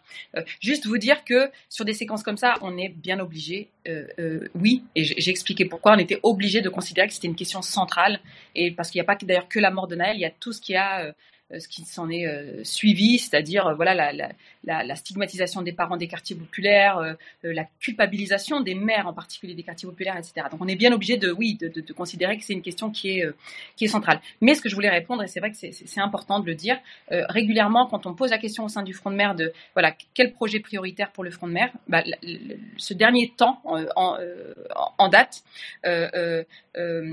c'était à l'occasion des universités d'été 2000, il y a deux ans en fait, euh, un des derniers temps, euh, on avait posé la question à tous nos membres, et en fait la question qui est revenue, c'est la question du validisme. Alors à l'époque, on ne parlait pas de validisme, d'ailleurs au sein du Front de mer, on parlait de handicap. Et donc voilà, et donc pas grand-chose à voir avec les violences policières. Euh, un peu à voir avec la question de classe et la question de la question raciale, mais voilà, c'est la question du handicap et, du validisme. Donc, parce que en fait, euh, voilà, nous, on est, euh, on est confrontés, on est beaucoup en fait parmi nous à avoir un enfant en situation de handicap, et on voit bien comment déjà qu'il y a une sur, sur, surreprésentation d'enfants de l'immigration et des quartiers populaires dans le handicap, on va dire, euh, et, il y a une inégalité de traitement une fois que le diagnostic est fait, il y a une inégalité de traitement par rapport à, à ces enfants-là. Donc voilà, pour répondre à votre question, il n'y a pas que la question des violences policières, et effectivement, la question qui arrive en premier euh, au sein du front de mer comme prioritaire, c'est la question du validisme. Voilà, donc ça c'est intéressant, je trouve euh, effectivement. Concernant les, oui, la maman de, Naël, Monia, il s'agissait de dire oui, effectivement, c'est pas la seule en fait qui est stigmatisée en tant que mère, euh, et d'ailleurs pas que mère des quartiers populaires, les mères en général, les mères en général, on les aime au foyer. D'ailleurs, euh, l'expression consacrée, c'est mère au foyer. Vous n'êtes pas invité à exister dans l'espace euh, politique, dans l'espace public. Et, en fait, je, bah, dans, le texte, on cite notamment, met en perspective par rapport aux folles de la place de Mai. Donc ces mères euh, qui se sont battues en Argentine, à Buenos Aires, pour réclamer vérité, justice, elles aussi, après qu'on a torturé et tué leur, leur fils. leurs enfants et, et, elles aussi on les a traitées de folles et d'ailleurs c'est pour ça qu'elles se sont auto-définies comme folles c'est ah vous nous traitez de folles et d'ailleurs, oui, un, un retournement du, du stigmate. Stigmate. Et, et, mm. d'ailleurs, ce qu'on leur disait, un peu comme la mère de, de Naël, hein, c'est vous n'avez pas honte, vous n'avez pas de pudeur, vous faites le trottoir. Il y a des expressions comme ça autour de, de, du trottoir, en fait. Vous êtes, euh, voilà, vous êtes de mauvaises mères, mais, mais de mauvaises filles aussi. Donc, euh, donc voilà. Donc c'est intéressant de voir, et c'était une manière de dire à Mounia, t'inquiète pas, euh, quoi que tu fasses, quoi que tu dises, à partir du moment où tu demandes vérité, justice, ou, donc tu as des revendications, euh, voilà, pas pour ton fils parce que ton fils est mort, mais pour nos enfants, en fait, on va te faire la guerre et on va considérer que ça va pas. Tu ne seras jamais une bonne mère. Donc voilà, c'est ça qu'on voulait dire. Et enfin, oui, sur cette question de, des quartiers populaires, alors c'est une question qui est super intéressante, super importante, et je vous assure que c'est vrai, c'est euh, ce qu'il y a. Euh, euh, c'était la question en fait sur laquelle on a passé le plus de temps hier soir. On a vraiment fini très très tard sur voilà est-ce que eh, vous savez on est très très bien informé au poste. Hein. on, on, on, sait ce qui se passe on sait ce qui se passe dans vos réunions euh, euh, on est espionné. Euh, mais en tout cas, voilà, on a passé beaucoup de temps parce qu'effectivement, parmi nous, il y a des personnes, euh, alors qui déjà qui n'ont pas grandi, qui n'ont pas été sociabilisées dans ce qu'on peut appeler une banlieue, voilà, la périphérie des grandes métropoles, et qui viennent du, sud, du sud, du sud-est, plutôt dans le milieu rural. Voilà, ces campagnes en déclin, comme comme comme les appelle Benoît Cocard. Et, et en fait, ces personnes-là, donc racisées, euh, nous disait hier, euh, en fait, nous aussi, on a vécu euh, du racisme, nous aussi, on a vécu comme ça de, l'isolement, de, voilà, dans, ces villes-là, donc près de Nice, Toulon, des villes comme ça. et pourtant, voilà, ce ne sont pas des quartiers populaires. Donc voilà, mais on a le même, le même vécu en fait. Une, forme de communauté de destin finalement entre nous, malgré ces différences géographiques. Euh, oui, ça c'est vrai. Euh, une autre personne disait aussi, euh, mais alors il faut arrêter d'homogénéiser quartier populaire. Il y a des riches dans les quartiers populaires, il y a des gens qui sont très très diplômés dans les quartiers populaires, il y a des blancs dans les quartiers populaires, il y a des voilà, il y a, il y a de tout dans les quartiers populaires finalement. Donc et, et, ce- ce- et- et- et c'est un piège parce qu'en fait le pouvoir, l'institution cherche à homogénéiser. En fait, c'est une manière aussi de sous-humaniser. C'est le fait de de- de- de- de- d'être dans le déni co- comme ça par rapport à, à une forme de complexité. C'est une manière de sous-humaniser aussi. Euh, c'est vrai, c'est vrai. Et, et Oui, ça, moi, par je suis exemple, ce, avec ça. par, par exemple, ce distinguo, vous, vous le, c'est pas un reproche, hein, c'est une constatation. vous, vous, vous- vous ne le faites pas. Là, euh, on, on se parle depuis une heure et demie. Euh, vous n'avez pas commencé par là, alors que il me semble que ça pourrait être un truc assez intéressant, euh, y compris euh, pour vous dans votre dans votre lutte, c'est-à-dire de de bien situer les choses. Parce que par exemple hier à l'Assemblée ou tous les jours sur les plateaux télé, on a l'impression que c'est eux et nous, les quartiers et nous, les centres-villes. Enfin, vous voyez ce que je veux dire euh, Et comme si tout ça c'était bloc contre bloc et que tout ça était complètement homogène. Et effectivement, vous avez raison. Je pense que c'est là-dessus que les choses sont, sont appuyées parce que parce que c'est plus simple à vendre finalement. Alors, alors. Ah, ah. Parce que petit, alors petit 1, oui, vous avez raison, et je suis d'accord avec vous, et je vous dis, c'est euh, une des conclusions hier de nos, échanges sur qu'est-ce qu'on entend par quartier populaire. Là-dessus, oui, cette notion de quartier populaire tend à, réduire la complexité objective qui existe euh, euh, sur l'ensemble du territoire, au moins hexagonal. C'est vrai, petit 1, petit 1, c'est vrai. Maintenant, bon déjà sur les plateaux télé, euh, euh, vous, savez, mieux que moi qu'il n'y a pas vraiment la possibilité d'aller déconstruire les catégories euh, qui sont mobilisées. Je veux dire, on on peut pas se permettre de faire. J'en ai en- encore l'expérience, j'en ai eu l'expérience encore ce matin. Je veux dire, on a à peine le temps de, parler, de, donner comme ça quelques arguments un petit peu euh, forts. C'est vraiment pas le lieu de, du propos sociologique en fait, en disant oui, mais attendez, d'abord, je vais d'abord définir les, définir les catégories qu'on mobilise et que cette catégorie n'est pas n'est pas n'est pas pertinente, etc. Bon, petite parenthèse. Mais surtout, euh, si en réalité tout à l'heure j'ai commencé à répondre à cette question de pourquoi mobiliser euh, les quartiers populaires, je vous ai dit l'importance de la terre et du territoire. C'est-à-dire que en fait les catégories ne sont jamais jamais jamais euh, euh, satisfaisantes, jamais. Et voilà que ça saute. Et voilà que ça saute. Chers amis, n'hésitez pas à partager le, le, le live. Euh, je trouve ça absolument euh, passionnant. C'est en partie aussi parce que ça part dans, dans, dans, tous les sens. Tout fait, tout. À mon avis, il y a, y, a, y a un de ses enfants qui veut récupérer la connexion là. Là, il dit Eh oh, ça fait trois heures. Ah, vous revoilà. Ah non, par contre, j'ai pas le son là. Hop, hop, hop, attention. Comment ça se fait? On a perdu le son. Je, je pense que euh, un de vos enfants vous a, vous a enlevé le son. Ah, merde. Le mieux, ce serait de vous reconnecter. Je suis désolé. Je suis désolé. Je suis désolé. Peut-être un jeu, un live exceptionnel, mais c'est tous les jours qu'il y a des lives exceptionnels. Euh, bon alors il y, a- quelques trolls qui sont arrivés. Par troll, je n'entends pas euh, forcément euh, des gens de droite. hein. Les gens de droite ont le droit de, s'exprimer. Je vais reprendre quelques-uns de leurs arguments. Mais vraiment, merci à tous d'être d'être là, d'être aussi nombreux et nombreuses. Euh, c'est une semaine absolument dingue et ils, euh, on se devait d'être d'être au rendez-vous. Allô, est-ce qu'on vous entend là? Oui. Alors est-ce que vous m'entendez? Ouais, c'est bon, c'est bon, Oui, c'est bon. Super. Euh, oui, je, je disais tout à l'heure, en fait, euh, prenons la, la classe ouvrière, par exemple, qui est une catégorie. On voit bien qu'en fait, la, la classe ouvrière ne dit pas la complexité de la classe Ah, là vous avez coupé.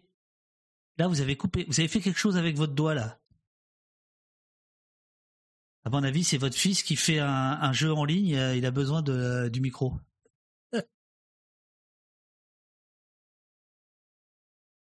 Allô? Non, on vous entend pas. Merde. Toujours pas? Ah si, c'est bon. Ça y est, là c'est bon. Ah, voilà. En fait, c'est quand on m'appelle. Je remarque que quand on m'appelle, le, voilà, le, le- le son est coupé. Ah Euh, bah voilà. de raccrocher. Euh, oui, je disais donc dans la classe ouvrière, euh, voilà une catégorie qui a été très mobilisée, on est d'accord, euh, euh, pendant longtemps en tout cas. Euh, et dans cette catégorie, on voit bien que elle n'est pas si homogène que ça, ne serait-ce qu'en termes de genre, les hommes, les femmes, mais aussi parce que bah, alors la, génération de nos parents, bah, c'était plutôt des ouvriers spécialisés. Il y avait les OS comme on les appelait, il y avait les ouvriers qualifiés, et c'est pas du tout les mêmes conditions matérielles d'existence entre les ouvriers spécialisés, les ouvriers qualifiés. Il y avait des blancs, des non blancs, etc., etc. Et pourtant, on a mobilisé euh, cette, cette catégorie de la classe ouvrière. Pourquoi? Et c'est pour ça que c'est petit 2, du coup. pourquoi je continue à parler de quartier populaire Oh, la consultante. Bah, parce qu'on parce que on fait de la politique et qu'en fait les catégories euh, euh, ne sont pas euh, là uniquement pour décrire une réalité sociologique, une réalité objective. Elles sont là aussi pour nous pour nous permettre de de de de d'entrer dans la bagarre en fait et d'entrer dans le rapport de force politique. Et, et je trouve moi que catégorie euh, quartier populaire, alors certes c'est pas satisfaisant, donc il y a toute la complexité que vous suggérez et, avec laquelle je, suis- d'accord. Mais ça permet de, de- d'exister politiquement. On a besoin d'exister politiquement, comme la classe ouvrière a eu besoin d'exister politiquement, malgré sa complexité, en disant voilà, bah là, voilà, il faut que ça aille vite. Il faut euh, un- imposer un rapport de force. Et le rapport de force, là, à ce moment-là, le, le plus, euh, le plus pertinent, c'est euh, un rapport de force entre travail-capital. Voilà. Et nous, ce qui nous permet de nous, de nous lever le matin et de nous battre, en fait, c'est cette conscience de classe ouvrière. C'est cette, cette conscience de classe-là, en fait. C'est- la plus pertinente pour nous porter, pour nous faire rêver, pour nous permettre d'envisager un, un autre horizon. Et ben, les quartiers populaires, à mon sens, c'est la même chose. C'est-à-dire que c'est pas une catégorie qui est complètement satisfaisante, mais elle est positive déjà. Donc, euh, elle ne réduit pas à la question raciale. Et ça, pour moi, c'est très très important dans un pays comme la France de ne pas s'autodéfinir à travers euh, la couleur de peau. Et en plus, je- pense que de toute façon, ça marcherait même pas, euh, pour plein de raisons que, j'ai un petit peu expliquées dans, mes livres. Mais bon, en tout cas, et que, et surtout, ça permet de mettre la question du territoire et de la terre au centre du débat. Et moi, je pense que c'est notre avenir, ça. C'est-à-dire le, besoin de terre comme un besoin universel, c'est notre avenir au sens où euh, ça peut faire commun. Malgré les, apparences, quartier populaire, en fait, c'est, on, en a, on en a discuté il n'y a pas très longtemps avec Benoît Cocard qui a écrit un bouquin euh, incroyable. Je vous invite à le lire euh, aux éditions La Découverte. Alors, c'est Ceux qui restent, le titre. On va bientôt d'ailleurs euh, avoir une petite vidéo vers Dragon TV parce qu'on avait filmé le- le- le- le- l'entretien entre Benoît Cocard et, et Youssef C'est noté. C'est noté. Et, euh, et- et franchement, alors, et on voyait, et, alors, tout le, propos euh, consistait à, à- à dire le lien, le commun qui pouvait exister entre euh, ce qu'on entend par quartier populaire et les campagnes, euh, et précisément les campagnes en déclin. Parce que Benoît Cocard nous disait quand on dit les campagnes, ça veut rien dire. Il faut préciser campagne en déclin, justement au nom de cette complexité que, que, que, vous évoquiez. Et oui, et- et à mon sens, ce qui peut faire commun, c'est la question du territoire, c'est la question de la terre, c'est ce besoin de terre en fait comme besoin universel. Et l'entrée quartier populaire, elle permet ça. Ce que ne peuvent pas, euh, ce que ne permettent pas ou permettent moins d'autres entrées pour dire en fait euh, les conditions matérielles d'existence de euh, la classe populaire euh, qui vit en périphérie des grandes métropoles, de, euh, de, la classe ouvrière qui est aussi souvent issue d'immigration postcoloniale, qui est aussi en grande partie musulmane, etc.. Moi, je trouve que cette entrée-là, quartier populaire, elle est vraiment puissante. En tout cas, elle, elle peut servir de, de levier politique et stratégique. Voilà pour la. Il y, a, il y a eu un moment euh, dans l'histoire euh, récente où euh, les quartiers populaires ont été salués par Macron lui-même en rappelant que pendant le grand confinement, hein, celui de 2020, euh, s'il n'y avait pas eu euh, la main d'œuvre euh, des quartiers, la France se serait arrêtée. C'est c'est complètement oublié, hein, c'est passé à l'as, mais enfin, ça a été dit à un moment donné. Et je me suis dit, tiens, là, il y a peut-être une ouverture, il y a peut-être un, un coup à jouer. Euh, finalement, ce coup n'a pas été joué. Euh, Qu'est-ce que vous aviez pensé à l'époque euh, que c'était de la pure récup politique, de l'hypocrisie, ou que quand même il y avait une petite brèche qui s'était qui s'était ouverte? Hier, Alors, quand- non, hier, par exemple, Darmanin a eu a eu un moment de de, de, de folie, on pourrait dire. Il a dit, euh, nous sommes nombreux à être issus de l'immigration. Bah, il a dit ça euh, face à un mec du, du RN. Je ne sais pas ce que ça veut dire, je, je, mais il l'a dit, je, je, je, et je, je le garde en mémoire. Qu'est-ce que vous pensez de ces, ces petits moments-là, quoi? Bah, fr- franchement, alors concernant euh, Emmanuel Macron, euh, c'est pas la première fois et il en a régulièrement depuis 2016. Vous Oui, avez remarqué, absolument. De temps en temps, la, la- la colonisation, par exemple, comme crime contre l'humanité. De temps en temps, il sort des trucs. euh, bah là, le- le- le- la mort de Naël comme euh, euh, acte inexcusable, injustifiable. Enfin, il sort des trucs comme ça où on se dit, ah, bah, il, revêt un petit peu son costume un peu à la Trudeau, en fait, en disant, voilà, moi, je suis ultra libéral, je suis sans pitié là-dessus, mais voilà, je suis euh, euh, pour une laïcité plus ouverte, je suis, pour la diversité, les discriminations positives, etc. Il- a ce, petit côté-là. ben, Bon, il revient vite dans le rang, hein, mais, c'est vrai que de temps en temps, il a, des velléités comme ça. Bon, mais alors là, précisément concernant euh, les, applaudissements, dès lors que cette population qui vit dans les quartiers populaires est utile. Euh, en réalité, ça participe d'un logiciel euh, raciste et colonial. D'ailleurs, qui est partagé par l'ensemble de l'échiquier politique, pas simplement par, euh, les macronistes et pas simplement par, la droite, qui consiste en fait à, ne considérer les personnes non blanches en France que dès lors les considérer, les respecter, que dès lors qu'elles sont utiles à quelque chose. Donc, euh, les immigrés qu'on a fait venir d'Afrique pour venir reconstruire la France, on les a applaudis parce que justement, bah, bravo, vous avez reconstruit la France. Voilà, et comme si des gens qui étaient venus pour ça, pour euh, être exploités au fin fond des mines ou, euh, sur, ou, à la SNCF, et d'ailleurs y, être traités de manière inégalitaire, puisque par exemple, il y a eu un procès là de, des Chibani de la SNCF, procès gagné parce qu'ils ont, ils ont eu des revenus bien plus, bien plus faibles, etc. Mais voilà, tout à coup, voilà, on, nous dit à nous que la génération de nos parents, ben voilà, c'était des gens beaucoup bien, mieux parce qu'ils ont été utiles à la France, ils ont permis de reconstruire la France, ou alors avant les tirailleurs. Voilà, les, ces tirailleurs, voilà, des, des, gens nobles, ils sont venus pour pour verser leur sang pour pour, la nation française, pour le voilà. Et, ça, c'est vraiment une tradition coloniale en fait et, raciste qui tend donc à ne à réduire ces personnes-là, cette population-là, à sa stricte force de travail, à sa stricte utilité. Et, et d'ailleurs, c'est ce que prépare Gérald Darmanin à la rentrée avec son projet de loi euh, immigration. Puisqu'il dit, en fait, on va durcir. On va faire de l'immigration choisie. Absolument, comme euh, a pu le faire, a pu le dire Sarkozy en son temps, euh, mais en réalité la gauche a un peu le même logiciel. C'est-à-dire que c'est de dire, par exemple, euh, euh, quand on doit parler de régularisation des sans-papiers à gauche, eh ben on va dire on va régulariser les sans-papiers parce que quand même, regardez, c'est des gens euh, sans lesquels le secteur du bâtiment, le secteur de la restauration, en fait, s'écroulerait. Et donc, on ne, on ne demande pas la régularisation des sans-papiers au nom de l'égale dignité humaine. On demande la régularisation des sans-papiers au nom de l'utilité de cette force de travail pour tel ou tel secteur d'activité. Et, Darmanin dit ça.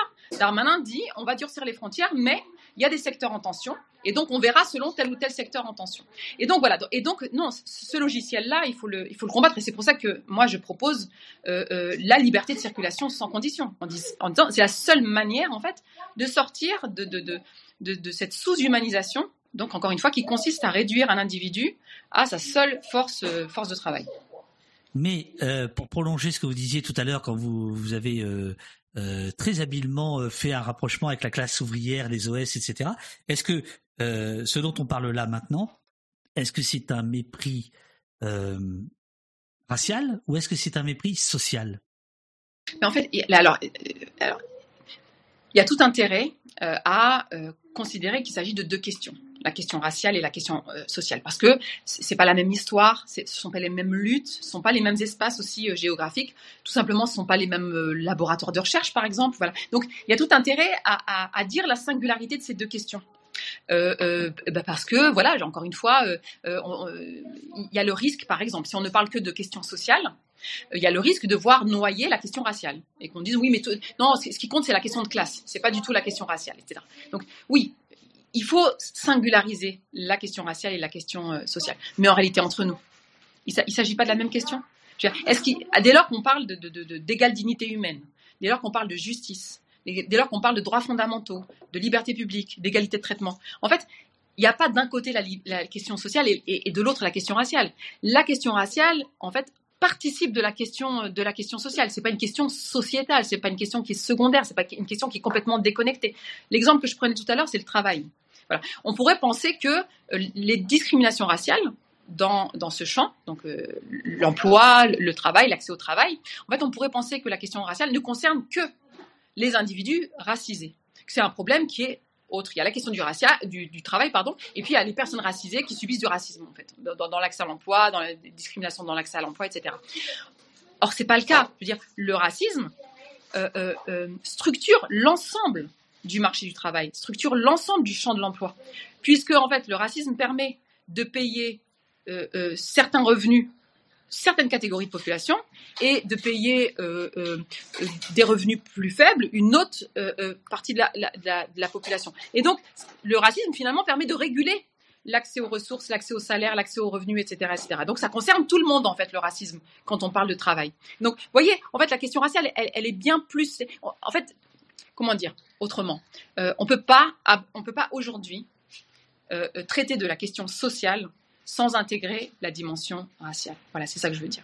Ce sont des questions qui sont complètement, complètement euh, euh, liées. La société française, en, en, euh, par exemple, fonctionne aujourd'hui euh, grâce à une régulation raciste. Voilà, Attention, il y a un de vos enfants qui passe derrière vous. Ben, c'est celui dont je parlais tout à l'heure. Ben oui, mais il faut pas, il faut pas. Pousse-toi, pousse-toi, gamin. non mais il, il est, il est bienvenu, mais c'est pour lui quoi hein, que je dis ça. Oui, bah, Et d'ailleurs, on, essaie de pas montrer les enfants sur les. Bah oui, bah, non, bah non, bah non. Allez, J'arrive. Ah, ouais, je suis, je suis désolé. Eh oui, il a peut-être faim là. Et... Il y a son père. Il y a son père. Il y a son père. Bon bah voilà. Alors euh, voilà. Alors le front de père. Allez hop. Qu'est-ce qu'il fait le père à manger là? Ah bah tiens, ça, ça, c'était une question qu'on posait, qu'on nous posait beaucoup au début. C'est où sont les pères? Vous avez fait un front de mère, où sont les pères? Et euh, non, c'est bah, c'est une question à laquelle on a répondu. Eh ben c'est bien. Les pères sont hors champ. C'est cool. Ouais, surtout, exactement, c'est ce qu'on répondait. Et il s'agit de politique, donc il s'agit pas de faire la vaisselle, donc euh, voilà. Une fois, il s'agit de prendre le micro, donc on prend le micro, on laisse, euh, on laisse le mi- micro à personne d'autre. C'est parfait. C'est parfait. Alors euh, re- re- reprenons et bon ben après après il est déjà euh, il est déjà midi 30. Euh, en fait Fatima je suis en train de me dire il faudrait que j'organise des, des débats publics avec vous. Je pense qu'il y aurait matière à tenir euh, une nuit entière. Si vous êtes d'accord à, la- rentrée. Non non non non non je suis, sérieux parce que parce que ça brasse beaucoup de choses.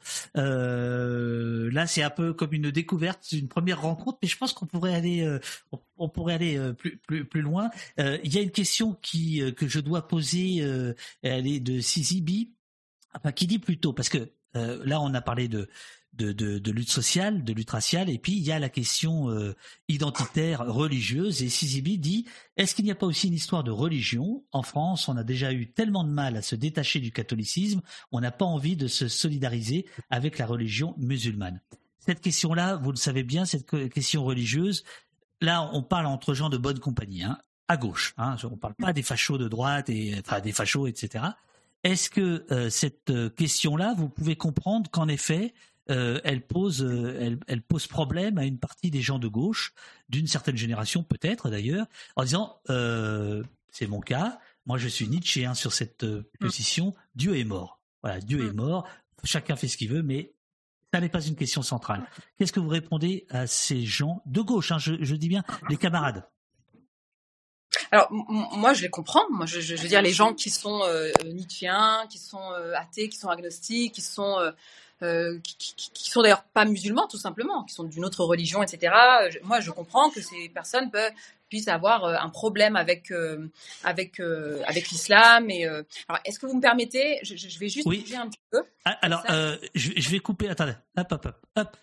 Ah ben voilà, euh, c'est moi le temps, euh, euh, le temps que Fatima puisse se déplacer parce que bah, bah là il y, a la, il, y a, il y a la vie de famille. C'est c'est un live, euh, c'est un live comme on les aime, c'est le bordel. Ça commence dans un taxi de luxe payé par BFM, euh, ça termine dans un dans un loft incroyable à Versailles parce qu'en fait j'ai non je déconne, je déconne, je déconne, non, non, c'est pas vrai, c'est pas vrai, c'est pas vrai, c'est pas vrai. Euh, justement, ça montre que c'est pas un grand endroit puisque il faut bouger la caméra. Voilà, c'est fait. Fatima, on vous entend pas. Là, Ah vous m'entendez pas? Là, c'est bon, ça y est. Taxi de luxe, je connais, bien sûr. Ouais. Ah là là. Alors, on, on y va. Ah, quelle rigolade. C'est cool. Euh, Euh, non, non, cette, cette question oui, religieuse, voilà. elle, est- elle est hyper importante. Moi, je comprends ce débat, euh, ce débat autour de la religion, la spiritualité, du rapport qu'on peut avoir à la religion, du fait que certains, certaines considèrent que la religion c'est l'opium du peuple, que c'est voilà. ça, ça, ça, moi, je comprends complètement ce, ce débat. Mais, mais là, mais là, il s'agit pas de ça là. Il s'agit pas du tout de ça. Je veux dire, on a, on a quand même parce que là, on parle de, de, de, la séquence là euh, euh, qui, qui, a suivi la, la, mort de, Naël la semaine dernière. Mais, mais c'est parce qu'on on- est déjà passé à autre chose. Mais est-ce que vous vous souvenez que quelques jours euh, auparavant, il y avait un débat en France qui saturait l'espace politique et médiatique et qui concernait des abayas? Donc, et là, c'est pas un débat euh, euh, euh, sur la, religion, sur l'islam, sur ce qu'on pense les uns les unes les autres de, du rapport à Dieu, de la métaphysique, la transcendance. Là, il s'agissait de saturer l'espace politique et médiatique sur le problème que pouvait constituer donc cet abaya, mais en réalité les personnes qui, qui la portent.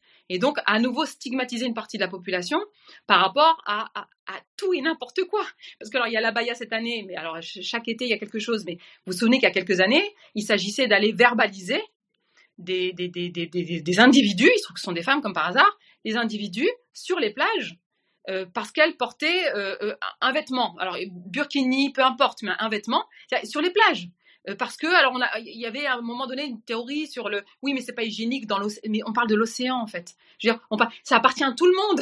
Je veux dire on s'habille comme on peut. Au moins je sais pas fa- face à la mer. Et là non et je veux dire il y a des policiers en uniforme on y revient qui était là et qui venait euh, mesurer le, le, vêtement de, de, de, de, bah, de ces femmes pour dire voilà non ça va pas votre manière de vous habiller ça, ça ne convient pas etc et donc à nouveau des, des- stigmatisations et à nouveau des, discriminations avec ce rappel que voilà les musulmans sont pas d'ici en fait les musulmans sont sont pas normaux il y a toujours un truc bancal avec eux ils posent problème euh, ils, changent notre société ils nous ils nous remplacent hein, ça va ju- jusqu'à l'extrême droite hein. C'est ça le, le, vrai problème moi moi ce qui m'intéresse en tant que militante euh, antiraciste militante féministe aussi, en tant que militante politique tout court, c'est la question des discriminations, des, inégalités de traitement. Pas la question de la spiritualité ou, le débat sur la religion. Moi, il n'y a pas de problème. Moi, avoir avec vous là, euh, euh, si vous, le voulez, un débat sur l'islam, il n'y a aucun souci. Moi je, moi, je suis prête à avoir un débat sur l'islam. Moi, je suis musulmane. Il y a pas et moi, y compris en tant que musulmane, je, je, je, évidemment que j'accepte en fait, je comprends qu'on puisse ne pas euh, avoir la foi ou avoir une autre foi. Il n'y a pas de problème avec ça. Mais encore une fois, ce n'est, pas de ça dont, il s'agit dans l'espace politique et, et médiatique français. Je le disais tout à l'heure quand je parle avec des médias euh, étrangers, mais ils sont, et ça, je, je suis sûre que vous le savez, ils sont choqués de voir la place que prend la stigmatisation des musulmans et surtout des musulmanes en France. Choqués des débats interminables sur le foulard, encore une fois sur la, sur baya, sur les prières de rue, sur le halal, sur le- je veux dire, voilà, qui aujourd'hui, en 2023, peut encore considérer qu'il s'agit d'un débat religieux? Ce n'est pas vrai, ce n'est pas un débat religieux, c'est un débat autour de la discrimination que subissent les musulmans. C'est un débat en réalité autour de l'islamophobie et pas de, l'islam. Mais encore une fois, mais pas de problème. Alors pour moi, c'est mais, mais je, je n'en suis pas victime, donc je dis peut-être une énormité. Euh, pour moi, c'est c'est une façon euh, d'être raciste sans le dire que d'attaquer euh, les musulmans. Mais à l'origine, j'essaie de vous expliquer par- rapidement. Dans les années 80-90, euh, on défendait les copains parce qu'ils étaient arabes, pas parce qu'ils étaient musulmans. Est-ce que vous pouvez comprendre qu'une partie de, de- de- des antiracistes euh, s'arrête là en disant moi je te défends parce que euh, parce que tu es euh, d'une autre couleur et que cette autre couleur fait que ou euh, tu es d'une autre euh, origine, on va dire, voilà, euh, fait que tu es euh, tu es dans la merde. Je vais te défendre pour ça, mais je vais pas te défendre parce que tu as une autre religion, parce que je considère que la religion c'est la sphère privée, c'est ça la la la, la vraie. voilà. Et de répondre à ça, est-ce que euh, est-ce que c'est pas euh, finalement accepter euh, que ce discours raciste soit déguisé euh, dans un discours contre les musulmans, etc. Alors qu'au départ, c'est la haine de l'autre, la haine de l'arabe, c'est tout. Non? Hmm. Alors, si je peux me permettre, euh, David, de, de rectifier un tout petit peu. Allez-y, Euh, rectifiez. Je, je euh, savais que j'allais dans un terrain glissant. Non, Ah, non, si, non, si vous saviez, pour moi. ce que vous dites. Non, non, c'est intéressant et je, je- je- je- je reviendrai dans, dans votre sens. Ouais, vous euh, allez revenir au poste. Je, sens, je sens que vous avez pris un abonnement là. Ouais, ouais, ouais, ouais. Non, mais c'est parce qu'en fait, euh, parce qu'il y a comme ça une une histoire qui nous est racontée où avant euh, étaient euh, stigmatisés, discriminés des Arabes et à un moment donné il y a eu un tournant euh, où en fait, et, pas- alors ça dépend à quel moment on le place, mais souvent on le place à 2001.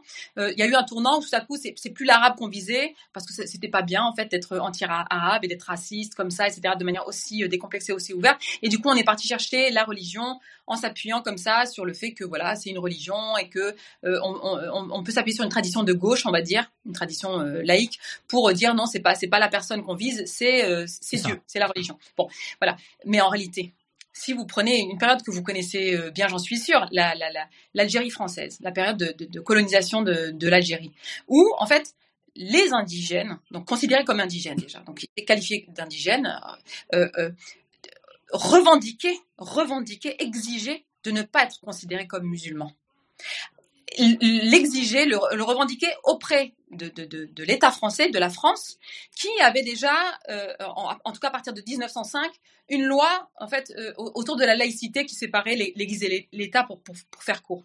Et, et, après 1905, on a des grandes figures algériennes qui demandaient à être traitées euh, euh, dans, le cadre de cette loi 1905, en disant nous on veut pas être traités comme euh, des musulmans, des indigènes musulmans en fait. Nous on veut être traités comme des, évidemment des citoyens, mais surtout on veut pouvoir bénéficier de cette loi 1905. Et c'est l'État français qui a refusé.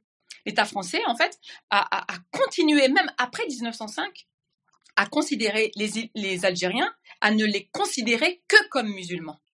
Donc, et ça date pas de 2001 Ça date pas des années euh, des années 80. Ça date. C'est une histoire, ça, d'enfermer ces individus-là qu'on colonise, qu'on sous-humanise, de les enfermer à travers cette étiquette euh, euh, euh, musulman en fait. Vous voyez ce que je veux dire? Donc en fait, donc ça, ça date pas d'hier en fait. Et, et, même, je vais plus loin, c'est qu'il y a eu la volonté de la part de ces indigènes traités comme indigènes de ne pas être considérés comme musulmans. Et c'est l'État français qui a refusé. Donc voilà. Donc déjà remettre un petit peu en perspective euh, historiquement le fait que voilà arabe musulman en réalité c'est beaucoup plus lié que ce qu'on croit depuis beaucoup plus longtemps et qu'en réalité euh, voilà les musulmans en question ne voulaient pas être traités justement en tant que musulmans. Ils voulaient en fait que leur euh, spiritualité, leur foi soit mise de côté, mais ça n'arrangeait pas l'État français qui évidemment s'appuyait euh, euh, en Algérie à l'époque sur la religion justement et sur le, le, quadrillage religieux pour mieux pour mieux dominer. Je referme la parenthèse. Mais sinon, oui, moi je suis d'accord avec vous. Évidemment que l'islamophobie c'est un racisme anti-arabe, on va dire bien bien déguisé. Et d'ailleurs, c'est notamment parce que cette islamophobie, elle est pour grande partie née à gauche qu'elle est si bien déguisée. C'est la gauche, à un moment donné, pas toute la gauche, mais quand même une bonne partie, qui euh, euh, euh, a un rapport colonial à, ces gens-là, en fait, qui depuis peu encore, enfin depuis peu ne sont plus colonisés, mais ça date de pas si longtemps que ça en réalité. Hein. L'Algérie, l'indépendance de l'Algérie, c'est 62. Et donc il y a un rapport comme ça de, mépris de classe aussi vis-à-vis de cette population, un rapport, oui, raciste vis à -vis de cette population, mais qui est de gauche. Et donc quand on est de gauche, c'est pas bien, on peut pas, on peut pas dire qu'on n'aime pas les Arabes, quoi, grosso modo. Et, euh, et, et, oui, et qui tout à coup trouve la possibilité, même parfois, même de manière inconsciente, hein, euh, de, de, passer par euh, par par le rapport aux religions de manière générale et le rapport à l'islam en particulier, pour mieux en fait décomplexer en fait ce, ce, rapport raciste à, la population. Oui, c'est vrai. Maintenant. Euh, moi, je comprends que de votre point de vue à vous, vous disiez ah oui, mais avant c'était plus simple, c'était plus facile, c'était plus évident, on pouvait. Ah Fatima, ne me faites pas dire cette phrase. Euh, c'était mieux avant. Hein. Ah non, hein, moi je. de, protéger. Non, non, de, de, vous disiez en fait, bah, nos copains étaient arabes et du coup, bah, nous, c'était nos copains arabes qu'on défendait et pas euh, nos copains musulmans en fait. Ça, oui, mais en fait, mais moi, je vous assure que je que mon expérience à moi, euh, c'est qu'en fait, on a on a donc l'expérience de l'autre côté en fait. Oui, c'est ce que je vous ai dit. Moi, j'en suis, je n'en suis pas victime. Et eh ben, en fait, euh, non, ça, ça, a toujours été complètement lié. Je veux dire, moi, j'ai, j'ai d'ailleurs été discriminée autant comme arabe, comme musulmane et comme femme aussi. Je veux dire, d'ailleurs, c'est tout, tout l'intérêt de, de, de, cette grille d'analyse qui s'appelle euh, l'intersectionnalité, de prendre en considération en fait euh, toutes ces discriminations, ces représentations euh, euh, négatives, non pas comme un millefeuille, euh, euh, mais comme comme comme vraiment une, comme un tout en fait. Bon, pour, pour le faire simple, euh, je suis discriminée dans l'accès à l'emploi. Je m'appelle Fatima Wassak. Je suis discriminée dans l'accès à l'emploi. Ben, je vais pas être discriminée une fois parce que je suis une femme, je ressors du bureau. Je vais être discriminée parce que je suis arabe, je ressors du bureau. Je suis discriminée parce que je suis musulmane et je ressors du bureau. Évidemment qu'il y a des représentations qui prennent en considération l'ensemble de ces bah, ce qu'on appelle des critères discriminatoires pour faire que bah, je n'ai pas accès à, l'emploi en question. Et donc voilà. Voilà, aujourd'hui, en fait, le, fait d'être musulman, musulmane, participe de la discrimination raciale euh, que l'on subit. Et le meilleur exemple, je finis par ça, euh, euh, c'est la manière de, chiffrer les discriminations dans l'accès à l'emploi, notamment les discriminations raciales dans l'accès à l'emploi. Vous le savez, c'est pas par rapport à la couleur de peau, c'est pas par rapport au fait d'être arabe ou d'être noir ou d'être qu'on mesure ça, qu'on fait ce testing. C'est par rapport au patronyme.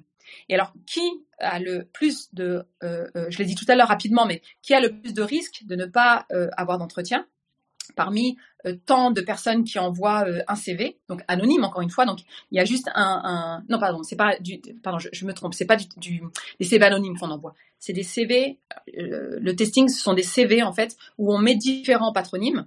Donc Bernadette Chirac, Fatima Wassak, David Dufresne, etc. Et on envoie tout ça et on attend les retours en fait. Et alors là où on a le moins de retours, eh ben, c'est pour le patronyme, euh, déjà c'est pour les hommes, donc ça c'est intéressant. L'intersectionnalité, ça montre en fait que c'est beaucoup plus complexe euh, que simplement dire, euh, alors parmi les gens les plus discriminés, il va y avoir les noirs et les arabes, et alors parmi les noirs et les arabes, ça va être les femmes. Non, l'intersectionnalité montre, en tout cas sur la question de l'emploi par exemple, que c'est plus complexe puisque ce sont les hommes qui ont un patronyme musulman, parce qu'un patronyme non blanc, un patronyme arabe, ça veut rien dire. C'est musulman. D'ailleurs, par exemple, les hommes noirs qui ont un patronyme euh, euh, qui ne dit pas le, le, fait qu'ils sont noirs ont plus de chances de voir, de se voir accorder un entretien qu'un homme qui est blanc et qui va avoir un patronyme musulman. alors, chance d'avoir un entretien. Mais évidemment, pour la personne noire, ça se rejoue au moment de l'entretien. C'est-à-dire où là, on voit, en fait, le, patronyme, c'est euh, Gérard, euh, Gérald Darmanin, et on voit la personne arriver, et on voit que c'est une personne noire, et donc oui, évidemment que la personne va être, va subir des discriminations, euh, des discriminations raciales. Mais ce que je veux dire, c'est que oui, c'est le patronyme musulman qui dit la race, en fait. C'est le fait de s'appeler Mohamed ceci cela qui, va faire qu'on va être discriminé dans l'accès à l'emploi, par exemple, donc, et, dans l'accès à l'entretien d'embauche. Donc si je comprends bien, c'est Bernadette ou moi, qui... c'est Bernadette qui a eu le boulot en fait. Entre Bernadette Chirac, Fatima ah, Wassak et moi-même, qui a eu le travail alors? Alors, euh, euh, sur, sur, sur, ces résultats, euh, donc il y, a des résultats très très réguliers qui sont qui sont qui sont donnés. évidemment, celui qui a le plus de chances de se voir accorder un entretien, c'est la personne qui a un patronyme qui a, qui montre que c'est un homme un homme blanc. Euh, les femmes blanches un peu moins, les femmes euh, non blanches, euh, donc qui ont un patronyme musulman, vont avoir un peu moins de retour que évidemment les hommes, les hommes blancs et, et, même les femmes, les femmes, les femmes blanches. Et loin derrière, on a les hommes, les hommes non blancs. C'est ça la réalité de, de, du CV envoyé, en fait, et du retour du CV, du CV envoyé. C'est pour ça que il y a une complexité. Je, je, je, le chat est comme moi. Il y a un truc qu'il n'a pas saisi. Vous avez parlé de patronyme musulman et non pas de patronyme arabe. Qu'est-ce que vous vouliez dire? Bah, patronyme musulman au sens bah, patronyme musulman, c'est par exemple euh, Mohamed, euh, Mohamed par exemple. Mohamed euh, il ne dit pas ce patronyme si la personne est blanche, noire, arabe. il ne dit que l'islamité de, la personne, en tout cas à travers son nom. Après, la personne n'est pas forcément musulmane, mais en tout cas, elle a un nom musulman. À la perception, vous voulez dire? Oui, oui, on, le perçoit tel que, d'accord, ok. La réception, c'est-à-dire que quand on voit tout ce qu'on peut comprendre à Fatima Wassak, c'est qu'on a affaire à une personne musulmane. Le prénom est musulman, euh, Fatima. Mais par exemple, il peut y avoir une personne euh, arabe ou une personne, euh, une personne noire, par exemple, qui en France demande un, entretien. elle peut être discriminée évidemment racialement, mais si elle s'appelle le euh, je sais pas moi, euh, Françoise, euh, Françoise Laborde. Je, bon, pardon, je, je, C'est une journaliste, ça, non? Ouais, c'est une journaliste. Bon, en plus, qui est pas vraiment euh, une, une, une amie, une camarade là en l'occurrence, mais c'est pas grave. Françoise Laborde. Si elle envoie ce CV, on, on, ne lira pas en fait le groupe racial, la race, vous voyez, à travers le, le, patronyme, parce qu'elle n'est pas, elle n'est pas musulmane. Voilà, elle, elle, fait partie de cette immigration africaine, mais qui n'est pas musulmane. Donc c'est ça que je veux dire, c'est que en tout cas sur le testing, dans l'accès à l'emploi et, en considérant les discriminations dans l'accès à l'emploi, c'est l'islamité en fait du CV qui va faire euh, pour, pour, pour, pour, le plus important que vous allez être discriminé ou pas. Et il vous reste combien de temps? Vous avez encore un peu combien de temps là? Dites-moi, vous avez faim, vous avez des rendez-vous, il y a des enfants qui attendent. Non, je, vous dis, les enfants sont à côté avec, euh, avec papa, donc ça va. Ça va. Ah euh, euh, donc, je, termine cette petite parenthèse et après, euh, on, aborde les, événements et, votre point de vue, votre regard sur les événements. Il y a Dost qui vous pose la question. J'ai une question pour Madame, Madame Wassak. En tant que petit bourgeois blanc, entre guillemets, euh, quels pourraient être nos axes concrets d'action dans une optique de soutien et de solidarité envers les quartiers populaires? C'est peut-être bête comme question, ça c'est Dost. Et euh, il y avait un autre euh, point qui était euh, de nostalgie qui disait vous parlez de la réunion des membres du Front de mer qui rassemble une dizaine de personnes racisées. Y a-t-il des personnes non racisées dans cette formation? Bon, bah alors je vais répondre tout de suite par, cette question-là. Oui, oui, il y a des personnes qui n'étaient, sont pas racisées, qui étaient là hier. C'est pour ça que je dis en majorité, en grande partie racisées, en grande partie habitant les quartiers populaires. Mais le Front de Mer, euh, en réalité, depuis le début, euh, c'est une organisation euh, où, le, le, sujet politique, même, alors moi je me permets même de dire le sujet révolutionnaire, ce sont les maires. Et donc on dit, voilà, on, le dit même dans notre manière de nous définir, dans le nom de notre organisation, Front de mer. Voilà, en plus avec un petit truc un peu poétique autour du Front de mer, MER. Euh, mais en réalité, il y a même un moment donné en- entre 2016 et 2018, euh, il y avait une majorité de non-mères au sein du, front de mer. Il y avait beaucoup de femmes qui n'avaient pas d'enfants euh, biologiques, il y avait euh, des pères, il y avait des hommes qui n'avaient pas d'enfants, etc. Et donc, il y avait des tantes, il y avait, des personnes qui étaient là parce qu'elles étaient profs, des personnes qui étaient là parce qu'elles étaient CPE, etc.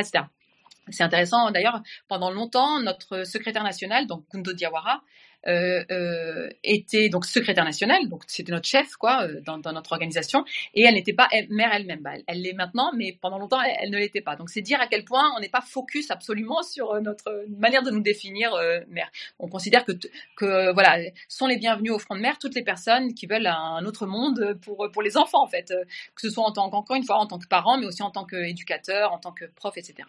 Euh, et alors sur la question des blancs non blancs blanche non blanche ben, et ben en fait oui nous on n'a jamais dit en fait que euh, ne pouvaient adhérer au front de mer uniquement euh, les personnes euh, racisées ou les personnes habitant les quartiers populaires. Jamais au contraire. On a toujours dit que c'est une organisation qui a une vocation universelle.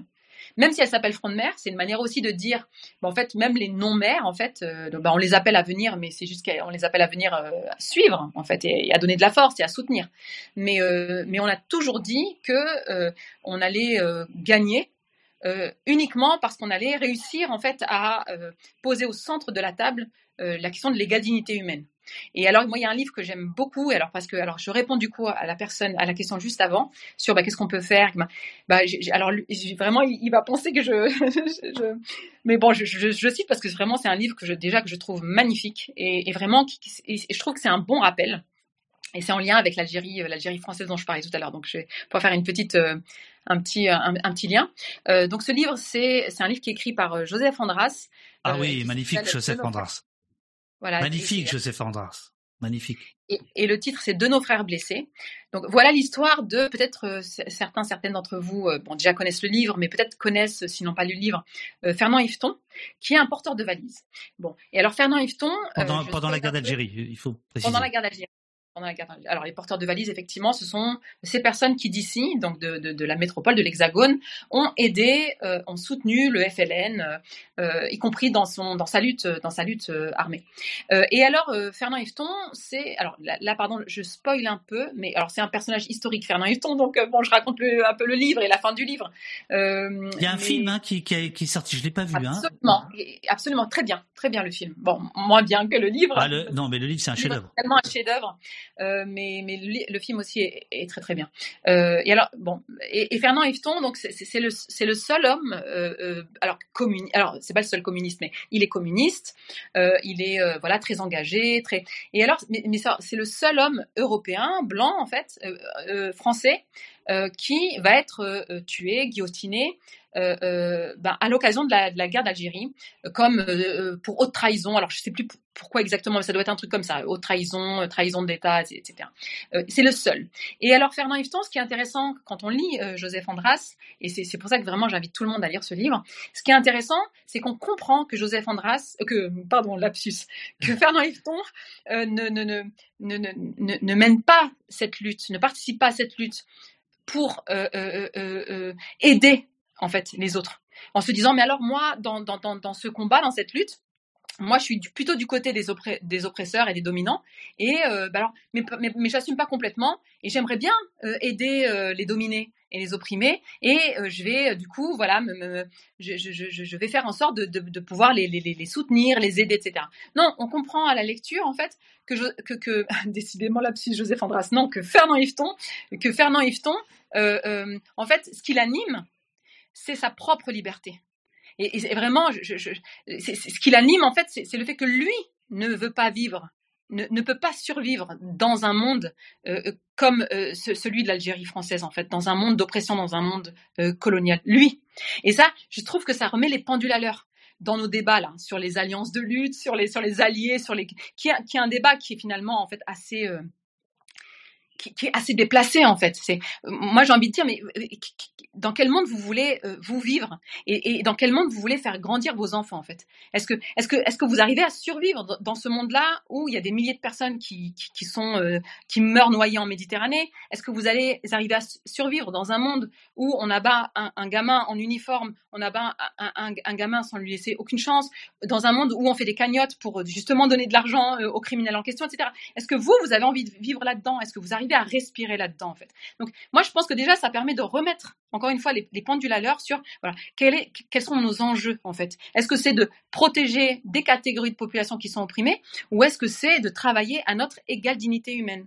Et quand il y a des jeunes qui meurent, des, gosses qui meurent en Méditerranée ou qui meurent euh, d'une balle dans le thorax, en fait c'est notre, c'est comme si c'était nos propres enfants, c'est comme si voilà ça ça, atteint notre propre dignité et notre propre liberté.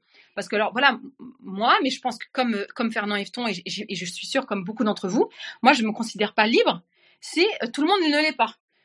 Sur cette histoire, pour revenir à cette histoire de liberté de circuler, moi, si je peux circuler sans entrave, euh, euh, ok, je peux circuler sans entrave, mais je ne peux pas circuler librement. Ce n'est pas une liberté parce que tout le monde ne peut pas circuler librement. Donc voilà. Donc je, trouve que ce livre, de, Joseph Andras, de, nos frères blessés, il rappelle ça. En fait, c'est un bon rappel de ça. Et ça permet encore une fois de remettre au centre de nos discussions, de, nos débats, notre projet politique. Quel projet politique on défend? À quelle société on aspire? Et mettre au centre de tout ça l'égale dignité humaine. Euh, petit, euh, petite précision, le livre de Joseph Andras est sorti en 2016. Il avait reçu le prix Goncourt des lycéens qu'il a refusé. Euh, ce, bon, ce bon Joseph ne veut pas apparaître. J'ai essayé de l'inviter plusieurs fois au poste, mais il ne veut pas apparaître dans aucune émission, etc. Il considère que c'est son œuvre qui parle, qui parle pour lui. Fun fact, pour l'embêter et lui rendre hommage, j'ai donné son nom de famille Andras à un flic dans un de mes romans dernière sommation, c'est juste pour dire où est-ce que, juste pour le provoquer. Un mec des, mais ça n'a pas marché. Euh, voilà. Et, et le travail de, de Joseph Andras euh, est quand même beaucoup basé, il faut le rappeler, sur le travail de l'historien Jean-Luc Kennedy, celui-là même qui avait qui rend hommage. Euh, qui, qui rend hommage évidemment et voilà. Et, Jean-Luc Edodi, c'est celui à qui on doit euh, les révélations fracassantes dans les années 90 euh, de la police de Papon le 17 octobre 61. Tout ça est lié. Maintenant, après ce tour de chauffe de trois heures, on commence l'interview. non, non, on va, on va, on va allez, on, reste quelques minutes euh, sur sur. oui, pardon, je réponds à la question. Il y a une question qui m'est posée dans le chat qui est très Attends, je peux juste aller chercher mon chargeur. Je vais juste. Allez-y, chargez votre euh, chargeur. Hop. Euh, question du chat extrêmement importante en ce qui me concerne. Dieu est mort, mais Elvis est vivant. Bien entendu. Euh, mais comment on peut poser une question comme ça? C'est la première fois que je vois une question stupide dans le chat. Bien sûr que Elvis est vivant, comme Chuck D. Enfin, Chuck D est toujours vivant, tu me diras. Euh, voilà. Non, non, mais hey, pas dans le chat à mettre des questions à la con là comme ça, alors qu'on est dans un live absolument. Euh, euh, oui, c'est le moment de prendre mon café. C'est vrai que j'aurais dû en profiter. et Kurt, Kurt, il est vivant, bien sûr. Pierre B31 qui est dans le chat. il fait partie de l'Observatoire des violences policières à Toulouse et nous sommes en train de monter un live pour le 10 juillet j'en peux plus, mais quand est-ce qu'on va arrêter au poste Parce que j'en peux plus. Le 10 juillet, sur euh, le rapport de la Ligue des droits de l'homme sur Sainte-Soline. Ah non, Bowie, j'en ai rien à faire. Hein. Mais Kurt, il est toujours là, bien sûr. Alors, hop, non, on va pas commencer sur la musique, les amis. on va pas commencer. En plus, hey, David Bowie, je suis désolé, mais euh, politiquement, euh, pas clair clair, hein, le garçon. Hein. Pas clair clair. Bon, bref, passons. Elvis non plus, tu me diras. bon, bref. Alors, euh, Fatima, nous vous retrouvons donc avec, euh, nous en sommes à la troisième batterie. Euh, c'est un live qui, vous, ça va, vous, vous n'êtes pas déchargé, hein, mais les, batteries, vous, ça va. alors,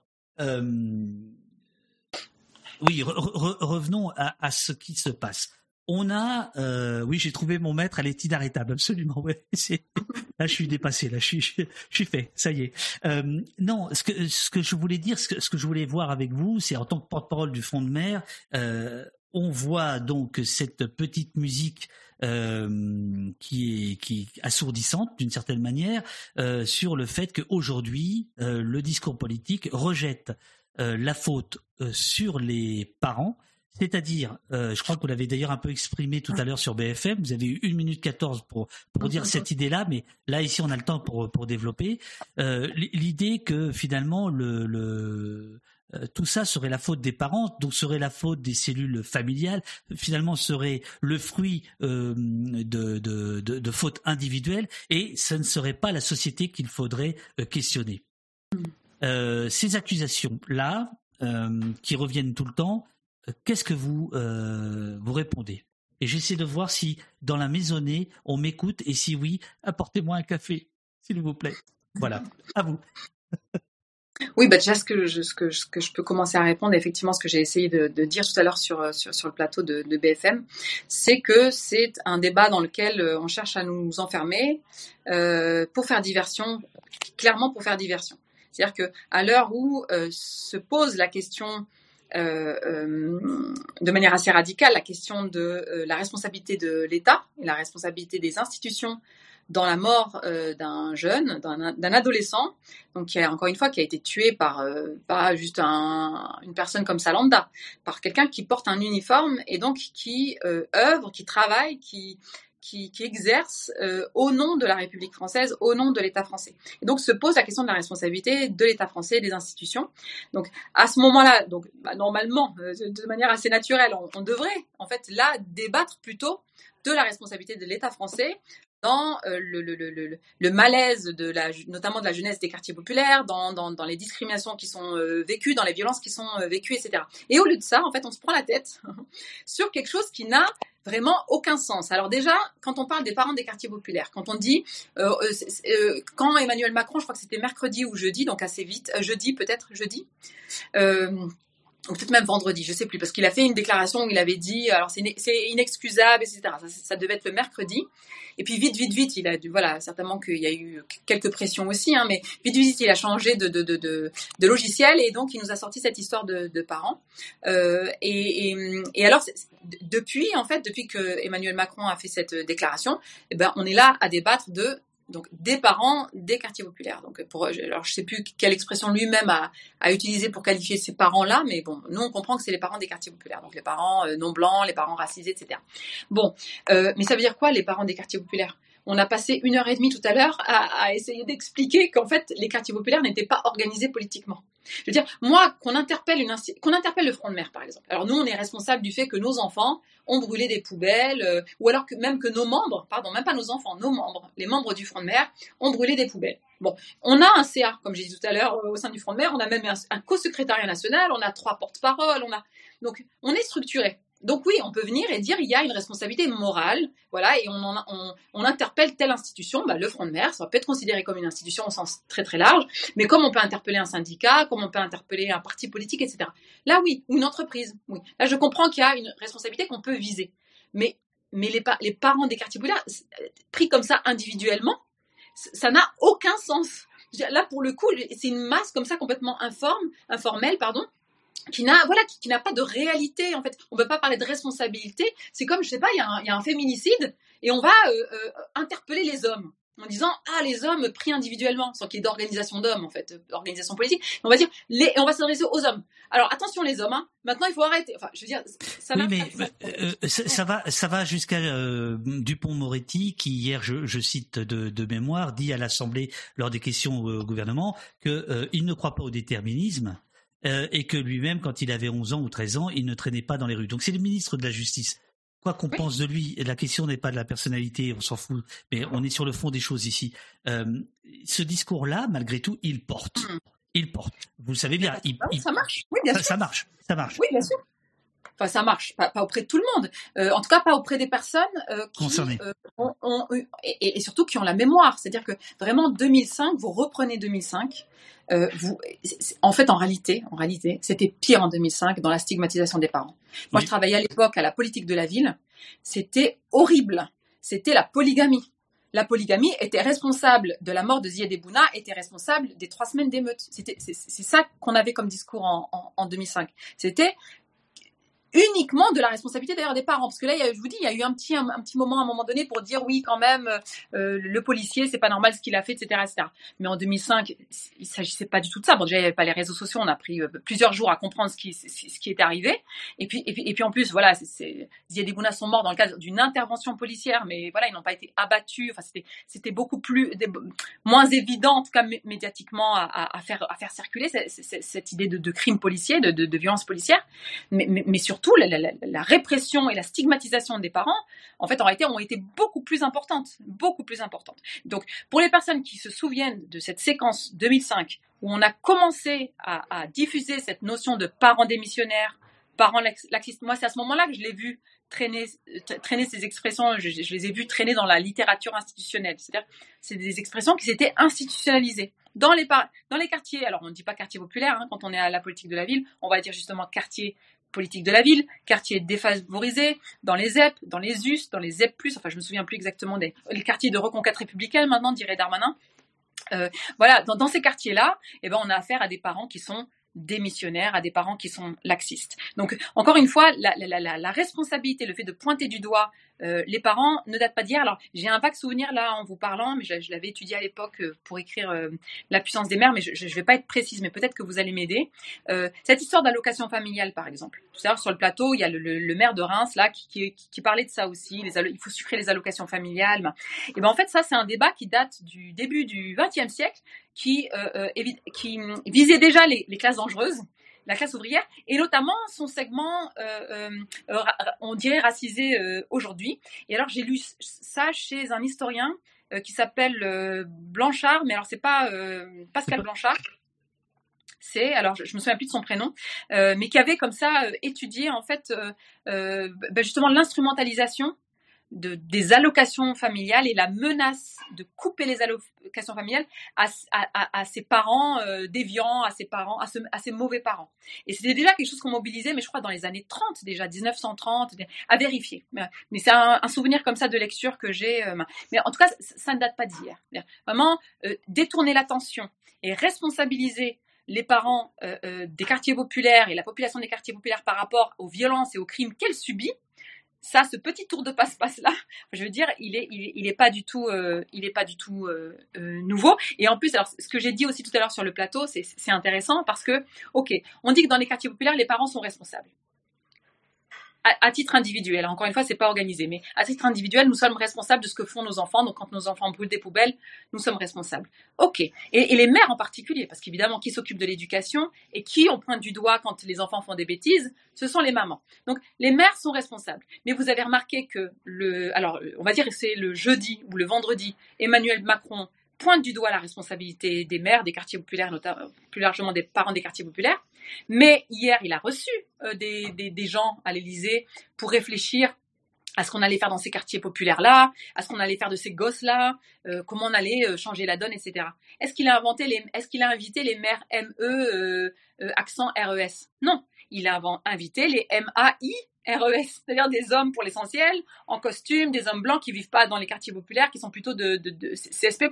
Donc, d'un côté, pour taper sur les doigts, là, les, femmes des quartiers populaires, les mères des quartiers populaires, euh, c'est elles qu'on vise, euh, et, c'est là qu'on parle de responsabilité. Donc, c'est vraiment une responsabilité vraiment qui, permet, qui a pour objectif de, stigmatiser et encore une fois de, culpabiliser, et, y compris dans un rapport euh, misogyne. Mais par contre, au moment où on parle de responsabilité politique, bah, venez autour de la table, on va réfléchir un peu à l'avenir des enfants puisque vous êtes responsables. Là, on nous invite plus.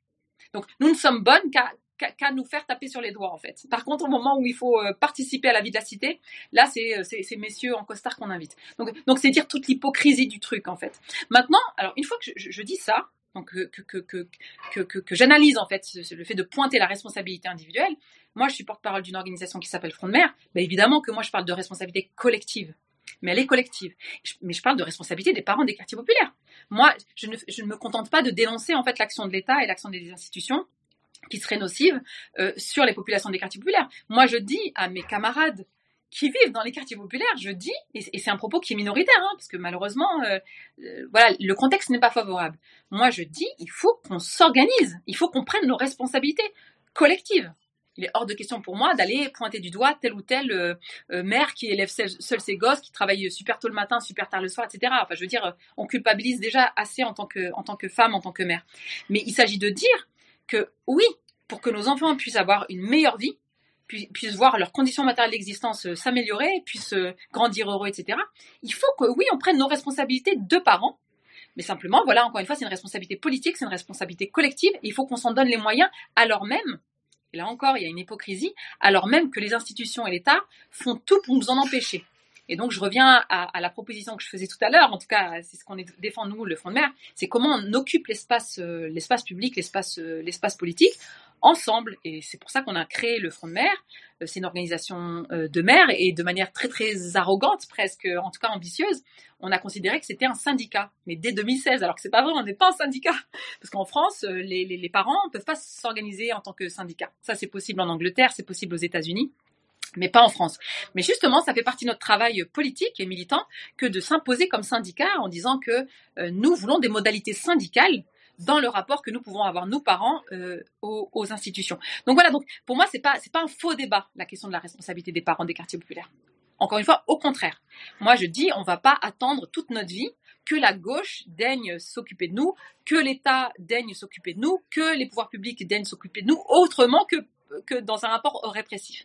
Non, non, il faut que nous aussi, on donne à voir notre, notre solidarité, euh, le fait que, voilà, euh, qu'on considère que notre enfant va réussir dans la vie parce que l'enfant du voisin va réussir dans la vie. Et pas ce qui est le cas quand même beaucoup aujourd'hui, à cause d'un système scolaire qui, est, euh, qui, nous met en concurrence, que notre enfant va réussir parce que l'enfant du voisin ne réussira pas. Voilà. Donc c'est ça qu'il qui s'agit d'aller travailler. Donc voilà. Donc donc c'est pas encore une fois la question de la responsabilité des parents dans les quartiers populaires, c'est une vraie, vraie question politique. Mais encore faut-il, euh, voilà, poser euh, les termes dans des, dans, dans, dans, un débat, euh, voilà, progressiste, d'émancipation et qui a à cœur l'intérêt des, des enfants et pas, et pas uniquement pour se défausser de sa responsabilité et de, et de stigmatiser les, les, voilà, les, les, personnes racisées qui vivent dans les quartiers populaires. Il y a, alors, je, je sais plus, je, je le retrouve pas. Il me semble avoir lu dans un entretien à la revue Ballast, ou alors c'est ailleurs, dans un de vos textes. Si jamais je m'égare, vous me dites non, euh, vous racontez n'importe quoi. Il me semble, il me semble que dans ou dans une tribune, euh, vous, vous expliquez euh, que effectivement le numérique a gagné l'imaginaire le, des enfants. Et là, on s'empresse de dire de tous les enfants, hein, euh, que ce soit ceux des, centres, des centres bourgs comme ils disent maintenant à l'Assemblée nationale, des centres bourgs, des centres villes, euh, des quartiers, des périphéries, du monde rural. On est bien d'accord là-dessus. Euh, mais cette question-là, elle, est aussi pesée, euh, posée, pardon, euh, sur la question des réseaux sociaux, dont on voit bien que là, il y a une tentation de les couper qui va qui va arriver d'un jour à l'autre dans des dans des dans des moments émeutiers ou de ou de ou de soulèvement. Il y a la question des jeux vidéo qui est qui est posée. J'imagine que dans le, le front de mer, vous en parlez de ces choses-là. Qu'est-ce que qu'est-ce que vous dites? Bah, c'est une question centrale. D'ailleurs, on a, mené un projet, pour tout vous dire, euh, il y a quelques années. C'était en 2017. Ça durait un an et demi, 2017-2018. Euh, et, ce projet, c'était une campagne, en fait. Et, c'était euh, euh pour lutter contre la surconsommation des écrans euh, chez les enfants, notamment les enfants des quartiers populaires. Euh, et notamment les enfants des quartiers populaires de Seine-Saint-Denis où euh, depuis longtemps déjà, euh, le département du 93 euh, ambitionne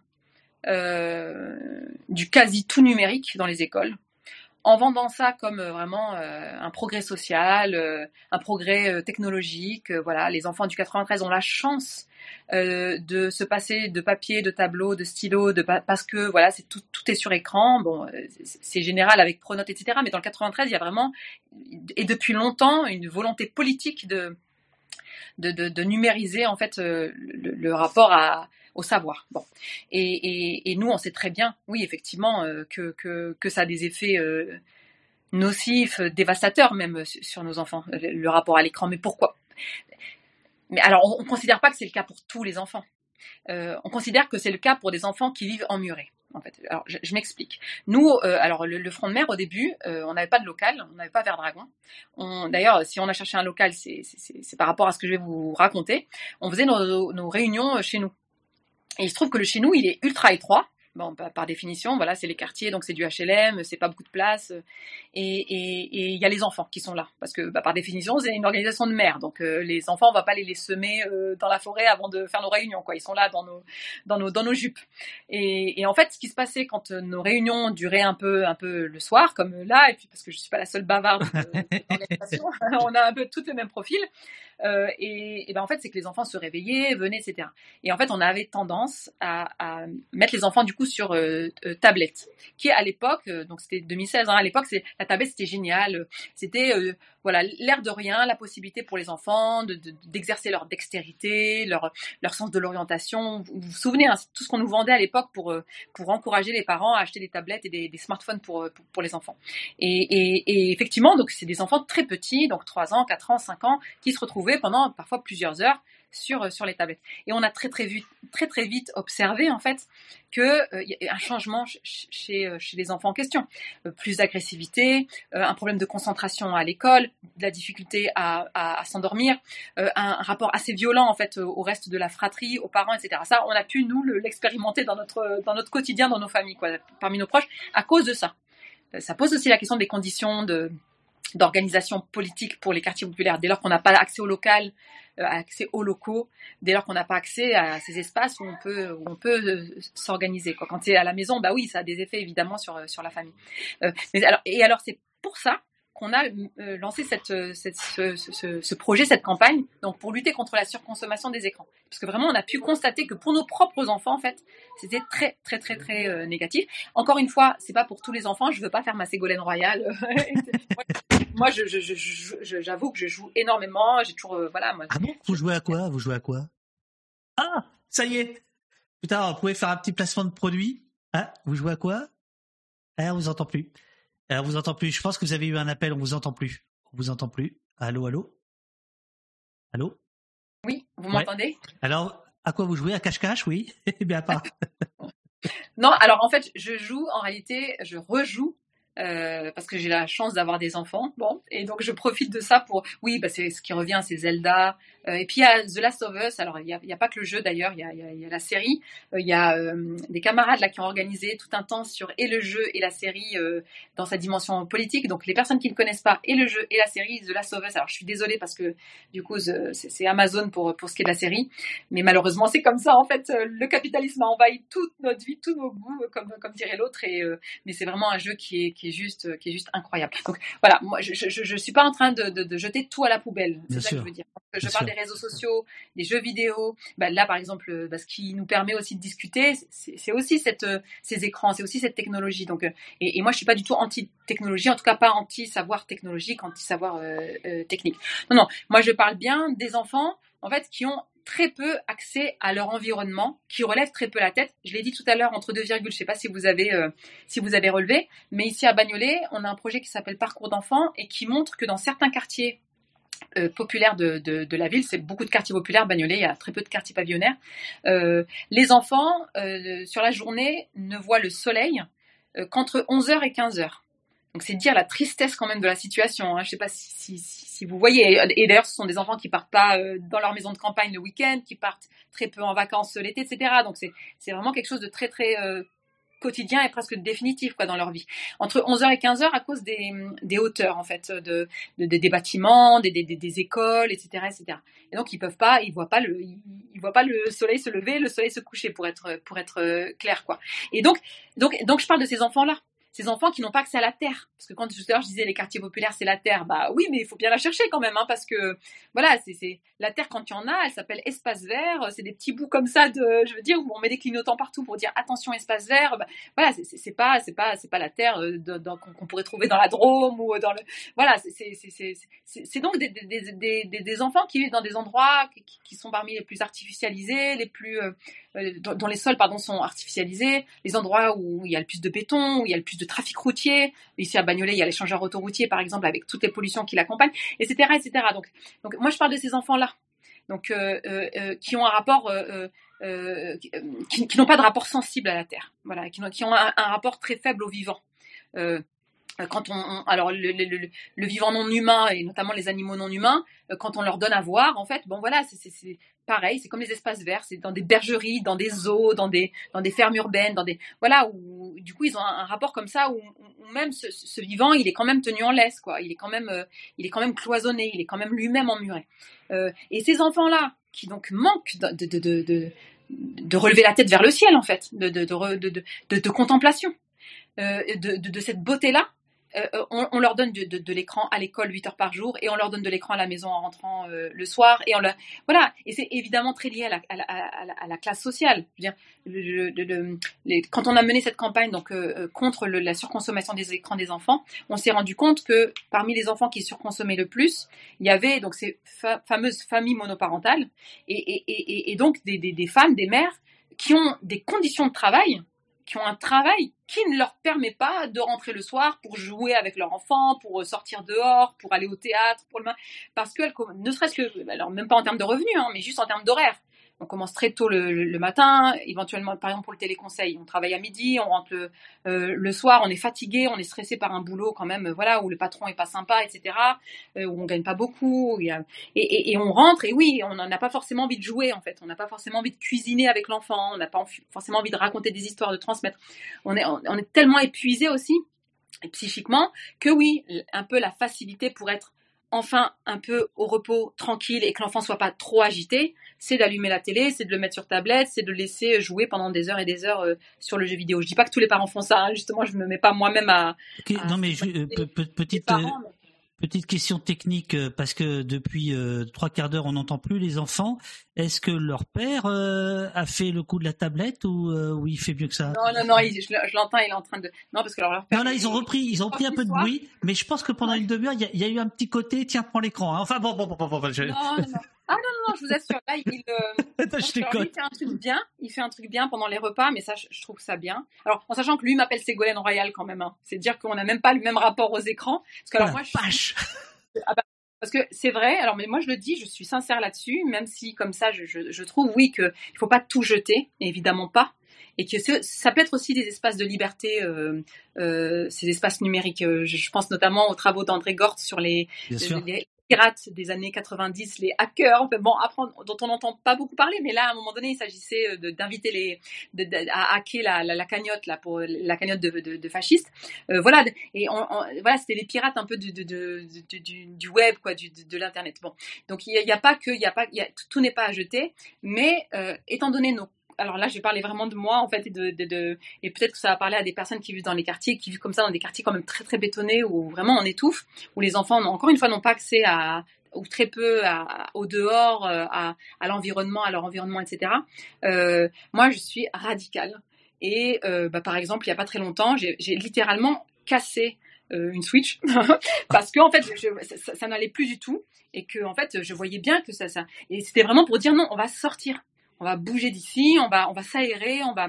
Et bah, par exemple sur la, question du téléphone portable, euh, ma fille, donc qui est un petit peu plus âgée, qui a 10 ans, euh, je, crois que c'est la, la, seule élève de sa classe, donc c'est CM1, qui n'a pas de smartphone. C'est la seule. Et, l'année dernière, elle était en CE2, elle avait invité tous ses copains copines à son anniversaire, ils étaient quand même 14, et j'avais demandé qui n'avait pas de smartphone, donc pas de téléphone, pardon, c'était pas smartphone, c'était téléphone, parce que soi-disant au début les parents offrent des petits etc. Bon, ça dure deux minutes, hein, ça dure deux mois, et c'est euh, c'est souvent une transition vers le smartphone. Et sur les 14, euh, euh, je crois que c'était 11 ou 12 avaient déjà un, téléphone. Et donc, on voit bien à quel point l'âge, en fait, euh, baisse de plus en plus, avec toujours des explications. Hein. Oui, mais tu comprends, c'est pour la sécurité de l'enfant quand il sort de l'école. Quand... Ou alors, oui, mais tu comprends, euh, tous les autres enfants en ont. Donc, euh, alors moi, la question que je pose, c'est mais quel est le parent témoin qui, le premier, a décidé d'offrir un smartphone à son gosse et qui, du coup, oblige tous les autres à et puis bon, en sachant que c'est pas c'est pas un argument parce qu'en réalité. Euh, Mais attendez, voilà, attendez, attendez. Là, vous ouais, vous, vous égarez, Fatima euh, Ségolène. Ouais. Euh, votre mari, là, le, votre Manuel Valls, euh, qu'est-ce qu'il fait de bien? Ce que vous avez dit, il fait un truc bien. Parce que moi, si je pouvais avoir un petit. Oui, il fait un truc bien parce que alors c'est et, et, franchement, je trouve ça cool, c'est vrai. C'est que en fait, il pendant les repas, en fait, il bah, il est prof d'histoire. Donc il y a un peu de déformation aussi, euh, bah, mais franchement, l'air de rien, il leur fait des cours d'histoire-géographie. Donc c'est les ah capitales, ouais. les grandes villes, euh, Charlemagne, euh, l'Antiquité, euh, le, le, Avicenne. Enfin c'est vraiment c'est et pendant le repas et c'est et les, et les enfants n'ont pas envie de faire autre chose en fait. C'est vraiment l'occasion de ce temps de repas en fait, c'est vraiment l'occasion de, de, discuter, d'apprendre des choses, de, de et, et, je sais pour voilà en discuter avec d'autres parents et avec dans, dans, voilà dans, dans ce qui se passe dans d'autres familles que c'est des moments qui sont visiblement de plus en plus rares. C'est-à-dire que voilà, on est en famille. Alors je sais que ça fait un peu, il y a un petit peu, un petit côté comme ça, un peu peut-être pas réactionnaire, mais un peu voilà, un truc un peu à l'ancienne. Euh, mais vrai, mais voilà, il y a quand même beaucoup d'adolescents, de- de- de- d'enfants, même parfois qui rentrent à la maison, qui calculent même pas leurs parents, qui vont directement dans la chambre parce que il y a Snapchat. Après, moi, je comprends qu'il y ait une sociabilité entre enfants qui est nécessaire, un espace en fait autonome qui doit exister entre les enfants. C'est moi-même ce que je défends en fait, même en termes de, de droit politique. Mais je veux dire, il y a quand même des situations qui sont euh, très graves en fait quand euh, les gens se regardent même plus. On sait par exemple que euh, il y a de plus en plus d'enfants dans, les quartiers populaires qui ont euh, des, des troubles du langage qui sont liés en fait euh, à un problème relationnel, c'est-à-dire qu'ils regardent tellement peu leurs parents, leurs parents, leur famille, leur entourage les regardent tellement peu dans les yeux, etc., qu'ils en viennent à voilà avoir ces troubles du, du, langage et ça se traduit par du bégaiement, etc. C'est quelque chose aussi qui est, qui est documenté.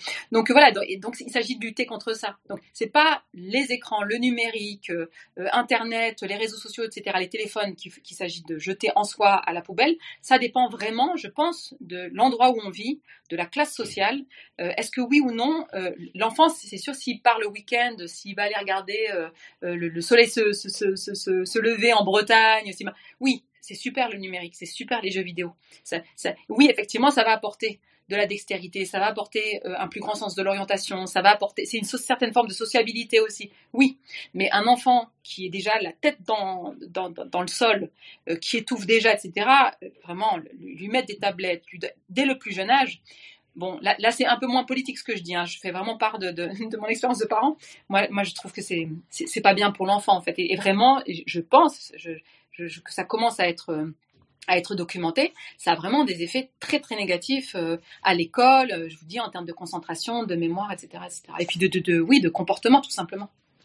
Euh, Todd Thomas vous dit dans le chat le soleil qui se lève en Bretagne, ça c'est vraiment utopique. Bon, euh... bien, dans- tout est politique absolument, mais euh, l'interview euh, doit, il y a un moment donné, il faut, savoir arrêter un entretien aussi passionnant soit-il. Mais une dernière dernière chose pour terminer sur les sur les événements, pour les ter- terminer sur les sur les écrans, il y a aussi cette idée que la propagation extrêmement rapide. D'ailleurs, je vous ai pas posé une autre question de vocabulaire. Est-ce que vous parleriez d'émeutes, de révoltes, de soulèvements, de pour ce qui s'est passé ces six derniers jours Quel est le terme que vous choisissez vous? Ah, bah, euh, le terme en fait qu'on euh, a beaucoup utilisé pour euh, pour 2005, c'est révolte.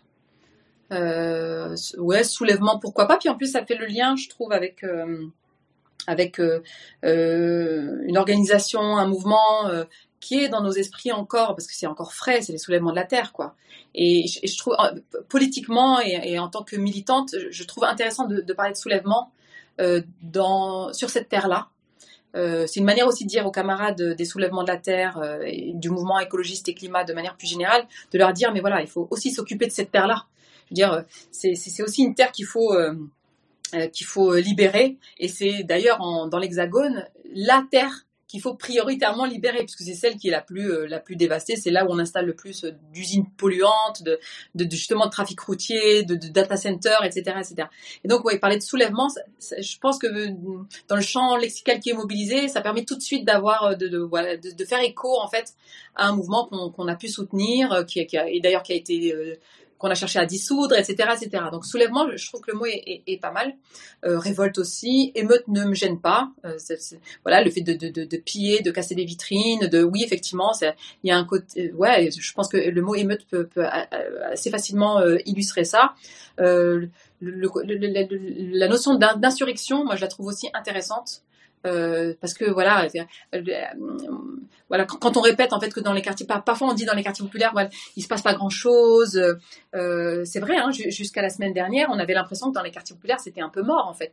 Il voilà, les gens votent pas, ils sont résignés, ils sont impuissants, ils sont voilà, et, l'insurrection finalement, c'est bah, c'est plutôt les soulèvements de la terre, c'est plutôt le mouvement retraite, c'est plutôt là que ça se passe. Les quartiers populaires, il se passe pas grand chose.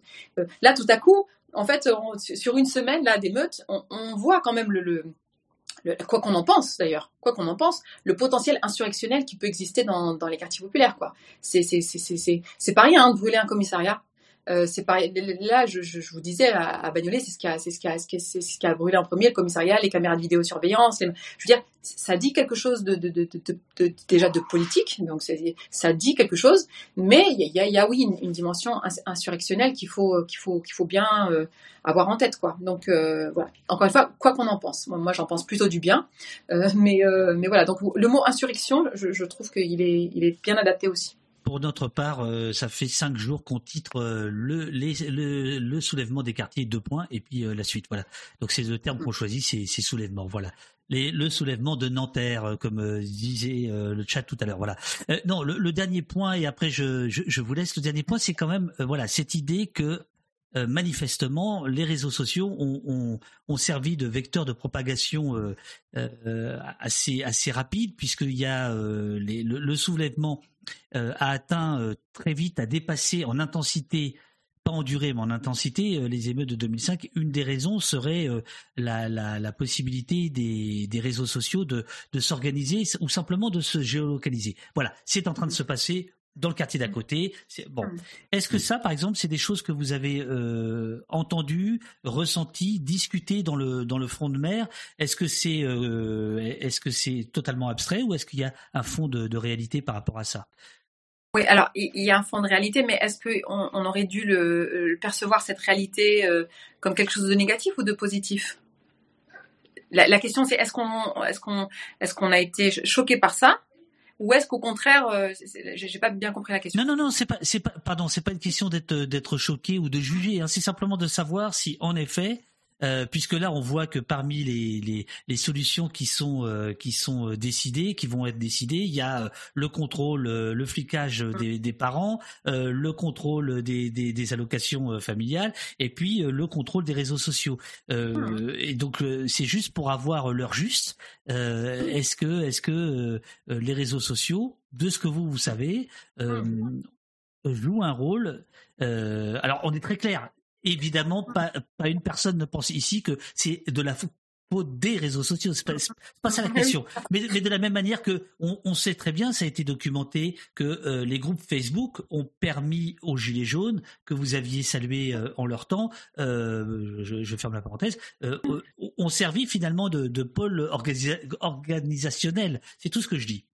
Ah oui, bien sûr. Alors euh, oui, d'ailleurs, juste pour terminer tout à l'heure, moi je dis pas de téléphone, pas de, pas d'écran euh, jusqu'à un certain âge. Hein. Moi, par exemple, j'ai fixé un âge, c'est 14 ans. Bon voilà, j'essaie de m'y tenir. Donc là, on, on parle pas de ces de ces enfants là. Euh, voilà, même y compris les adolescents. Voilà, moi, moi je, je, je, je, conçois totalement et même j'encourage à avoir effectivement euh, un smartphone et, être dans les réseaux sociaux, etc. C'est une forme de sociabilité, c'est une forme de, aussi de, solidarité, d'amitié, etc. qui peut exister entre ces individus-là, ces jeunes, ces jeunes hommes, euh, jeunes femmes, etc. Bon, euh, sur alors quand on dit c'est la faute des réseaux sociaux, c'est pour ça que je vous disais ça dépend du point de vue. Si on considère que euh, le soulèvement est, plus que légitime, c'est une question de survie.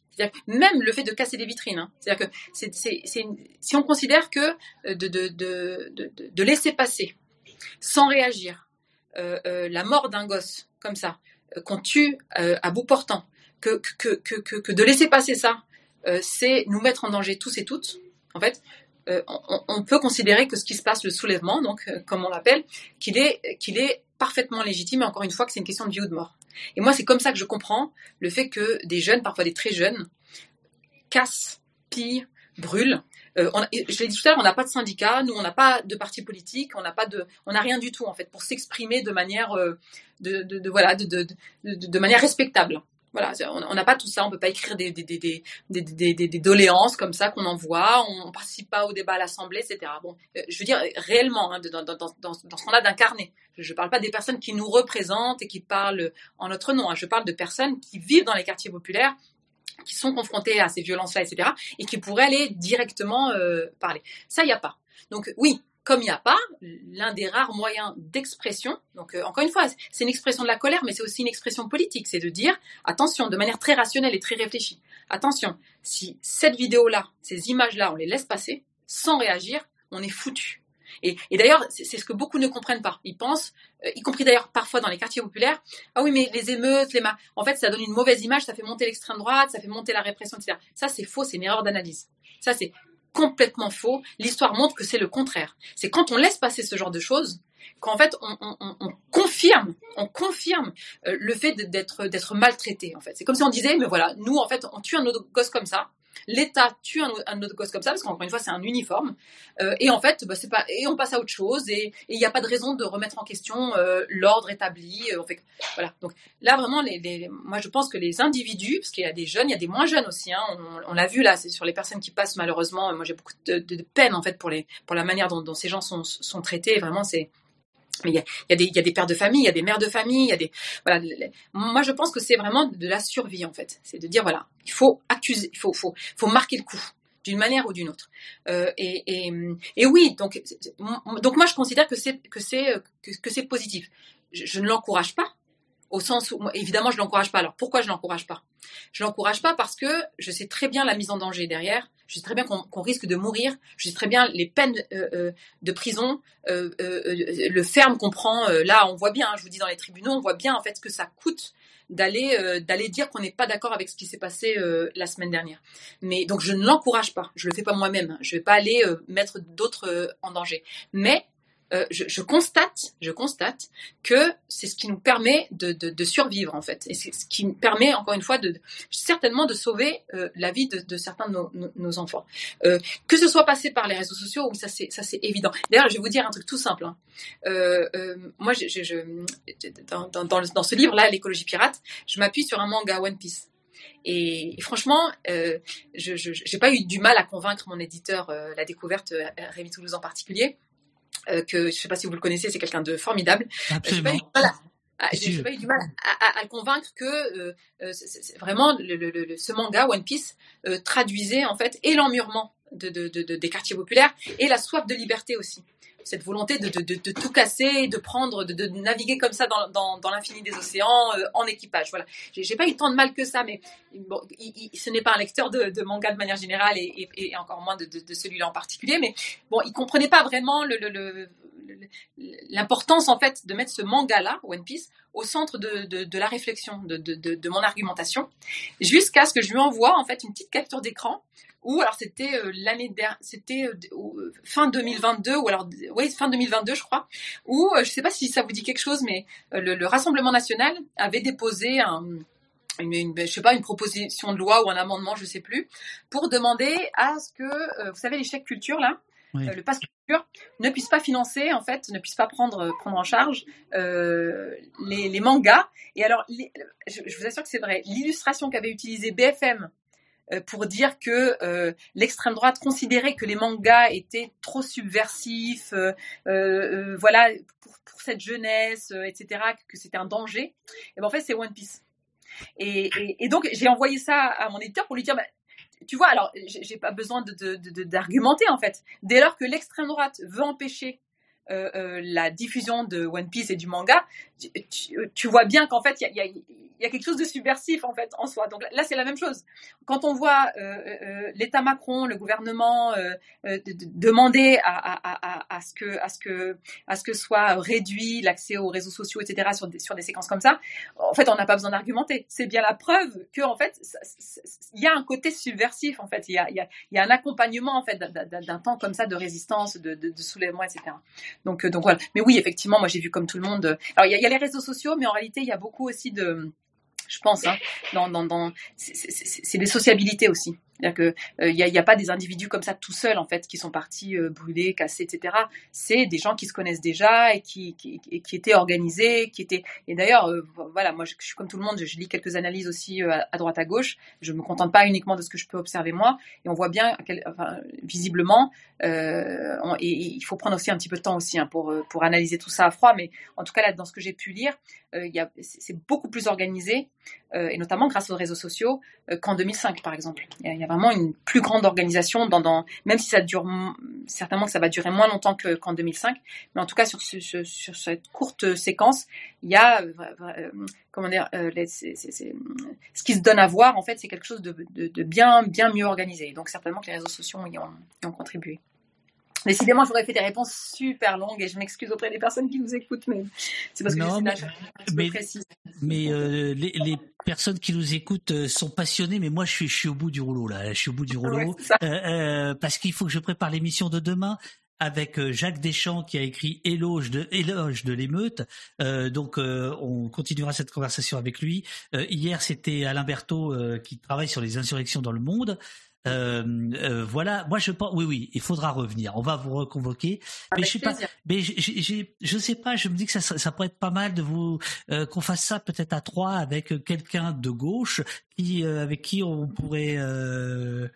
Enfin, je sais pas. On, on va trouver, un- on va trouver un truc. Non, c'était super. Euh, euh, merci à BFM partenaire donc de l'émission d'Opost aujourd'hui puisque BFM a payé votre euh, taxi euh, que nous avons que nous avons vu que nous avons salué.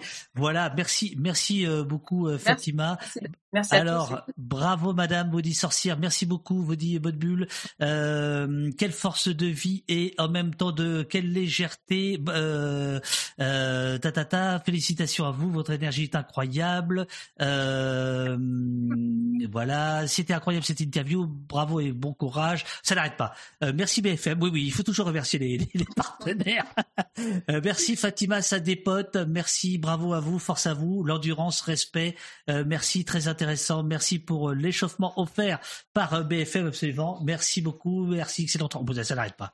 Mais, mais euh, Fatima, si ce soir vous voulez euh, euh, voir, il y a eu des moments où le chat vous répondez, vous critiquez. Je pense que ça, ça, Oui, ça- je vais, je vais regarder. Bah oui, c'est intéressant. Moi, je, je, je prends, hein, je Ah. prends les désaccords, les critiques. en accéléré.